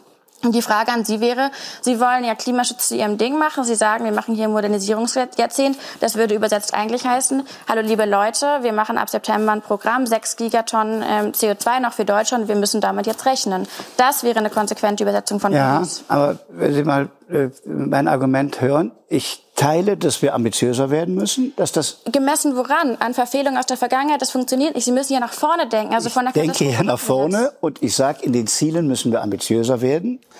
Ja, er redet über die Ziele, wo vorher schon klar war, nein, es reicht nicht nur Ziele zu formulieren, sondern man muss die Leitplanken einschlagen. Einmal materiell, also eine Grenzanpassung, so dass man in Europa schon sozusagen eine grüne Zone schafft, auch wenn China noch versucht, mit äh, Klima nicht neutralem Stahl dann den Markt äh, zu beliefern, auch wenn wir hier in Salzgitter schon, was weiß ich, für Hochöfen haben, die dann irgendwie CO2-neutral arbeiten. In der Praxis ja alles möglich, man muss es dann nur machen. Wenn man sich von dieser Semantik der Ziele verabschiedet, und hat Luisa Neubauer genau den richtigen Hinweis gegeben, äh, jetzt tatsächlich in Budgetkalkulation runtergebrochen auf einzelne Jahre umsteigt, um dann auch Jahresziele zu formulieren und die kann man dann auch einhalten oder sich abrechnen lassen, politisch oder finanziell, also entweder bezahlen. Die EU plant es ja genau so, Klimaziel nicht erreicht, muss man dafür bezahlen, man musste immer Strafen zahlen. Und das ist dann auch diese zweite internationale Komponente. Ja, Deutschland müsste dann auch mal von seinem eigenen Ding ablassen und sagen, wir ordnen uns dem europäischen Klimaregime unter, dass Deutschland einfach Budgets zuweist. Und die müssen dann eingehalten werden. Dann wäre die Politik, die nationale Politik, gerade nicht mehr für die Ziele verantwortlich, sondern nur noch für die Wege dahin. Die Ziele wären dann vorgegeben. Das hat ja im Grunde das Bundesverfassungsgericht jetzt argumentiert über die Freiheitsrechte gemacht. Es gelten, es gelten die Ziele nicht erst 2050 wird abgerechnet, sondern vorher, so dass die Freiheitseinschränkungen gleichmäßig verteilt werden. Und genau solche Budgetkalkulationen zum Thema Freiheit, zum Thema Klimagase, zum Thema Geld müssen jetzt gemacht werden. Man weigert sich aber, und das ist das Problem. Also der in Sicht sehr guter Auftritt unserer jungen Leute und grandios bekloppt, was wir hier von den Alten hören, insbesondere wenn wir Peter Altmaier als verantwortlichen Politiker selbst dazu sehen. Es ist unglaublich, wie mittlerweile Peter Altmaier nur noch genervt ist davon, dass Journalisten genervt sind, dass beide ein Gespräch führen müssen, was sie nervt. Wir sehen hier Peter Altmaier die Woche beim Bericht aus Berlin. Deshalb werbe und plädiere ich dafür, dass wir hier zu einer bundeseinheitlichen Lösung kommen. Das war mit der Kollegin Schulze bislang noch nicht machbar, aber ich habe die große Hoffnung, ja, dass wir das schaffen. das habe ich natürlich erwartet. Trotzdem, Sie haben ja die Zahlen gesehen, der Ausbau wird massiv abgebremst. Er muss aber massiv nach oben. Äh, wir werden auch dafür sorgen, dass mehr Windräder auf hoher See errichtet werden. Sehr viel mehr Photovoltaik als bisher. Gut, haben wir verstanden. Sie gehen an das Thema nicht ran, das bleibt. Dann gehen wir zum CO2-Preis. Auch da müssen Sie sich jetzt bewegen. Der soll früher steigen. Wie wollen Sie da aber höhere Energiekosten ausgleichen, vor allem für ärmere? Wahlkampf? Also die Union hat ähm, in den Gesprächen mit der SPD einen Vorschlag gemacht. Die äh, Einigung äh, steht noch aus, aber äh, wir sind bereit, uns dort sehr konstruktiv in die richtige Richtung zu bewegen. Und dann wüssten alle Beteiligten, woran sie sind. Zum Zeitplan kommen wir gleich noch, aber ähm, mal den Kanzlerkandidaten Ihrer Partei zitiert. Die Union darf jetzt nicht grüner werden als die Grünen, sonst wähle man das Original, hat er wohl so in der Fraktion gesagt. Hm. Man bewegt sich jetzt konstruktiv in die richtige Richtung. Aber aufpassen, nicht grüner werden als die Grünen, sonst wählt man dort nur das Original. Hm. Ja, das ist alles Banane. Ähm, die GroKo macht weiter, wenn überhaupt, eine nicht wir, nicht hier Politik. Also wir verweist auf China jenseits der Grenze, da kann man ja gar nichts machen. Deutschland ist ja nur so ein kleiner Fleck. Und überhaupt die Ziele, also später, später, später, woanders und wann anders. Das ist die Maxime, das hat hier äh, jemand, das ist nur so ein kleiner Spruch im Bericht aus Berlin, der hier mal reingeschnittelt wurde. Das ist, glaube ich, das kann man sich auch jetzt äh, sozusagen zurechtlegen. Global schwätzen und lokal verhindern. Global schwätzen und lokal verhindern. Hier sieht man es. Es geht um die Windräder. Jan Fleischhauer, man glaubt ja aber nicht, in welche Richtung es so geht, wenn die Babyboomer dann anfangen, so richtig einzusteigen ins Thema. Und ich betone hier besonders häufig die Boomer, denn Dirk hat sich beschwert, dass Boomer ja mittlerweile kein cooler Begriff mehr ist. Und ich sage, nee, doch, es ist genau das. Es sind die Babyboomer und hier sehen wir ein Exemplar verwickelt in die Klimadiskussion. Und ich glaube, es wird nicht gelingen. Es gibt ja einen sozusagen weißen Elefant in, im, im Mitte des Raumes. Es ist die Kernenergie. Mhm. Die Kernenergie. Und Jörg Schönbohm guckt schon, wo ist mein weißer Elefant? Also ich sehe hier keinen. Ich sehe auch keine Diskussion zum Thema Kernenergie. Was für ein Schrott. Kernenergie, ja. Wenn wir darüber reden, wir wollen nicht alles in die Zukunft verlagern, denken wir wieder an Kernenergie. Hm. Also mehr Externalisierung geht ja dann gar nicht äh, in die nächsten Generationen. Ingo moderiert hier zum Thema. Ingo ist ja mit so 40 irgendwas Jahren äh, genau dazwischen, ja. Kein Babyboomer, aber auch kein Millennial. Entsprechend scherzt er. Eins ist auch klar, auf uns alle kommen größere Anstrengungen zu. Und im Speziellen auf die Wirtschaft. Denn Millionen von Tonnen von CO2 lösen sich nicht von alleine in Luft auf. Mhm, machen sie nicht. Wir wechseln mal das Thema, bleiben aber im Wahlkampf. Was ich nicht wusste, ist, wie selten folgendes Ereignis stattfindet und wie wenig es dann in den äh, Medien behandelt wird. Dazu passt, dass die Bundesregierung heute den Armuts- und Reichtumsbericht verabschiedet hat, den das Gesetz alle vier Jahre als Rechenschaftsbericht von der Regierung verlangt. Während der Lebensstandard im Schnitt weiter stieg, verfestigen sich Strukturen der Armut. In den mhm. 80er Jahren war es noch so, dass 40 Prozent der Menschen, die in Armut lebten, fünf Jahre später immer noch arm waren. 40 Prozent. Das ist nicht gut. Es ist aber nicht besser, sondern schlimmer geworden. Allerdings schon länger. Seit etwa 2000 stecken jetzt 70 Prozent der Armen fünf Jahre später immer noch in Armut fest. Aha, Armut bleibt also als Thema in das man so rein stagniert. Einmal drin gefangen, kommt man da gar nicht wieder raus. Woran liegt denn das? Vielleicht an der Lohnentwicklung? Hier kleine Aufklärung im Heute-Journal. Während die Einkommen des mittleren Drittels und des oberen von 2006 bis 2016 deutlich zulegen, tut sich für das untere Drittel der Einkommen weniger. Und da müssen wir besser werden. Da müssen wir besser werden, sagt Hubertus Heil als zuständiger ähm, Familien-Dings, äh, äh, Arbeitsminister, der natürlich dann auch für Familien zuständig ist, mit. Was heißt, hier müssen wir besser werden? Vielleicht jetzt, wo die Inflation eh so ein bisschen anzieht, das Lohnniveau an erhöhen. Ja. Biden sehen wir ja, der schickt ja das Geld direkt bar nach Hause. Mm, Laschet hat folgende Idee. Und das im Rückblick auf, es ist die Woche, in der der Armuts- und Reichtumsbericht vorgestellt wurde. Und vor allem, und das dann sogar bei Klaus Kleber schon in der Moderation herausgehoben wurde, es an Geld fehlt. Die Menschen haben einfach zu wenig Geld. Die Lohnentwicklung hält nicht Schritt. So viel biografischen Aufstieg innerhalb eines Unternehmens oder wo auch immer kann man gar nicht machen, um dann in höhere Lohnklassen zu kommen, sondern es ist ein flächendeckendes Phänomen, dass Lohnerhöhungen fehlen. Und Armin Laschet sagt Folgendes. Das ist mein Verständnis von Gerechtigkeit. Nicht höhere Sozialsätze, sondern heraushelfen aus Hartz IV. Das dritte große Thema ist... Hartz IV bleibt also gleich. Ja, Hartz IV bleibt. Wird nicht ja, erhöht. Ja, das wird immer wieder angepasst an die Lebenshaltungskosten. Aber sozial gerecht ist nicht Hartz IV zu erhöhen, sondern jemand, der in Hartz IV ist, insbesondere den Kindern, herauszuhelfen, dass sie in Zukunft im Gegensatz zu ihren Eltern das vielleicht selbst schaffen. Das ist mein Verständnis von sozialer Gerechtigkeit. Also er will genau das weitermachen, was äh, zuletzt nicht funktioniert hat, weshalb Klaus Kleber es so ein bisschen betrübend anmoderierte, dass es erst 40 Prozent und jetzt 70 Prozent waren, die länger als fünf Jahre in Armut festhängen und dann natürlich nie wieder rauskommen aus der Situation. Tolle CDU haben wir da, fragen wir uns. Die macht jetzt Wahlkampf. Ja, und sie war natürlich Thema als eigen, eigenes äh, Phänomen. Äh, nicht nur, dass man sie wählt, sondern die CDU verbockt ja einiges inhaltlich auch. Und Dietmar Bartsch hat hier einen lustigen Spruch gemacht, glaube ich. Wir wollen in Regierungsverantwortung. Wir können nicht zusehen, dass diese Union, der erste FC eigene Tasche, wo ein halbes Dutzend Abgeordnete zurücktreten musste, an Masken verdient, Aserbaidschan-Affäre. Nein, diese Truppe muss aus Regierungsverantwortung raus. Ja, und hätten wir nicht so viele, Achtung, Babyboomer in Deutschland, hätten wir natürlich eine ganz andere Lage, denn wer wählt in die CDU? Na, das kann man ja in den Wahlstatistiken absehen. Das sind jedenfalls nicht die Jüngeren und da wachsen auch nicht die Kinder in die CDU-Wählerschaft ihrer Eltern hinein. Immer seltener jedenfalls, solange die Urbanisierung äh, anhält und dann nach Corona wieder Fahrt aufnimmt.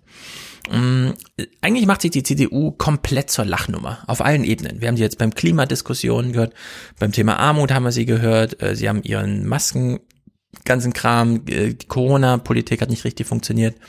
Ähm, und Lauterbach saß bei Markus Lanz und hat nochmal diese kleine Szene, man vergisst ja so schnell schon wieder, der Streit Söder gegen Laschet. Ähm, ist ja selbst nochmal Grund zur Belustigung gewesen und für einige eben auch so ein Unterhaltungsthema, beispielsweise im Bundestag.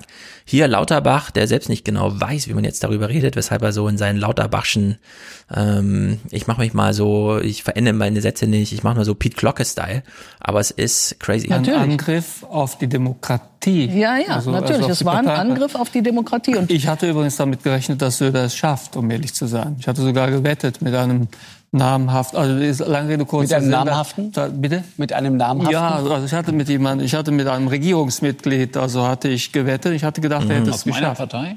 Ich das hatte, hätte mich jetzt auch ich hatte, ich hatte, ich, ich hatte tatsächlich, und ich muss gleich sagen, dass ich, also, dass ich befürchtet hatte, dass er es schafft, weil der Schaden hätte uns alle betroffen.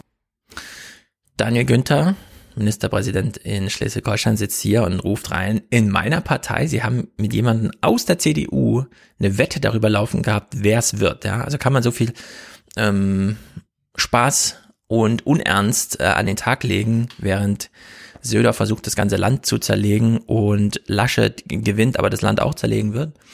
Mm, Daniel Günther äh, hat natürlich noch äh, mehrere Themen, die hier zu besprechen sind bei Markus Lanz, beispielsweise Personalie Maaßen.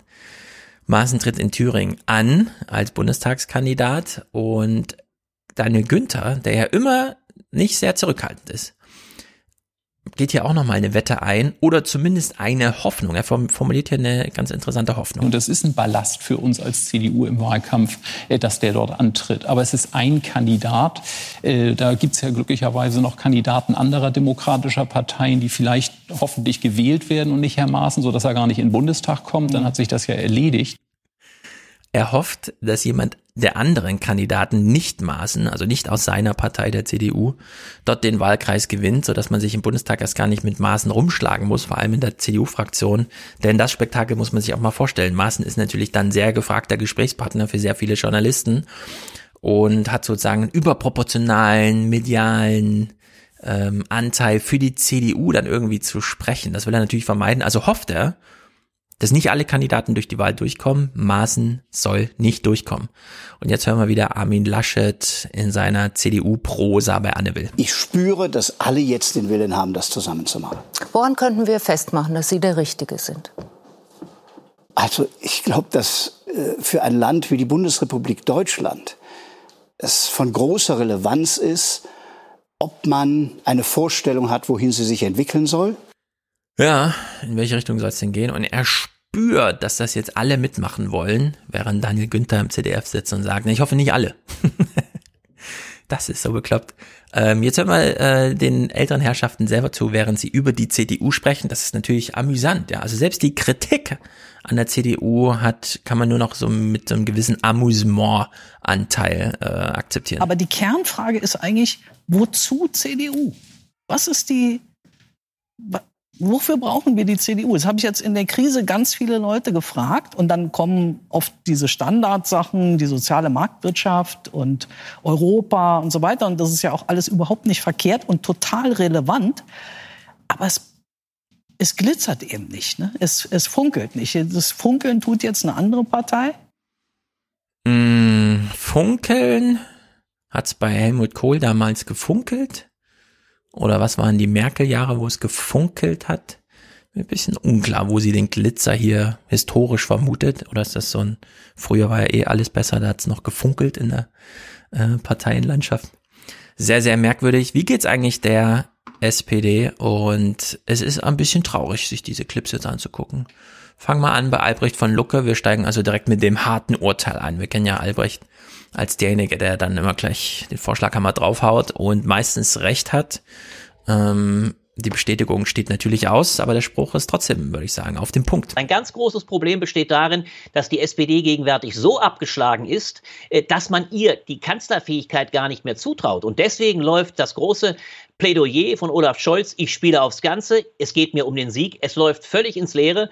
Und solange er insofern nicht in, man kann sagen, in eine Schlaglänge zu den Grünen und zur CDU, CSU gerät, also dezidiert aufholt, solange wird der Wahlkampf leerlaufen und die SPD abgeschlagen bleiben. Ja, verbindet man SPD und Kanzlerschaft, ist das, läuft das nur noch unter Belustigung, weil es Olaf Scholz selbst aufgreift. Ja gut, dann wiederholt man es halt. Aber macht sich im Grunde drüber lustig, denn die Zahlen sehen anders aus. Es sei denn natürlich, man heißt Lars Klingbeil und ist Generalsekretär der SPD. Da muss man hier für andere Stimmung sorgen, was er auch tut. Wir sehen ihn hier in den Tagesthemen ähm, zumindest reportiert, denn die haben ja einen Parteitag gemacht wo sie versucht haben, den ein oder anderen Spruch so loszuwerden, dass er dann abends auch gesendet wird. Hier ist so einer. Ich sag euch, die Union ist kaputt und sie ist inhaltlich leer. Und für Deutschland ist es gut, wenn diese Konservativen keine Verantwortung mehr tragen.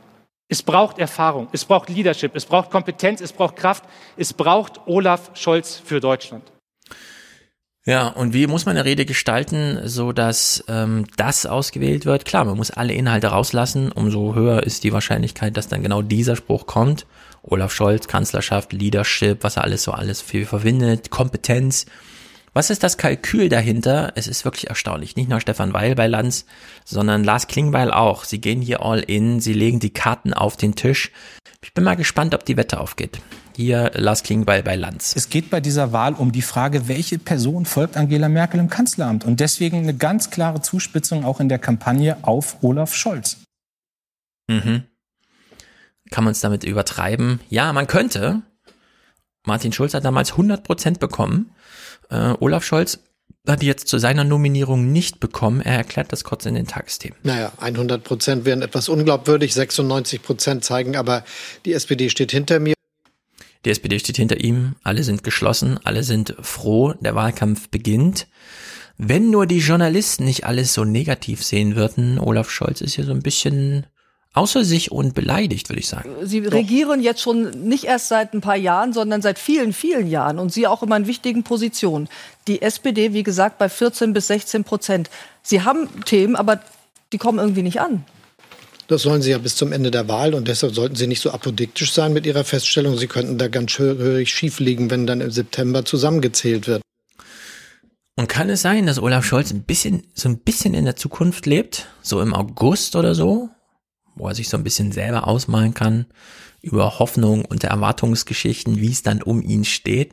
Denn den folgenden Spruch hier habe ich nicht verstanden und der kommt mir auch ein bisschen, und das sagt mir natürlich nicht leidfertig, äh, Trumpesk vor. Ja? Ist, das, ist das so eine Art von Trump gelernt hier, was wir hier hören? Wir kriegen ja doch erheblich bessere Umfragewerte als viele andere und wir sind in der Größenordnung, in der man am Ende vorne liegen kann. Das Sie haben das, bessere Umfragewerte als andere, als wer denn? Was ist denn da besser? Da sind doch viele Parteien im Ranking dabei. Deshalb wollte ich nur sagen, wir sind schon da. Bessere Umfragewerte als, nein, nicht unbedingt CDU und Grüne und FDP und AfD, ähm, aber gibt ja noch ein paar andere Parteien, die mit auf der Liste stehen. Was ist das für ein Argument? Äh, derzeit trauen sie sich ja überhaupt nur mit Sprüchen nach draußen, die sie wirklich abgeklopft haben, aber bei dem bin ich mir so ein bisschen unsicher, ob das nicht doch spontaner Scholzomat hier war. Inhaltlich jedenfalls lächerlich, wirklich bekloppt und das gilt auch für das folgende. Martin Schulz hat damals in Bielefeld eine große Rede zum Thema Arbeit gehalten, äh, viele Pressekonferenzen, alles Mögliche. Einspruch war, sachgrundlose Befristung werde ich abschaffen. Wurde sie abgeschafft? Natürlich nicht. Olaf Scholz traut sich jetzt ein ähnliches Kaliber zu beim Thema Wahlkampfversprechen. Die Schlagworte seiner Rede Zusammenhalt und Respekt. Das konkreteste Versprechen macht Scholz Geringverdienern. Den Mindestlohn von 12 Euro werde ich in meinem ersten Jahr als Bundeskanzler durchsetzen. Mhm. Ich glaube, auf diese Probe wird er nie gestellt, denn er wird nicht Kanzler. Und das kann man auch daran ermessen, wie sie Wahlkampf machen. Wir haben es ja eben bei Lars Klingbeil schon gehört. Es wird auf die CDU eingeschlagen, um deren Reputation zu zerstören, soweit der Wunsch, äh, um diesen Platz Erbe Merkels frei zu machen. Das macht Olaf Scholz ja auch. Ganz konkret, der Spruch allerdings, ich weiß nicht, bei wem er verfangen soll. Das ist so lächerlich. Früher hieß es bei den Konservativen ja immer, wir stehen für Maß und Mitte. Heute stehen sie für Maßen und Maskenschmuh. Maskenschwu. Wenn sich eine CSU mit in Einzelfällen 30 Millionen bereichert, ist das Maskenschmu. Kann man das nicht so ein bisschen anders formulieren, ausführen? Kann man nicht eine Rampe bauen, so dass man bei so einem Parteitag dann eine Ernte einfahren kann? Was hier so ein komischer neuer Spruch, also absurd. Pina Atalay ähm, reizt ihn jetzt so ein bisschen mit dem Hinweis auf Baerbock und so weiter. Ähm, das Einzige, worauf Olaf Scholz sich dann zurückziehen kann, wir haben es vorhin schon gehört, ist, es ist immer dasselbe. Im Moment fliegen die Herzen einer Annalena Baerbock zu und alle sprechen über Baerbock und über Laschet. Im Moment wird es unter denen ausgemacht und dann kommen irgendwann Sie. Ein Bundesminister, ein Vizekanzler, der als erster Kanzlerkandidat war. Das muss doch frustrieren. Sie wiederholen sich eigentlich, wenn ich mir diese freundliche Bemerkung erlauben darf. Aber es ist ja eigentlich unser Auftrag. Deshalb hatten wir heute einen sehr guten Parteitag. Wir haben eine geschlossene SPD einen guten Plan für die Zukunft Deutschlands. Und das ist das, was wir jetzt erreichen wollen. Guter Parteitag, geschlossene Partei. Äh, Lars Klingbeil hat ja als allererstes darauf hingewiesen bei Lanz. Er ist sehr froh, dass es technisch gut funktioniert hat, den Parteitag zu absolvieren. Was haben sie gemacht? Eine Kamera vor eine Bühne gestellt und sich abgefilmt. Äh, also herzlichen Glückwunsch zu dieser Meisterleistung.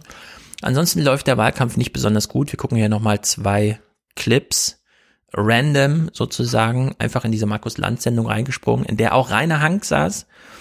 zugegebenermaßen auch so ein bisschen abgedrehter hm, Wirtschaftsjournalist der Frankfurter Allgemeinen Sonntagszeitung, der im Grunde so ein Redenschreiber für Friedrich Merz sein könnte.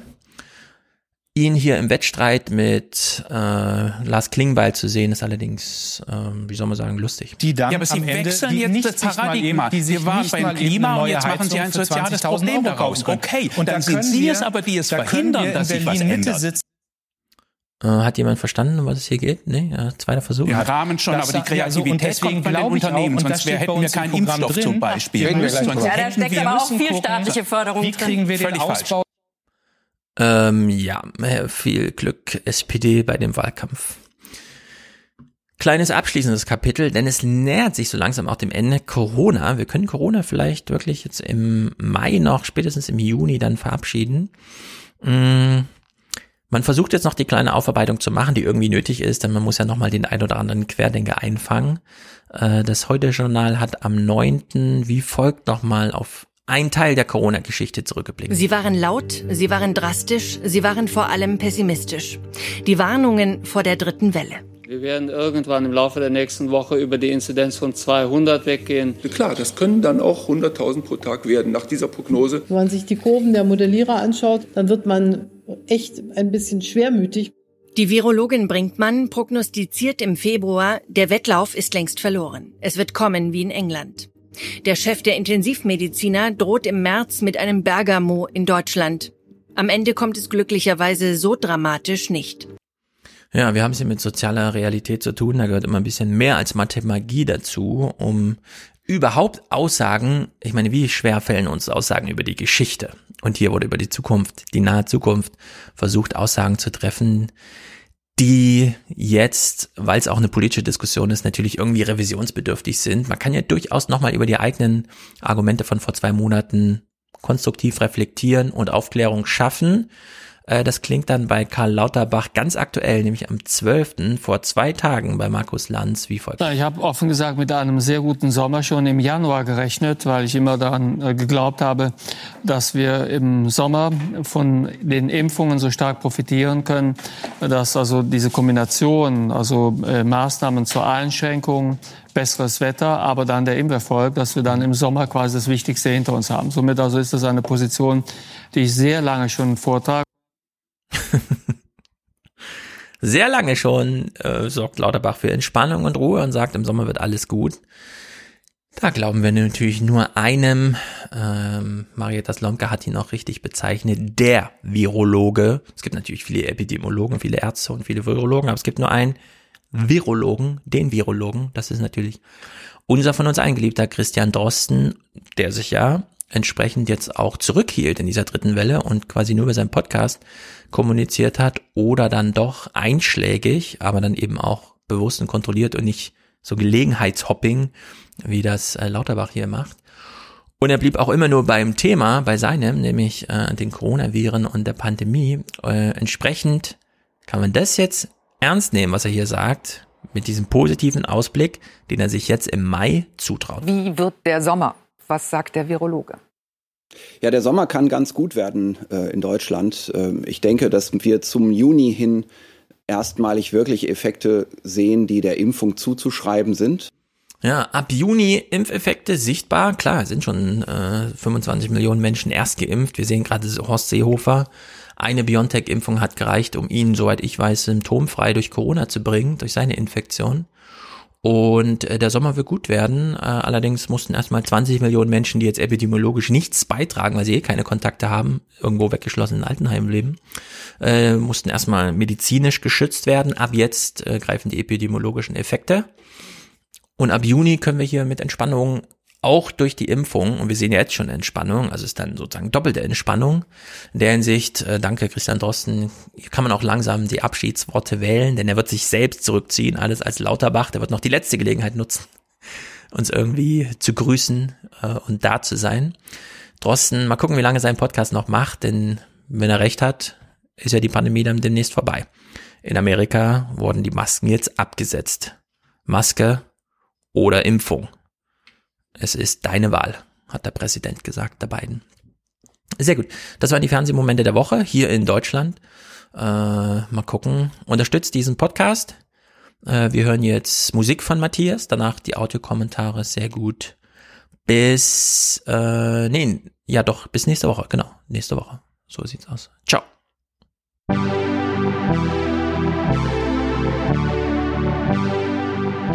Wish to make a statement to the House. Order.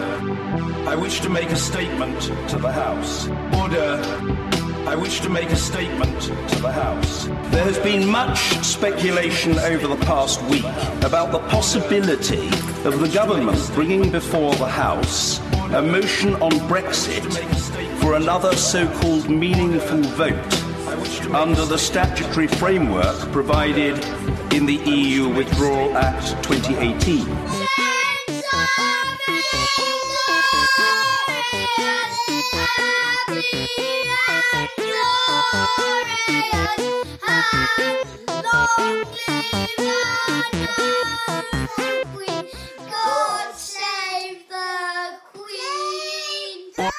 Order.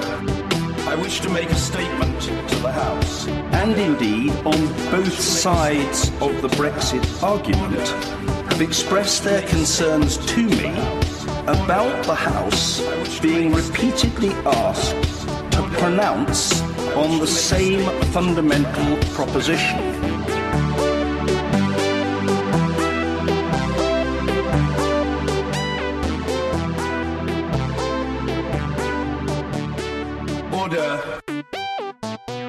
Wish to make a statement to the House. The 24th edition of Erskine May states on page 397 that, and I quote, a motion or an amendment which is the same in substance as a question which has been decided during a session may not be brought forward again during that same session.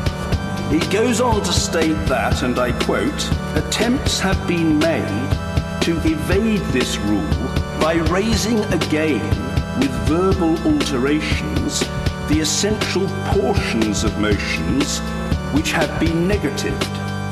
Whether the second motion is substantially the same as the first is finally a matter for the judgment of the chair this convention is very strong and of long standing, dating back to the 2nd of April 1604.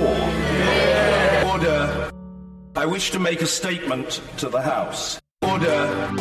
I wish to make a statement. Order. I wish to make a statement to the House. Order. I wish to make a statement. Order. I wish to make a statement to the House. Order. I wish to make a statement to the House. Order. I wish to make a statement to the House. Order. I wish to make a statement to the House.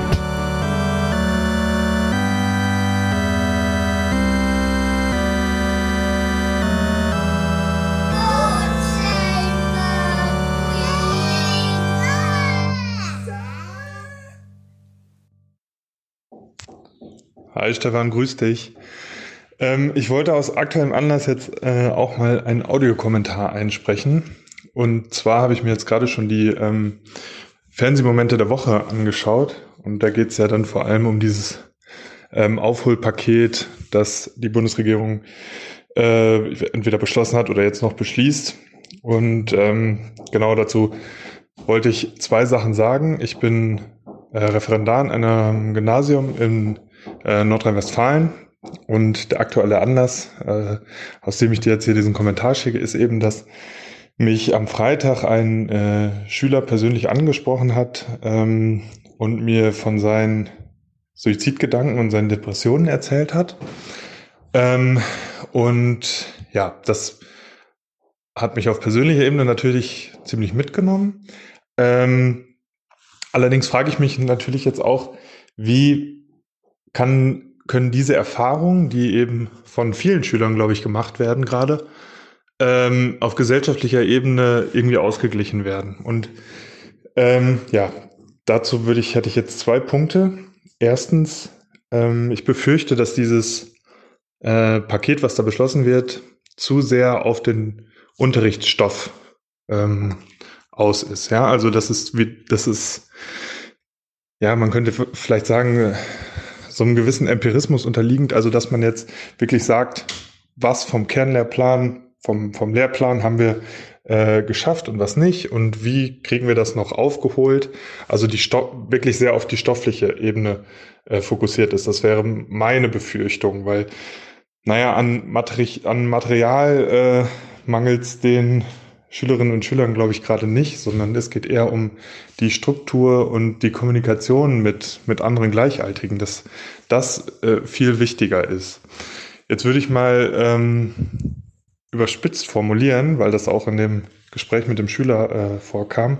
Er sagte halt, okay, er hat eh scheinbar irgendwie eine Veranlagung in, äh, für solche Gedanken oder für solche Gefühlszustände, äh, konnte die aber bislang immer noch sehr gut im Zaum halten, indem er eben Sport gemacht hat. Ja, er ist in zwei verschiedenen Vereinen tätig ähm, und ich weiß nicht, also jetzt würde ich überspitzt formulieren, dass man vielleicht sich, also auch wenn ich denke, dass dieses Paket, dass da viel mehr hätte investiert werden müssen, ähm, dass man sich wahrscheinlich trotzdem die Hälfte hätte sparen können, wenn man jetzt äh, sinnvolle Konzepte für äh, Vereinssport oder Sport im Allgemeinen äh, entwickelt hätte und die und das eben wieder auf eine gewisse Art und Weise geöffnet hätte. Ja, also der hat jetzt erzählt, er hat einmal im Monat ähm, äh, Quatsch, einmal in der Woche äh, Zoom über Zoom-Sport, aber das ist natürlich überhaupt kein Ausgleich. Ja, man könnte ja verschiedenste Sportarten doch selbst in der Halle wieder zulassen. Weiß ich nicht, Tennis, Volleyball, Fußball, da müsste man eben die, die, ähm, die Trainingsstruktur irgendwie anpassen. Aber das muss doch möglich sein. Und ähm, ja, das finde ich einfach, also es regt mich auch irgendwie auf, dass dann diese Maßnahmen eben nicht kontinuierlich oder, oder ja oft genug äh, evaluiert werden, weil in der jetzigen Lage könnte man bestimmte Sachen einfach machen, ja, die dann auch wirklich langfristigen, langfristig einen Effekt haben, der sich positiv auf die Psyche äh, dieser Kinder und Jugendlichen auswirkt. Und ähm, naja, da muss ich sagen, da scheint mir die Politik doch sehr weit von entfernt zu sein, ähm, zum jetzigen Zeitpunkt. Ähm, ja, das war mein Kommentar. Äh, vielen Dank dir und mach weiter so. Schöne Grüße.